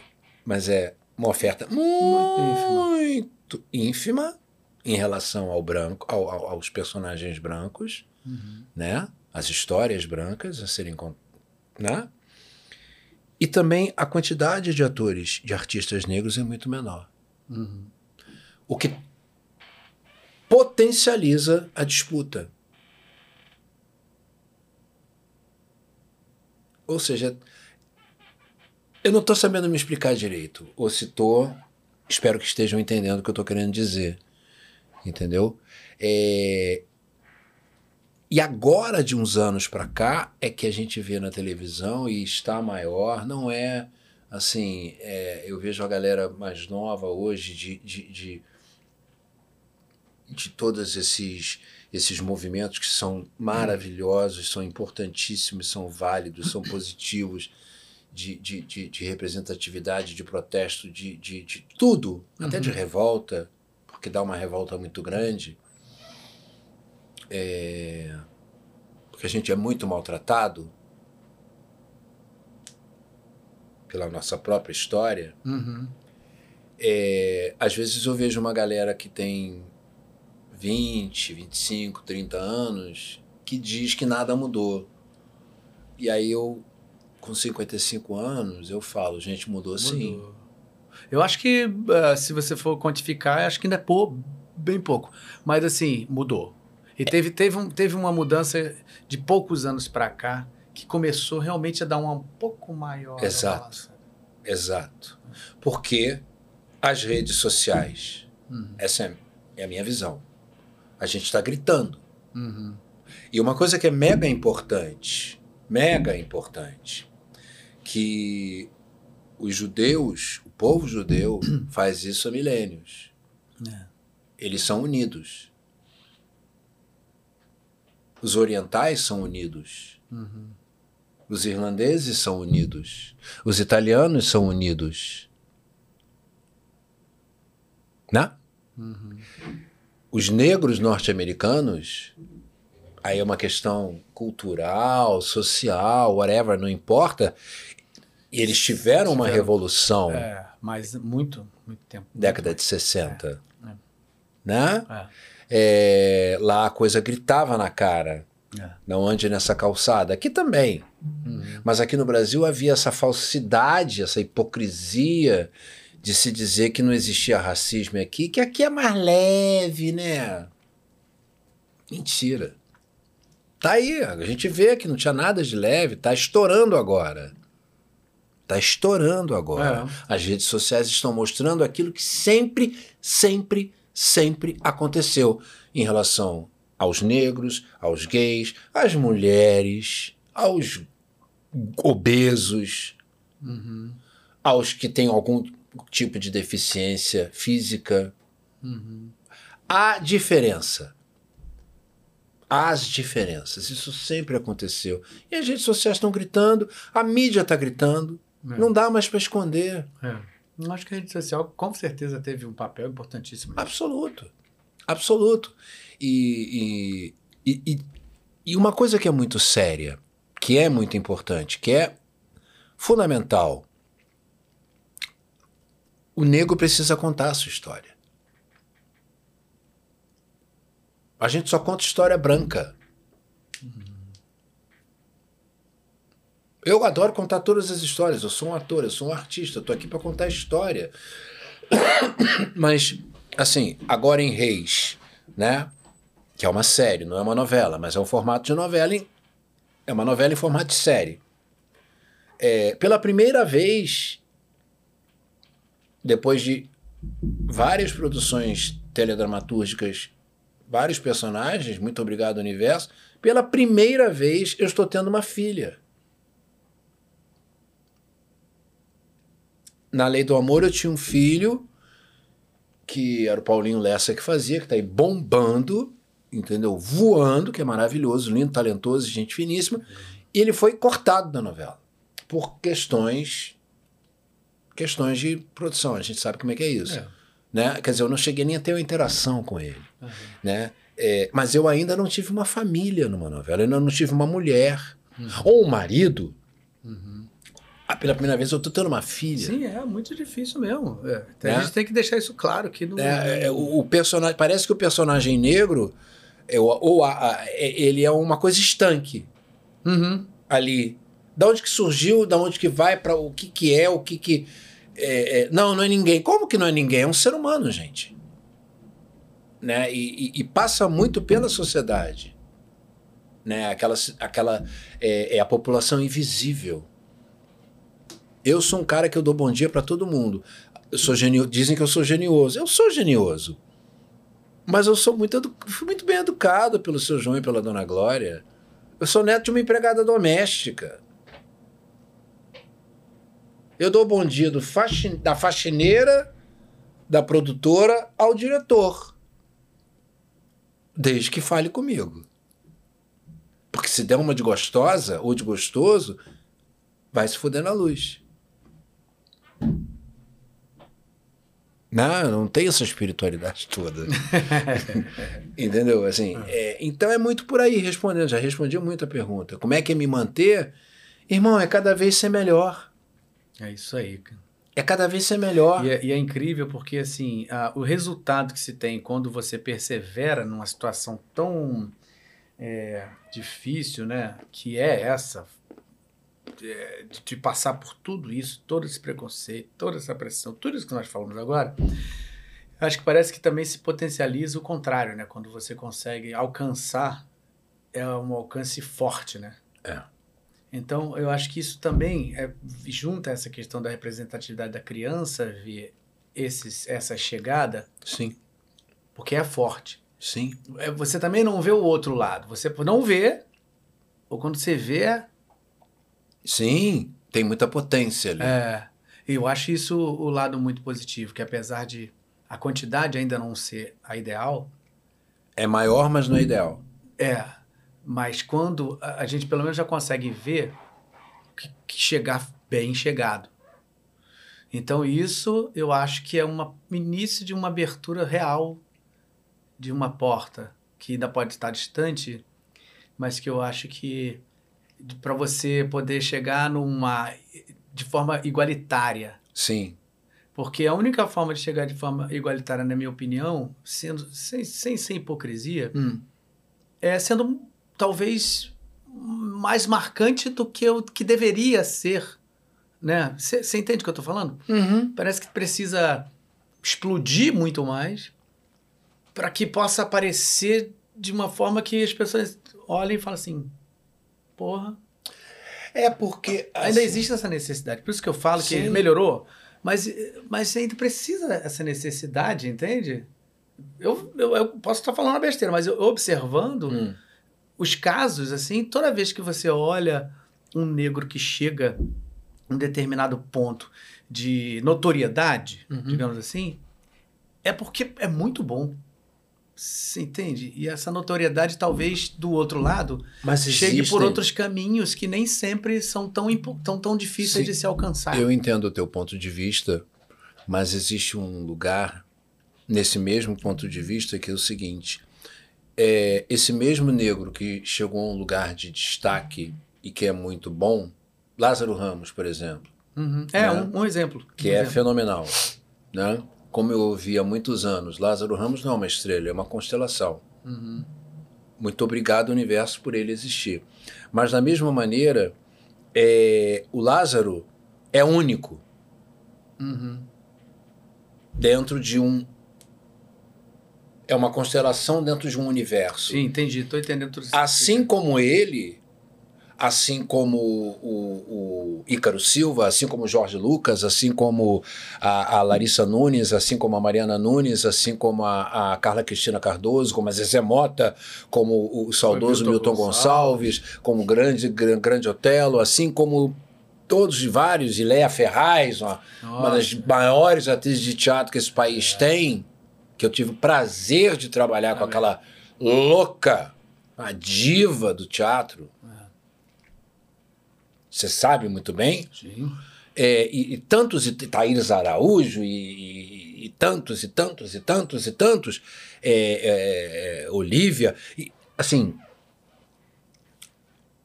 esses são pontuais. São estrelas. Vamos imaginar o universo. São estrelas que aparecem. Mas existem outras várias que não têm acesso, que não conseguem chegar por várias questões sociais, financeiras, políticas, de interesse. de histórias. É por isso que Marte 1 é, é, é um filme importantíssimo, porque ele é um filme. Infelizmente eu esqueci o nome do diretor, me perdoe, mas ele é um filme produzido em Minas Gerais, passado em Betim, uma história de uma família negra, de classe média baixa. É, é uma história de uma família negra. Um pai, uma mãe, uma filha e um filho. É por isso que MR8 é importante e, e, e, e medida provisória, é, é, que ainda é baseado no espetáculo do Aldria Assunção, é, escrito por um negro, falando de história de negro. A, as histórias têm que ser contadas. Uhum. E a acessibilidade dos, do, do, da população negra especificamente, ela tem que aparecer. É, outros têm que vir mais. Uhum. Porque todos somos maravilhosos. É. Isso que você falou, ah, esse que atinge uma notoriedade, ele é muito bom. Todos somos muito bons, assim como. É, não todos. Vários somos muito bons, assim como muitos são péssimos. Mas da mesma forma o branco também. Sim. O que mais tem por aí é Starlet. Depois dessa eu não trabalho mais. Mas assim. Ou trabalha mais. Entendeu? tem muita gente branca que. Galvão, a gente é puta velha. Né? Gente, o que essa criatura tá fazendo aí? Uhum. Isso é ruim, hein? ruim, hein? Aí você pensa, por que, que não deram esse personagem pra uma atriz negra? Por que, que não deram para um ator negro? Eu tô super feliz de. Então é, é, é, é por aí. Né? É, passa muito pelo que a, a Thaís falou na conversa com o Bial. Não, não, é, não, é, não sou eu que sou arrogante. Você que está acostumado a me ver, acostumado a ver o, o, o, negro de cabeça baixa, numa posição subserviente. Querido, eu não vou baixar a cabeça para você. Assim me ensinou minha avó, Dona Hilda, amada. Mas não vou mesmo. Não tenho medo de você. Não te devo nada. Pro tronco, eu não vou. É. Mas faço arrancar a tua orelha. Isso aí. Né? E então essa coisa do ah, o cara que atinge uma notoriedade, ele é muito bom. Não, ele é bom. Uhum. E assim como ele, existem outros 500 mil tão bons ou até melhores, mas que ainda não tiveram oportunidade. Tá entendendo o que claro, eu tô querendo dizer? Uhum. É muito simples. Por quê? Porque também não é. Ele, é, ele, é, ele, é, ele é menosprezado. Duvidam dele. Teve uma vez, cara, eu tinha. Eu tinha acabado de me formar em jornalismo. Eu me formei com 17, 18, 19, com 20 anos em jornalismo. ainda fazia Unirio, mas a faculdade da cidade eu, eu era um garoto, cara, eu era uma criança. Meus pais moravam fora do Rio, moravam em Lumiar. Meus irmãos já não moravam, eu morava praticamente sozinho em Botafogo. E aí eu fui atender um pedido de, de anúncio de, de, de, de, de emprego, de trabalho, uhum. na área jornalística, propaganda, uma coisa assim. Eu me lembro até que tinha que ir de terno e gravata, eu peguei lá, tinha mais ou menos o corpo do meu pai. Só que eu não sei fazer, eu não sei fazer nota, de gravar. Não sei. Não sei. Meu pai tentou. Eu amo, eu amo meus camareiros. para poder fazer Luizinho, aquela... meu P. Amo todos os meus é. camareiros. Não preciso fazer essa porra, tem alguém para fazer para mim. Aí subi na, na dona Lígia, que já faleceu no 802, era mãe de um grande amigo meu, vizinho. Ela fez, o Nobre falou: Tá lindo, meu filho branca ela. Está lindo, me conhecia desde pequeno, desde oito anos de idade. Está lindo, meu filho. Cheguei lá num prédio na Cinelândia, uma sala com várias pessoas. Botei meu, dei meu currículo, me sentei, aí tinha uma coisa para preencher, preenchi. Aquela sala cheia de gente branca, homens e mulheres, só eu e um outro cara negro. Aí deu 10, 15 minutos, veio o cara que estava coordenando o negócio, aí veio um outro cara que era me lembro como se fosse agora. Era visível que ele era superior. Me chamaram, chamaram o outro homem negro e falaram assim: olha, infelizmente a gente gostaria que vocês é, fossem embora porque o que nós temos aqui realmente não é para vocês. Aí eu, uma criança. Eu falei, mas cara, tá aí meu currículo, vocês não querem um jornalista? Eu sou jornalista formado, eu falo inglês, sou formado pelo Brasas, sou fluente em francês, eu estava estudando francês já. Tá aí ele, não, não, mas vocês não atendem o que nós precisamos. Isso se chama o quê? É, racismo, claro, né? Pois é, isso tem 37 anos, no Rio de Janeiro. Caraca, que... É. Né? Aí eu fui para casa absolutamente humilhado. Uns quatro dias depois, meus pais chegaram. Fui para Unirio e tudo, aí meus pais chegaram, fui conversar com eles, né? E eles me deram muita força. Uhum. Né? Então a gente enfrenta isso. É o doideira isso, cara. Né? A gente enfrenta isso desde que é pequeno, desde a barriga, desde o saco dos nossos pais.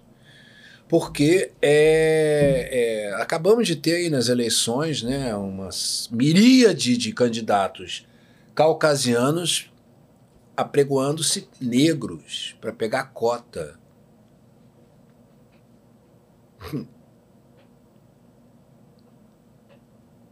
Eu rio disso, assim. É tão é. patético. É, eu, eu fico pensando sempre nessa. Isso que você acabou de me falar, eu fico sempre pensando assim, qual é. Porque é só, só dentro do campo da imaginação pode ser, porque assim, o que faz de você passar por uma situação dessa? Beleza, tudo bem, eu fui, você já explicou, né? Eu fui, você foi criado por uma família que te, te fez entender muito bem isso tudo, mas assim, você quando está passando por, pela situação e você se vê. Porque eu fui vendo essa imagem que você foi falando. Eu cheguei num lugar, entrei onde tinha eu e mais um negro e uma porrada de gente branca. Aí eu fiquei imaginando uh, você quando já vai antes de você entrar no lugar desse. Por mais que você esteja consciente e preparado, é impossível isso não mexer com você, com o teu interior. Sim. Antes de você entrar. Sim. E aí quando você entra e você vê e você certamente vai ver um olhar que vai fazer assim.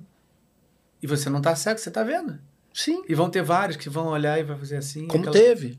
Né? Me lembro que teve. Eu imagino. Eu estou vendo a situação, me colocando como se eu estivesse imaginando todas as possibilidades. Uma pessoa que entre e olha para um, olha para outro, e quando olha para você, dá uma olhada e volta. Não, não tem essa coisa de você olhar e tá aqui, tá natural, tá natural, bate e volta um olhar? Uhum. Então, assim, tudo isso, o quanto isso pode ser capaz de minar a estima, a estima, a autoestima, a autoestima destrói, cara. Cara. É muito louco. Destrói. Muito... E, e, e, aí é...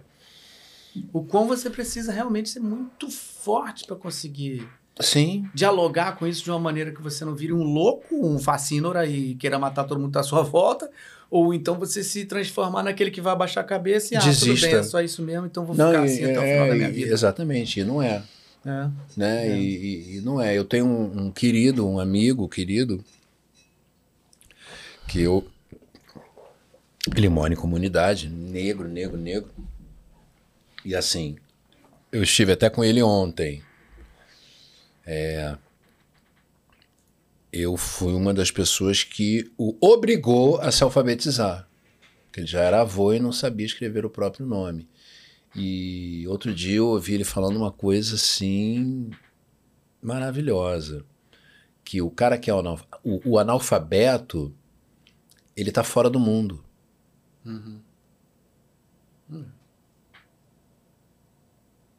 Não só pelo fato dele poder ser enganado a qualquer momento, como ele não sabe onde ele está, ele não consegue ler uma placa. É, e a partir do momento em que você alfabetiza alguém, você insere essa pessoa na sociedade. Uhum. Da mesma forma que eu sempre falo que o plano no Brasil foi muito bem tramado. Não vamos contar a história verdadeira do Brasil. A Águia de Aia queimou todos os registros de entrada dos navios negreiros no país, porque era uma vergonha, uma mancha na nossa história. Quando ele mesmo era mestiço. É uma mancha na nossa história, querido, mas aconteceu. Da mesma forma que aconteceu lá, aconteceram lá os campos de concentração na Segunda uhum. Guerra Mundial. Exatamente. E tem imbecil que diz que não houve. Como tem retardado que diz que não teve escravidão no Brasil. Que foram os negros que, fiz, que venderam os próprios negros. Ah, vá pra porra. É verdade, sim, os negros vendiam os próprios. Porque eram tribos inimigas. E que havia interesse. Mas quem eram os donos dos navios? Eram os negros? Não, gato. E é, é aquela velha história, Galvão. Se o filho do meu porteiro virar engenheiro, quem vai abrir a porta da portaria para mim? Eu? Mas eu sou o doutor. Você tem doutorado para se chamar de doutor? Você nem doutorado tem. Você só é um velho gordo barrigudo. Cheio de varizes nas pernas branco. é. é. É real. É real, total. É real. Então há um, é uma coisa muito interessante. Quanto mais. Eu me lembro da Whoopi Goldberg. Ah, eu tenho fã incondicional daquela mulher. Ela tem duas coisas, várias, né? Várias falas dela. Que ela fala assim, que ela é da década de 60, ela era criança ainda, e aí apareceu. Tava entrando na puberdade ela. Não era mais criança nem era adolescente. E aí estreou Jornada nas Estrelas, Star Trek, a primeiríssima geração. Do Capitão Kirk, do, do Spock. Uhum. E aí apareceu a Tenente Uhura, que morreu ano passado, inclusive. Uhum. É, a dubladora dela teve aqui, é. Quem que fazia? A, teve que semana passada, a que fez, a dublava Chiquinha da. Cecília? Cecília. Pois é, olha só. Ah, não, não, mentira, não, desculpa. Cecília não. Não, não. Quem dublava era, era a Sônia Ferreira. Não, teve aqui a. Peraí, vai... Não era a Sônia Ferreira, gente? Não, não, não. É que ela teve aqui. Vou lembrar, peraí. Tá. E aí que a, a U... Mariângela, desculpa. Ah, tá. Mas Mariângela. a Mariângela dublou na redublagem. É, é, na Porque na dublagem original na Peri Filmes. Né? Acho que era Sônia Ferreira, falecida. Era Sônia Ferreira, né? Maravilhosa. Era Sônia Ferreira, era cara. Sônia Ferreira. Oh, a Sônia. É. Aprendi muito, ria muito com ela nos estúdios. E. E que aí a UP disse que estava em casa, estreou. Ela. Harlem, né? Aquelas coisas lá. Um daqueles heights, né? Como se chamam as favelas nos Estados Unidos, as comunidades. Uhum. E aí ela apareceu a Tenente Uhura e ela disse que começou a gritar: Mãe, mãe, mãe, vem cá, vem cá. Quem é, menina? Mãe, tem uma preta na televisão e ela não é empregada. Aí. E que ali ela, o Whoopi Goldberg, viu que era possível. Porque até então ela só tinha se visto como empregada. Na tele, no cinema, na televisão. Uhum aquela atriz que ganhou o Oscar pelo Vento Levou não pôde receber o Oscar, porque preto na década de 40, 30, 40 não entrava na, na, na mas ganhou o Oscar sendo uma escrava. Nem a estatueta ela pôde receber. Essa é uma da UP, que é maravilhosa. E a segunda é ela na, numa DragCon, Sabe o que é DragCon? Não, não, não. É tipo, é tipo Tem uma, o, uma, é uma, con da, da, uma, convenção da, das, drags. das, drags. É, em cima da RuPaul, RuPaul's Drag Race. Uhum. E ela estava num painel sendo entrevistada pela própria RuPaul, que estava uhum. de RuPaul normal. Não tava, ele só se paramenta, né? E aí, na hora das, das perguntas do público, é, eu não me lembro ao certo qual foi a pergunta, mas um cara perguntou ah, sim, mais ou menos. Como é que você. É, mais ou menos essa pergunta que me foi feita, né? Dadas as devidas proporções, por favor, né? Mas eu não, não comecei na profissão outro dia. Nem sou mais criança. E ela, ele, tipo, como é que você é, é, é fez para perseverar? Como é que você é, foram os seus primeiros testes, não sei o quê. E ela responde assim: ela disse que um dia foi fazer um teste, ela veio da Broadway, né? Ela foi fazer um teste para um, uma coisa assim, para um, um musical daqueles lá da, da Broadway, um, uma comédia da Broadway, e que o diretor virou para ela: é, Por que, que você está aqui? Por que, que eu devo dar esse, esse personagem para você? Você já deve ter ouvido isso também, né? Uhum. Aí ela virou e falou assim: Because I'm good. Ponto. Acabou. Acabou. Né? Mas nós, negros e negras e negres, somos ensinados, muitas vezes até dentro da própria casa, na própria família, na, na sociedade em geral, de que nós não somos bons, de que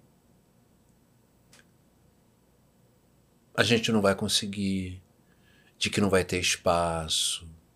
E realmente o espaço é mínimo. mínimo. Mas esse espaço mínimo, ele pode se abrir e ele vem se abrindo. Uhum. E ele só vai se abrir se nós perse perseverarmos, se nós insistirmos, se nós labutarmos. Uhum. Né? O plantio de uma Zezé Mota há 50 anos está uhum. se colhendo agora. Larissa Nunes é a protagonista da próxima novela das oito. Uhum o plantio de um grande Otelo, o plantio de um Milton Gonçalves, de uma Léa Garcia, de uma Ruth de Souza, de, Souza, de um Marcos Vinícius, de um, de, um, de, um, de um Antônio Pitanga, de... vem sendo colhido de 20 anos para cá, 15 anos para cá, 10 anos para cá. Né? É e, isso. E vai demorar, cara. É, é uma caminhada longa. É, e vagarosa, vagarosa. E, e, e, dói. Mas assim, pra gente que tem um tempo aí, né, na estrada, eu consigo perceber claramente a diferença no dia a dia, quando eu, eu vejo olhares diferentes há algumas décadas, assim, né? O olhar da pessoa. Às vezes, assim, e, e muito também em relação a a posição estética, de, como, não sei se consigo explicar isso muito bem, mas assim, a, a, eu lembro que quando eu era criança para adolescente, é, a estética negra era uma quase que uniforme. Não sei se você entende o que eu estou falando. O mesmo tipo de cabelo para todo mundo e a mesma postura. Ah, sim, né? claro. E aí, porque é, vai, continua. Desculpa. Eu fui vendo essa mudança acontecendo e isso foi também se traduzindo numa forma feliz de ser, mais, mais verdadeira. Porque de dentro para fora, entende? A identidade aparece. A identidade aparece, exatamente. A identidade vem aparecendo. É, isso eu venho me mais. Eu venho me enxergando, eu venho me unindo, eu venho é, é, confraternizando, eu venho compartilhando. Eu venho, eu, eu, eu, eu tenho visto a mim, eu tenho visto identidade no outro. É isso aí. Isso eu tenho visto realmente de uns tempos para cada vez mais claro. É, não dá, é, assim, cada um, o corpo é de cada um, cada um faz o que quer, mas assim, é, é, as negras americanas, elas adoram alisar o cabelo e pintar de louro. Uhum. Mas teu cabelo não é louro, querida. Teu cabelo não é alisado.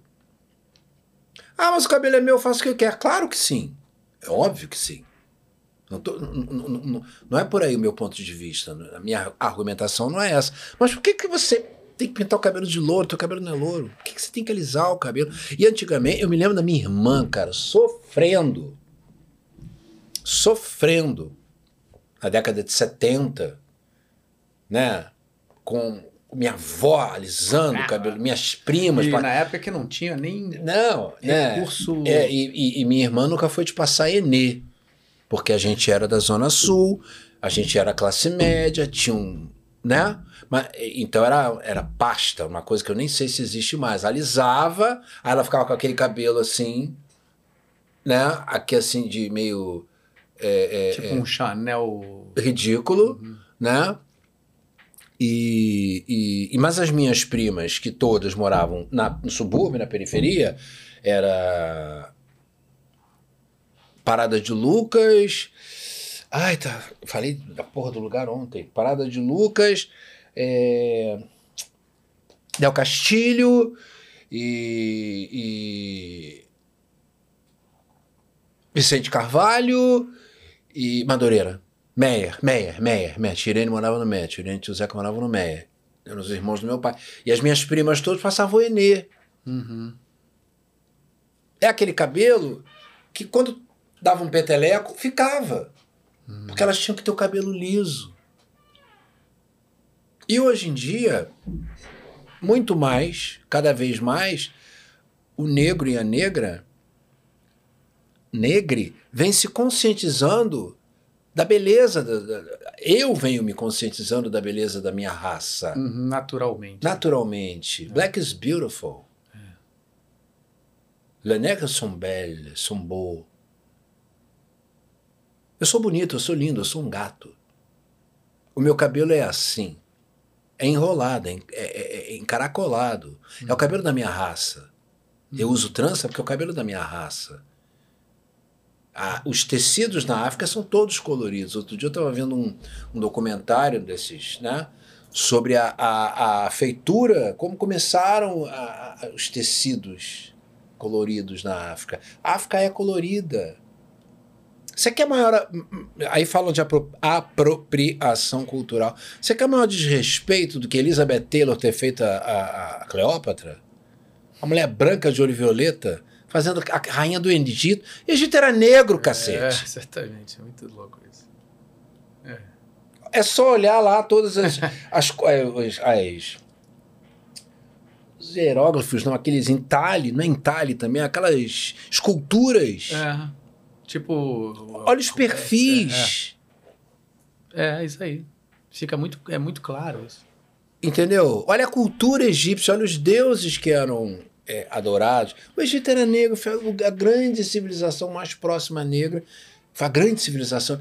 E aí não, Elizabeth Taylor. Claro, também aquilo foi década de 40, eu acho.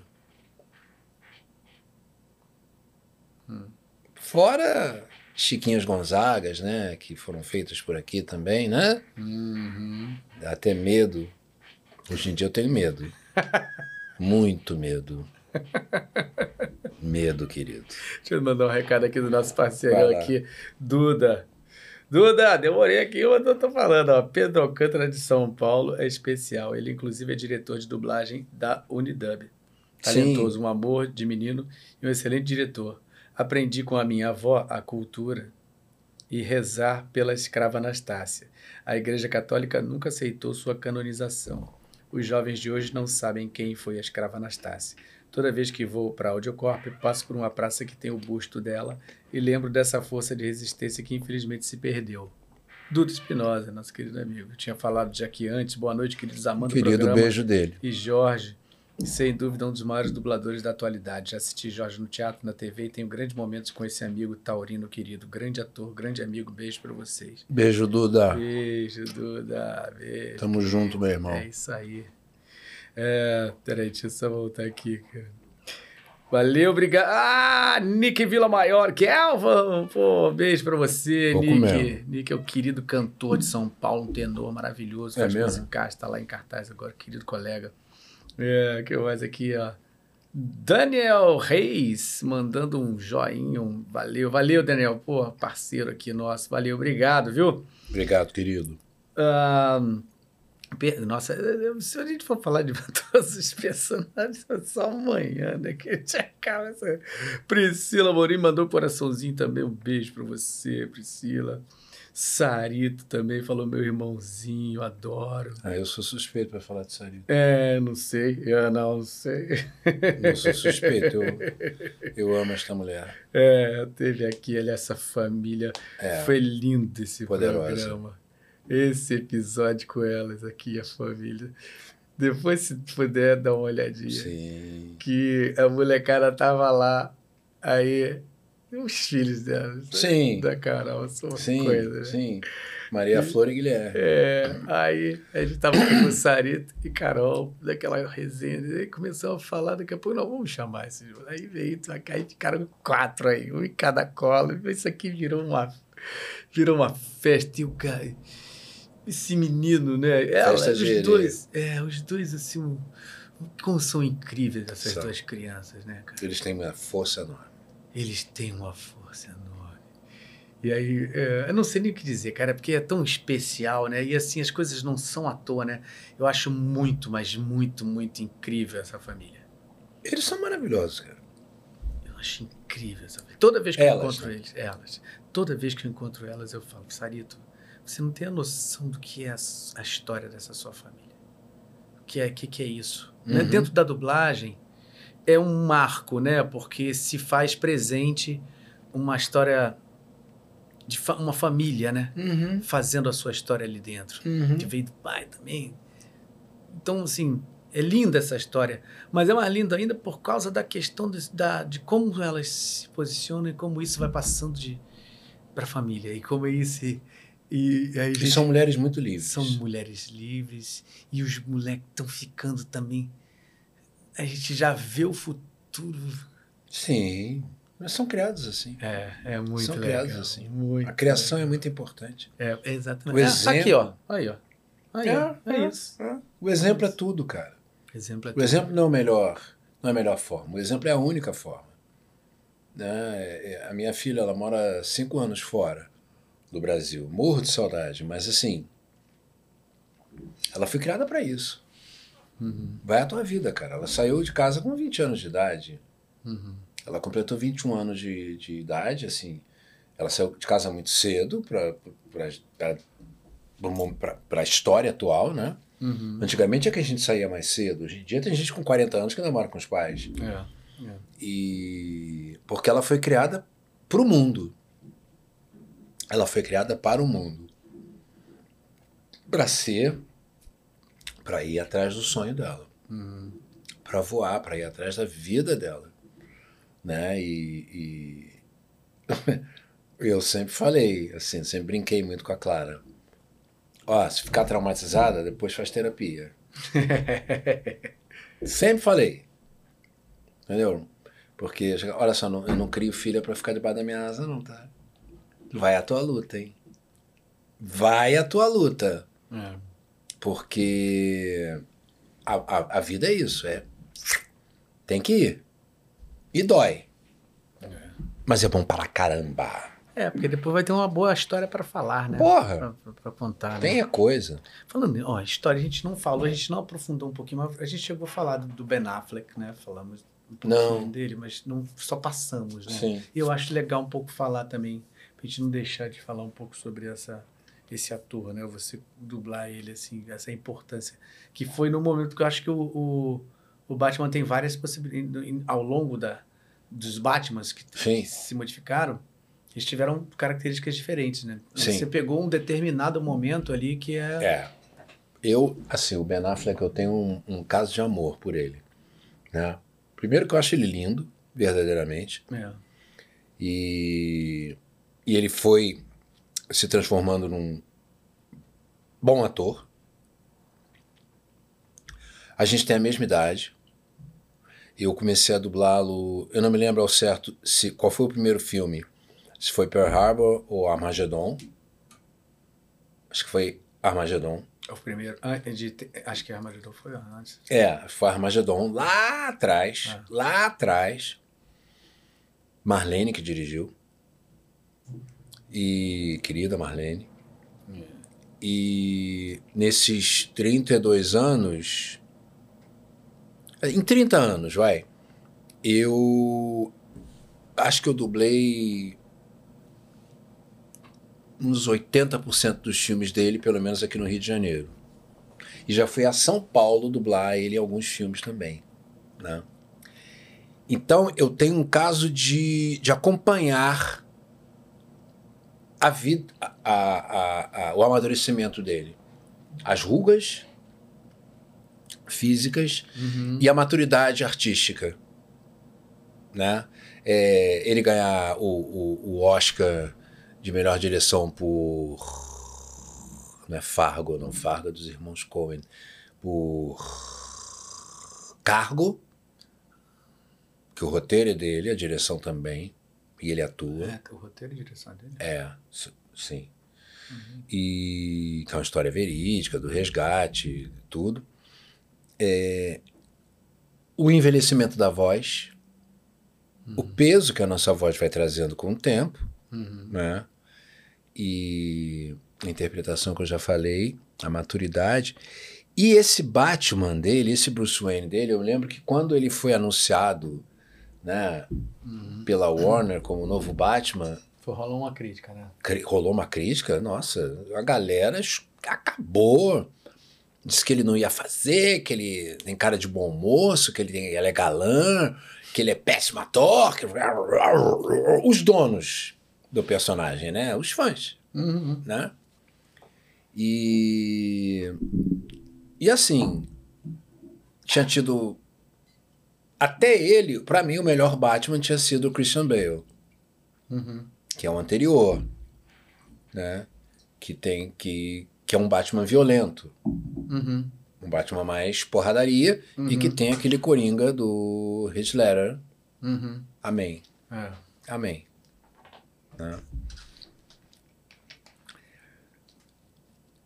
Só que esse Batman do Ben Affleck é o Batman, obrigado, que pra mim, cara, eu fui ver o, o, o Batman versus Super-Homem em Los Angeles, a Warner, Warner nos levou pra ver o filme e tudo, né?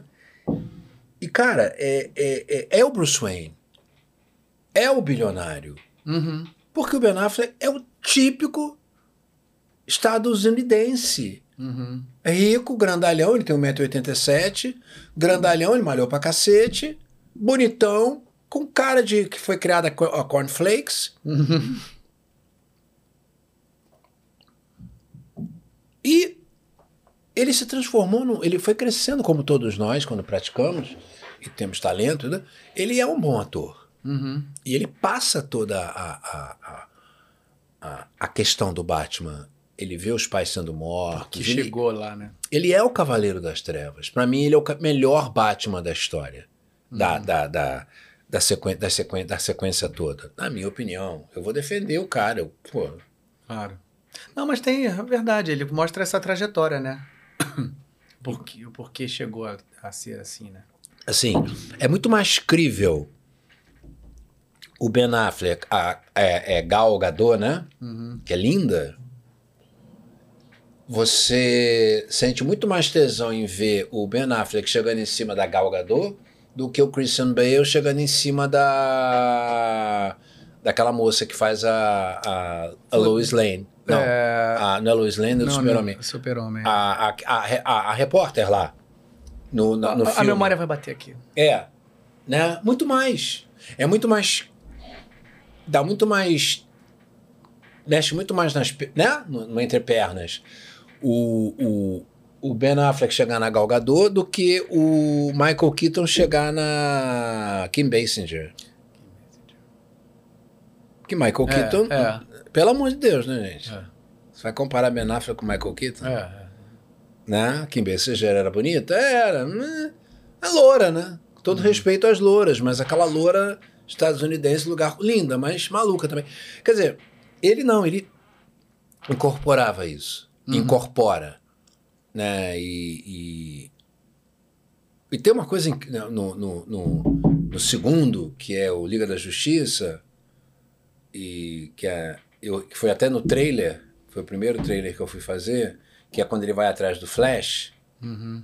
né? E ele, e, e ele joga o, o morceguinho. de- Sim, a, a, a, é, aí o Flash pega, e aí o Flash, uhul, o ator é até um maluco, né? O cara, você sabe, né? Não, não. O É cara mesmo? É, pesquisa, não sei o nome dele, mas o cara é maluco. O cara é maluco. O cara é maluco. É. Aí eles entram no carro do Batman pra ir. Aí o, o, o- o Flash vira. Cara, vem cá. Que ele tá de Bruce Wayne. Uhum. Né? Entra no carro do esporte do Bruce Wayne e tudo. Vem cá. Eu corro pra caramba, super-homem isso, não sei o que. E você, qual é seu superpoder? Ele, eu sou rico. Isso é maravilhoso, cara. Isso é maravilhoso. E ele fala isso. Você crê. É, que é a cara dele. Porque ele tem né? cara de bilionário. É. De quarentão. É verdade. Tem a credibilidade total já ali. Ele vira, olha, eu sou rico. E é um superpoder, né? É um super... Oh, E, cara, assim, Hoje em dia, ó, temos aí o Elon Musk aí, porque não Ai, mentira. Nem me fale. E esse. E aquilo, né? É, como eu falei lá no início aqui do, do podcast, né? Dublar o Batman pra mim, cara. Eu já Nossa. tive, eu já tive a, a, a honra, né? E a benção de dublar o Batman, dublar o Hulk no primeiro Avengers. Dublar o Duende Verde. Teve uns outros super-heróis também que eu dublei, que agora eu tô me esquecendo. O Máquina de Combate, depois no Avengers. Vamos ver se eu tenho uma, uma ajuda. Esses, esses, esses quatro, assim.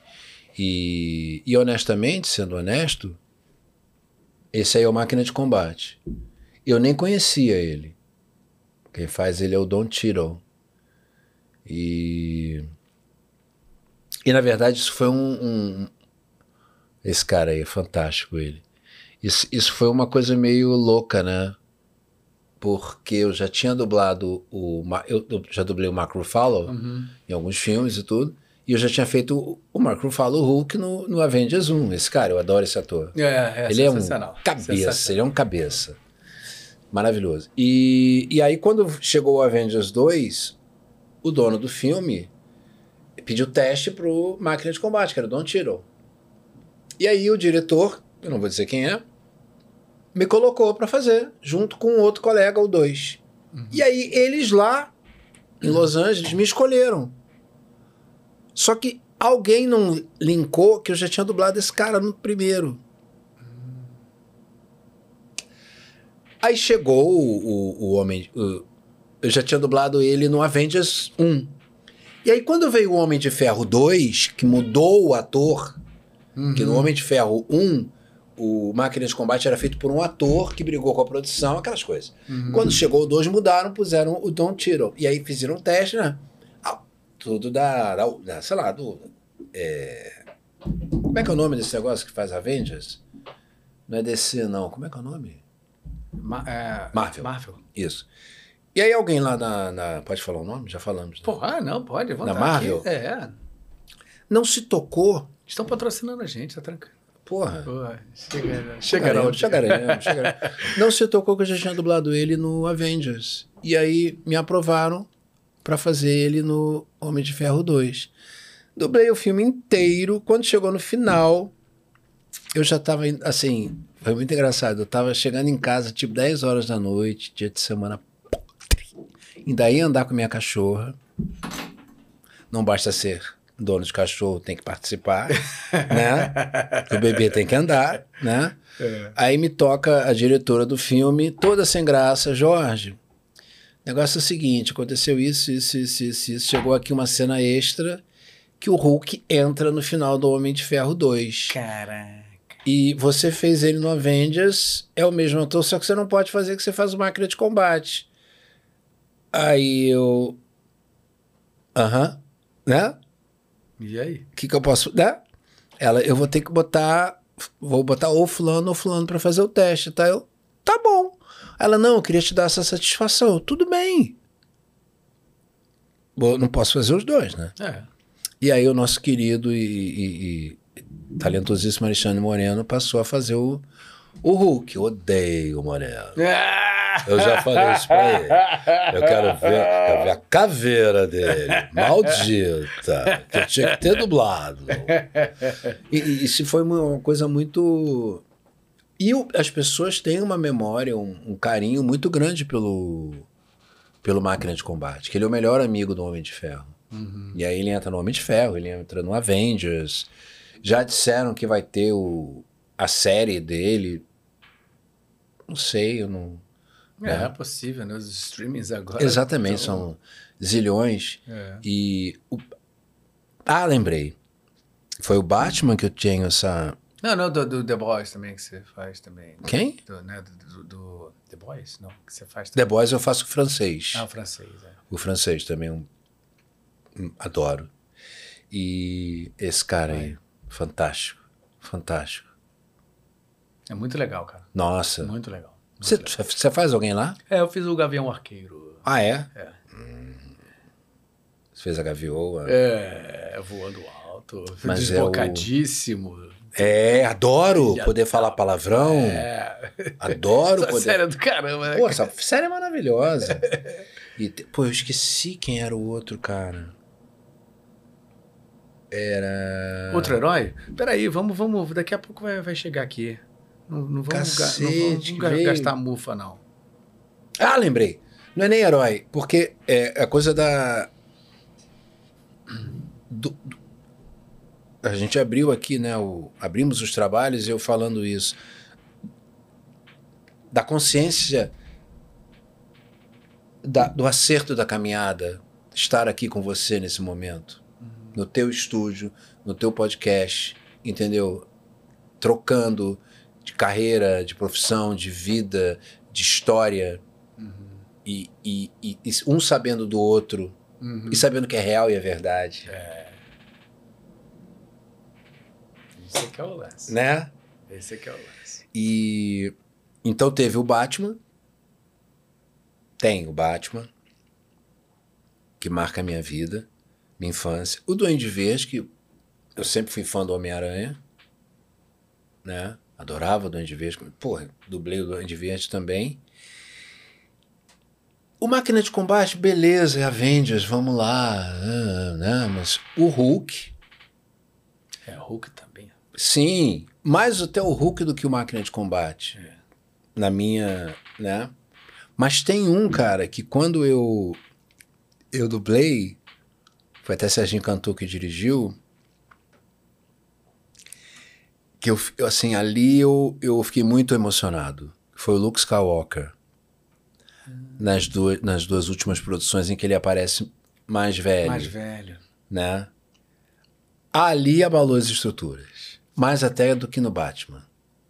É porque. Porque, cara, Star Wars, Star Wars. se alguém me sacanear porque é o George, George Lucas, eu, né? Não, cara, é porque- cara da ponta da língua. Eu tinha 10 anos de idade quando eu vi pela primeira vez no cinema ópera na praia de Botafogo Star Wars. Eu devo ter visto Star Wars, O Império Contra-Ataca e O Retorno de Jedi. Só bate com Alien 1, que eu já vi também. Eu lembro, acho que eu vi no Arte Palácio, na Tijuca. Pois é. Existe mais. Acho Não, que deve virou- ser mais uma das virou farmácias. igreja. Virou igreja. É igreja? É igreja. Virou igreja. Eu namorei duas meninas que moravam. Era lindo. sim. É, era lá, era, era tipo o Roxy. Tipo o, o Odeon na, Odeon, na, na é. Cinelândia. Cinema clássico. E ali o Luke, Luke Skywalker, cara. Ali eu me segurei muito. Porque foi tudo na minha vida. Cara, foi tipo. Assim como o Batman, mas o Luke Skywalker. Eu, cara, eu não acredito que eu. Eu. Porque eu. Eu, eu entrei em contato com um moleque, entendeu? É. Mais do que com o Batman. É, é. Porque o Batman foi uma referência que veio pra mim pelo meu irmão mais velho. Assim como Star Trek, que eu não gosto, nunca gostei. Apesar de ter dublado e tudo. Faz um saco aquilo. Mas, e eu viro. Mas a, a minha ficção científica é Star, é Star Wars. Porque eu acho que Star Trek gira, gira, gira, gira, gira, gira, gira, gira, gira, gira, gira, gira, gira, chega a lugar nenhum. Sempre achei. E eu tenho trauma porque eu queria ver meus desenhos e a televisão. Só tinha uma televisão. Se eu tô falando do início da década de 70, tá, galera? Não é essa festa que hoje em dia não. né? E só tinha uma televisão na casa das pessoas. E, você tinha que levantar para trocar o canal. Não, é, e cuidado porque quebrava o seletor. Isso aí meu pai ficava marara. E, e aí meu irmão, por ser mais velho, eu era obrigado a ver aquela bosta daquele programa de ficção que eu não entendia nada. E eu queria ver meus desenhos. Eu queria ver Homem-Aranha, eu queria ver Thor. Aí de mim se eu chegasse perto da televisão. Ele não me batia porque ele não era louco. Né? Que minha avó quebrava ele ao meio. Mas. é a vantagem de ser caçula. É a vantagem de ser caçula. É, eu sou caçula. Você sabe, É, né? Três, três, três homens em casa. né? É a vantagem de ser caçula e inteligente. né? Eu dava um grito, vó! Ela já vinha. E, mas Star Wars, cara, eu me, me, emocionei muito. Eu falei várias vezes aí, Jorge. É, não, porque realmente é um. Aí, cara, lembra? É. Que legal isso. Lembra? A gente no Cine Ópera, no Coral, também na Praia de Botafogo. E depois com o Império Contra-Ataca. Aquela...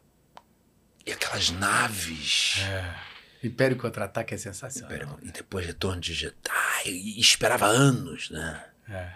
É incrível, E, né? e parecia que não chegava nunca. E quando chegava, cara...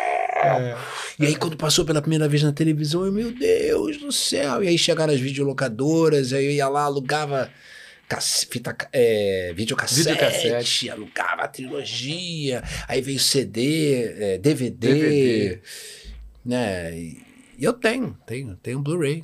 Adoro. Caramba, Blu-ray, então, que foi um negócio, uma mídia que meio que naufragou, né, cara? Assim, Depois, é, com os streamings todos de hoje em dia. é. E Não, ainda tinha outra também, que essa aí ficou, foi menos ainda, coitado, o Disc Laser, você lembra disso? Que era um discão desse tamanho, que era tipo um, um, um CD, só que era de- desse tamanho. lembro Tipo, vagamente. pessoas tinham isso. Lembro Chegou, vagamente. chegou e não pegou.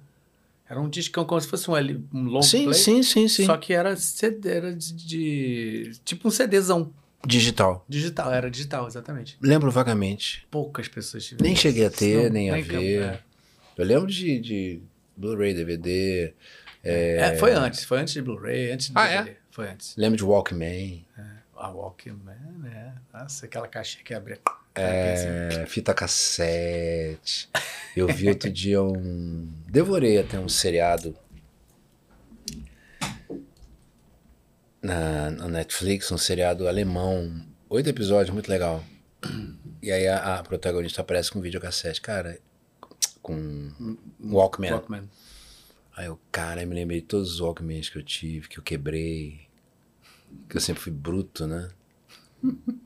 A fita às vezes talava. Com Aí, eu, aí quando eu puxava, ficava Ia. presa a fita, Ih, né? A fita magnética, o filho da. né, Quebrava a porta, eu era muito bruto. Mas tô mais calmo. Mais calmo. a gente vai acalmando. É, vai acalmando, isso é verdade. Vai. Era muito atazanado. Olha. Daniel Reis, valeu, Daniel Reis, um dos nossos queridos apoiadores aqui. É de uma falta de realidade alguém tentar mascarar todas as idio idiocracias e racismo aqui no Brasil. Aos poucos tentamos mudar a visão. Isso aí. Isso aí. Bom, nosso querido, falamos dele, Cristiano Torreão. Fala, meu irmão, um abraço. Fala, querido. Salve, queridos. Um abraço, Galvão. Um grande abraço pro meu compadre Jorge. Beijo, meu irmão. É isso aí. Ó, tem, cara, tem mais coisa. ah, Don't Cheadle. Don't, é isso? Você fez? Então, Tiro é o Ah. máquina de combate. Máquina de combate. É que a gente já falou, né? Já. Não, porque eu tava tentando. ah, ah, Você acabou lembrando, né? O que não- que- de quem. De, de que você queria falar. Você acabou. Você tava tentando. Luke Skywalker. Luke Skywalker. Luke Pô, é Skywalker. Logo esse, né? Luke Skywalker. É, que é aquilo que eu falei. Aquele Hum. ali foi. Eu me controlei muito em vários momentos. Porque é, é o filme final. No segundo ele aparece muito pouco, mas no primeiro é esse aí. Ele já, ele já, ele vai formar a, a, a Jedi, que eu esqueci o nome, é claro, né? E, e é no filme que aparece o, o, o, o, o Darth Vader, novo. Ah, tá. Que fala de, lá do passado dele. Exatamente. É. Uhum. E. E esse aí foi. Quem fazia era Mário, né? Mário Jorge. Uhum. Também meu professor. É. É, e que eu amo, amo. Adoro o Mário Jorge, né? Daquele Ah, jeitinho. sei, irmão, irmão. Exato, daquele jeitinho. Irmão. Adoro gente. Foda, sou foda. Eu acho. Moleque, filhote, escalo bem pra caralho, filhote. Escalo bem pra caralho. É, tivemos juntos assistindo, aliás, não sei se você assistiu, vai assistir Marrom. Não sei se tá aqui. Ainda não. Tava na Cidade das Artes, acho que ainda fica um tempo. Eu ainda não A vi. senhora. Legal. Tem, tem muito espetáculo bom em cartaz, né? A gente foi assistir junto, lembrei agora por causa disso. E aí era o Mário que fazia quando ele era lá atrás, né? Na década de 70, na, na Herbert. E ele fez o teste, mas acharam a voz dele muito jovem. É incrível, né? É sensacional isso. É porque é meu. é- né? E, e aí o, o Sérgio Encantu me chamou para fazer o, o teste e ainda falou: faz tua voz normal. Não, só dá uma pesadinha, né? Mas é aquela coisa da gente, do artista. né? Quando eu olhei para a cara dele, eu pensei numa voz, né? Nada. Não. Deixa eu entrar nesse cara aqui. É o Luke Skywalker, mais velho. 40 anos depois, isolado numa ilha, que ele se isolou. Quando termina o Retorno de Jedi, ele vai embora. Né? E, e o mundo Jedi está em crise. Ele é o. O nome desse episódio é O Último Jedi. Que é ele. E aí ele forma a, a menina. Que vai, que aí vai reiniciar toda a trajetória dos Jedi. Porque ele é o último Jedi. E ele está sendo procurado pelo. Ah, é verdade, é verdade. Entendeu? Mas ele tá numa ilha meditante. Fazendo algo que eu jamais faria. Não, eu gosto de meditar, mas Você gosta de meditar? Quando eu consigo, né? Reunir a mente. É difícil, cara, meditar, é. Pra mim é, mas às vezes eu consigo. Agora, tem um povo que fica. Povo que fica um dia sem falar, eu não consigo. Nossa, esses retiros, né? Caraca, eu fico, já imaginei num negócio desse. Acho que eu não, eu não- Como é que consegue não falar? Espiritualidade, querido. Cara, mas é tudo bem. Mas assim. O controle, de repente você tá assim, de repente, um- por um rompante você resolve falar. Eu não tenho. Cara, Eu não tenho. é Dá uma topada e. é, né? Pega um papel rapidinho. Ou então leva uma dedada e. né? não, não pode nem soltar um oi. Não, não, não consigo não. Não consigo não. Consigo não. Mas às vezes eu dou umas meditadas. Mensagem aqui de, olha, valeu, um- um- muito, a Mili Andrade diz, muito fã das dublagens de vocês dois, beijo, beijo. Obrigado, muito queridão. obrigado, muito obrigado. Super chat, muito legal. Ô, meu querido amigo, falamos alguma coisa, alguma coisa que você lembre que a gente não falou, que você queira falar, espetáculo que você está estreando, que você está produzindo, não, Não. coisa que não. você queira dizer, fala das suas redes sociais aí. Meu irmão, só quero agradecer a oportunidade mais uma vez, certo? De estar aqui contigo, com a sua mulher, com, com pessoal aqui do teu estúdio. É, essa oportunidade dessa conversa que fluiu, né? Eu falo pra cacete. Não, mas é. E É porque tem assunto. tem, graças a Deus. Tem história. É, tem história. essa energia boa e agradecer ao universo, agradecer ao universo sempre. E eu não estou produzindo espetáculo nenhum agora, mesmo porque eu estou fazendo novela, né? Lembra um pouquinho aí que, que- como é que vai acontecer aí agora para quem ainda tá aí assistindo a gente, tem bastante gente. Eu tô entrando na novela, na série, né? Já comecei a gravar a série Reis, Da Record. da TV Record, né? Que é uma novela bíblica, Né? Eu estou fazendo o rei Talmai, um rei africano, de um pequeno, mas bastante poderoso reino, Pai da maca. pai da princesa Maaka, Maca. Que é a Jaque Oliveira quem faz, é, foi Miss Brasil 2013. Nossa, é linda ela. Ela é um espetáculo, é um amor de pessoa e muito talentosa. Tá nascendo uma potência aí. Que legal, É, e muito, muito mega esforçada. que legal. É. E a primeira primeiro trabalho assim bíblico que eu faço, né? É, Eu não tenho religião, eu acredito no universo, na beleza, na força e no amor do universo, mas eu acho que todas as histórias merecem ser contadas por nós atores. né? Então é uma, foi um convite que me foi feito pela Rede Record. Vambora, o importante é trabalhar, o importante é contar a história, né? Somos contadores de história. É, isso aí. Somos contadores de história. Né? Então, convite aí para quem quiser ver. E a gente volta. Eu acho que vai ser muito legal. Eu também acho. Eu também acho. Eu também acho. Eu, eu gosto muito do personagem. Ele tem camadas. Né? Ele tem camadas. Agora, dia 15 de dezembro, estreia Avatar, o, Sensacional. o Caminho das Águas, né? Que dublo, Imperdível. dublo Jake Sully, o Avatar. E ele tá direto de Avatar, né? E não vou mais dar spoiler.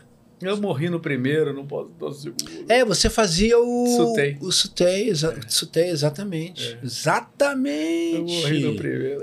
Avatar foi um filme que eu vi dublado. Alguém perguntou. Avatar eu vi. Uhum. Fui fui- minha filha no cinema ver dublado. E ficou muito bom. Uhum. Não, foi, foi lindo, lindo. Eu vi Ficou- algumas vezes. ficou eu muito amo bom. Avatar. Ah, cara. Aquela história, aquilo tudo ali. É, É outro que eu já vi umas 15 vezes aquele filme. Pra Que- mim, pra mim é, é é o, é, o, é, o, é o que é a vida. É nisso é que eu acredito. Ele é totalmente maniqueísta, né? Bem quanto mal. É. Eu vejo. O, o, você lembra de um livro do Nietzsche chamado A Origem da Tragédia? Não, não, eu sei qual é, mas eu não, não, não conheço. Não, não li. E é um livro de 32 capítulos, eu acho. Pequenos, são curtos. Do primeiro ao décimo quinto, ele fala da, do teatro, da origem da tragédia. Do décimo sexto até o décimo, ao trigésimo segundo, ele fala da música, da ópera. Uhum. E é onde ele. Nietzsche era maravilhosamente louco, né? Uhum. Matou, matou Deus, né? A partir do momento. Bem, ficar filosofando aqui. E- Eu tava lembrando porque eu acho que eu tive artigos disso, né? Até na Unirio que eu cheguei a Sim, estudar. com certeza. Por isso que eu tô falando, não li o livro, mas eu Com estudei certeza. alguns artigos na Com, Unirio. cer- com certeza. Foi onde eu descobri Nietzsche. É. Foi na, estudando filosofia na, na- na- direcionada para o teatro eh, na Unirio. Não foi nem no jornalismo. No jornalismo eu estudei outros caras, Platão, Uhum. Sócrates. E na Unirio voltei a estudar Platão e Sócrates. Mas Nietzsche foi ali. Uhum, Porque julgamentos ali, é. É, mito da caverna, aquela porra toda.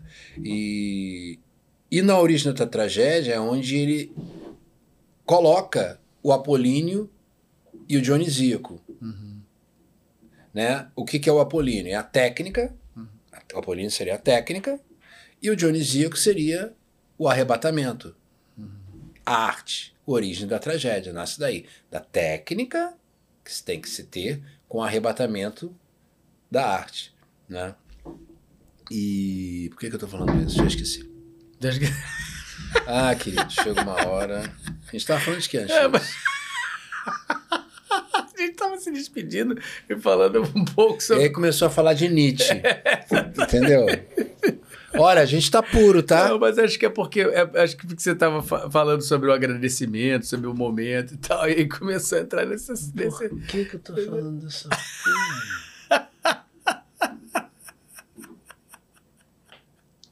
Não tem problema.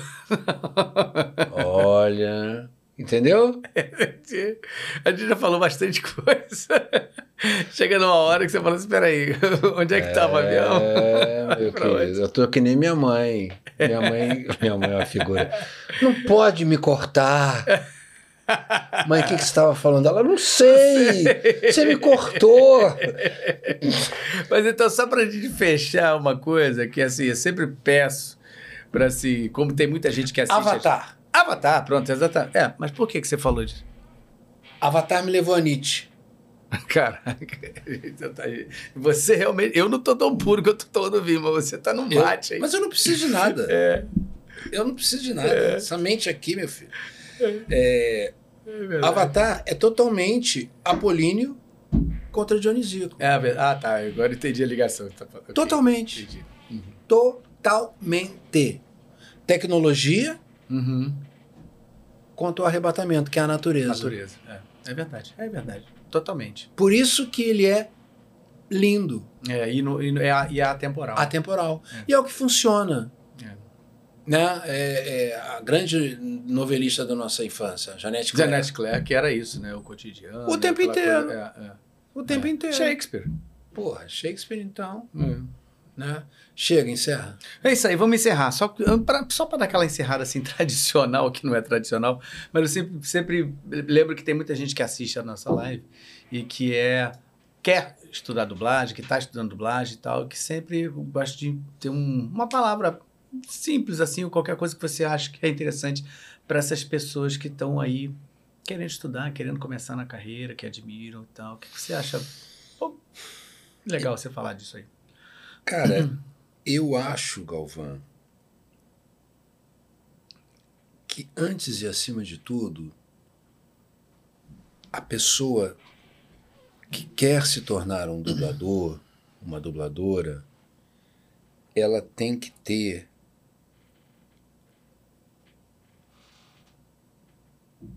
ela tem que ser ator.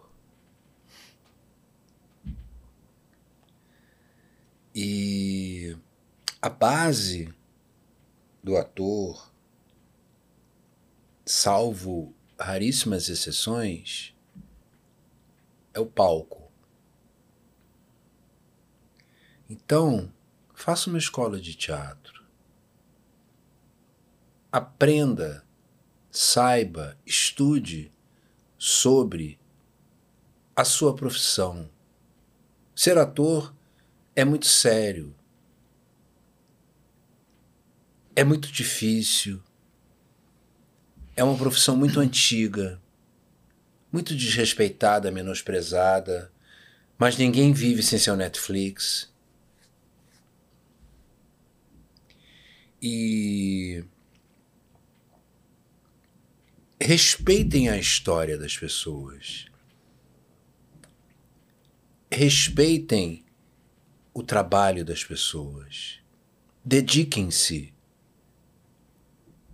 Vão atrás, mas com com respeito pela profissão. Pelos profissionais que já estão ali. Sejam responsáveis, sejam disciplinados, sejam dedicados mais uma vez. E não pensem que é brincadeira. Por exemplo, acho que eu já respondi, né?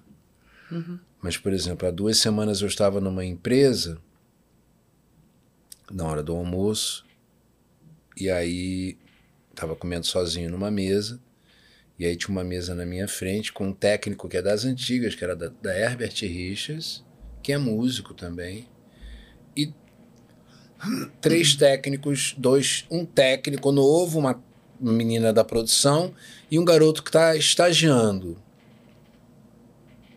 E aí, pá, pá, pá. Aí esse garoto que está estagiando ouviu a minha voz, reconheceu, começou a falar alguns personagens que eu já tinha dublado. Aí o outro virou para ele e falou: Olha, aqui nessa empresa é proibido tirar foto com os dubladores. Não pode. Porque muitos não gostam. Eu, por exemplo, eu não me importo em tirar foto. Né? Mas assim, é. Peça com educação. Uhum. Né? É, eu não mando áudio, por exemplo. É, também não. As pessoas têm que entender isso. Né? Não, mas nem todo mundo entende, ainda acha que a gente está sendo grosseiro. E aí esse menino virou e falou assim: Ah, eu acho que eu também vou fazer esse negócio de dublagem aí. Será que é muito difícil? Aí esse senhor que é técnico das antigas, eu senti que ele deu uma travada, porque eu estava na mesa atrás, ouvindo. E eu estava calmo. Eu continuei comendo, mas ouvindo e vendo, né? Até onde ele conseguiria ir. Aí, ele, aí o, o, o, o técnico antigo virou: Não, meu querido, antes de tudo você tem que ter DRT, cara, tem que estudar. Ele tem que ter DT o quê? DR. O. Captou? DT. Aí ele é, cara, é profissão. Que isso, cara, não sei o quê. Aí eu virei, educado e calmamente. É, aí eu vou encerrar minha resposta, tá? Eu virei, querido, qual é o seu nome? Ele, Fulano, eu, boa tarde, eu sou Jorge Lucas. tenho 34 anos de profissão. Me diz uma coisa. Aí ele, ah, eu sei. Eu, pois é. Se você quiser operar o coração de uma pessoa agora, você pode? Ele, não, tem que estudar eu para ser ator também. Respeite a minha profissão. É, o começo de tudo é isso, né? Saber a importância de, daquilo ali. Vai estudar. É isso aí. Vai, vai entender o que, que você está fazendo.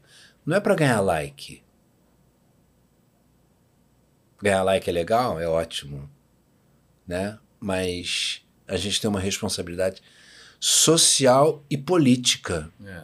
Acabou de, se, de, ser mostrado mais uma vez, aliás, em todos os momentos da história, não só desse país, mas da humanidade, nós, artistas e os educadores, os formadores de opinião, mostramos a nossa importância uhum. Uhum. diante dos do pessoal da, do terno e gravata. Uhum. Né? É isso aí. É, e... é, muito maior do que parece. Exato. Exato. E... Ter essa noção. E é isso. E minha rede social única que eu tenho Twitter, mas não entro nunca. Minha rede social é, é o Instagram.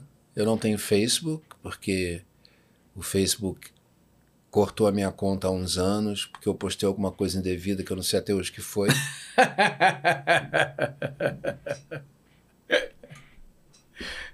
E eu adoro o Instagram, que é Jorge Lucas PH. Pronto. Sou eu. E é muito legal, tem muita coisa bacana lá pra ver. Ah, eu me divirto. Eu me divirto. Eu me divirto. Eu sou uma pessoa que eu me divirto na é, vida. Inclusive ele levantando os 66 quilos, é muito bom. No Squat Clean. É. Bati meu PR. É, muito legal, muito legal. É, eu gosto muito de esporte, cara. Bacana, bacana. Deixo metade do estresse ali. É, pode crer. Quando eu jogava vôlei era no vôlei, agora é no crossfit. é sério. É, não, com certeza. Não dá pra atropelar ninguém, né? Não pode.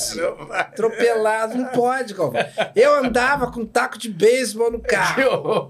Aí meu terapeuta falou: tira essa porra daí. Aí tirei.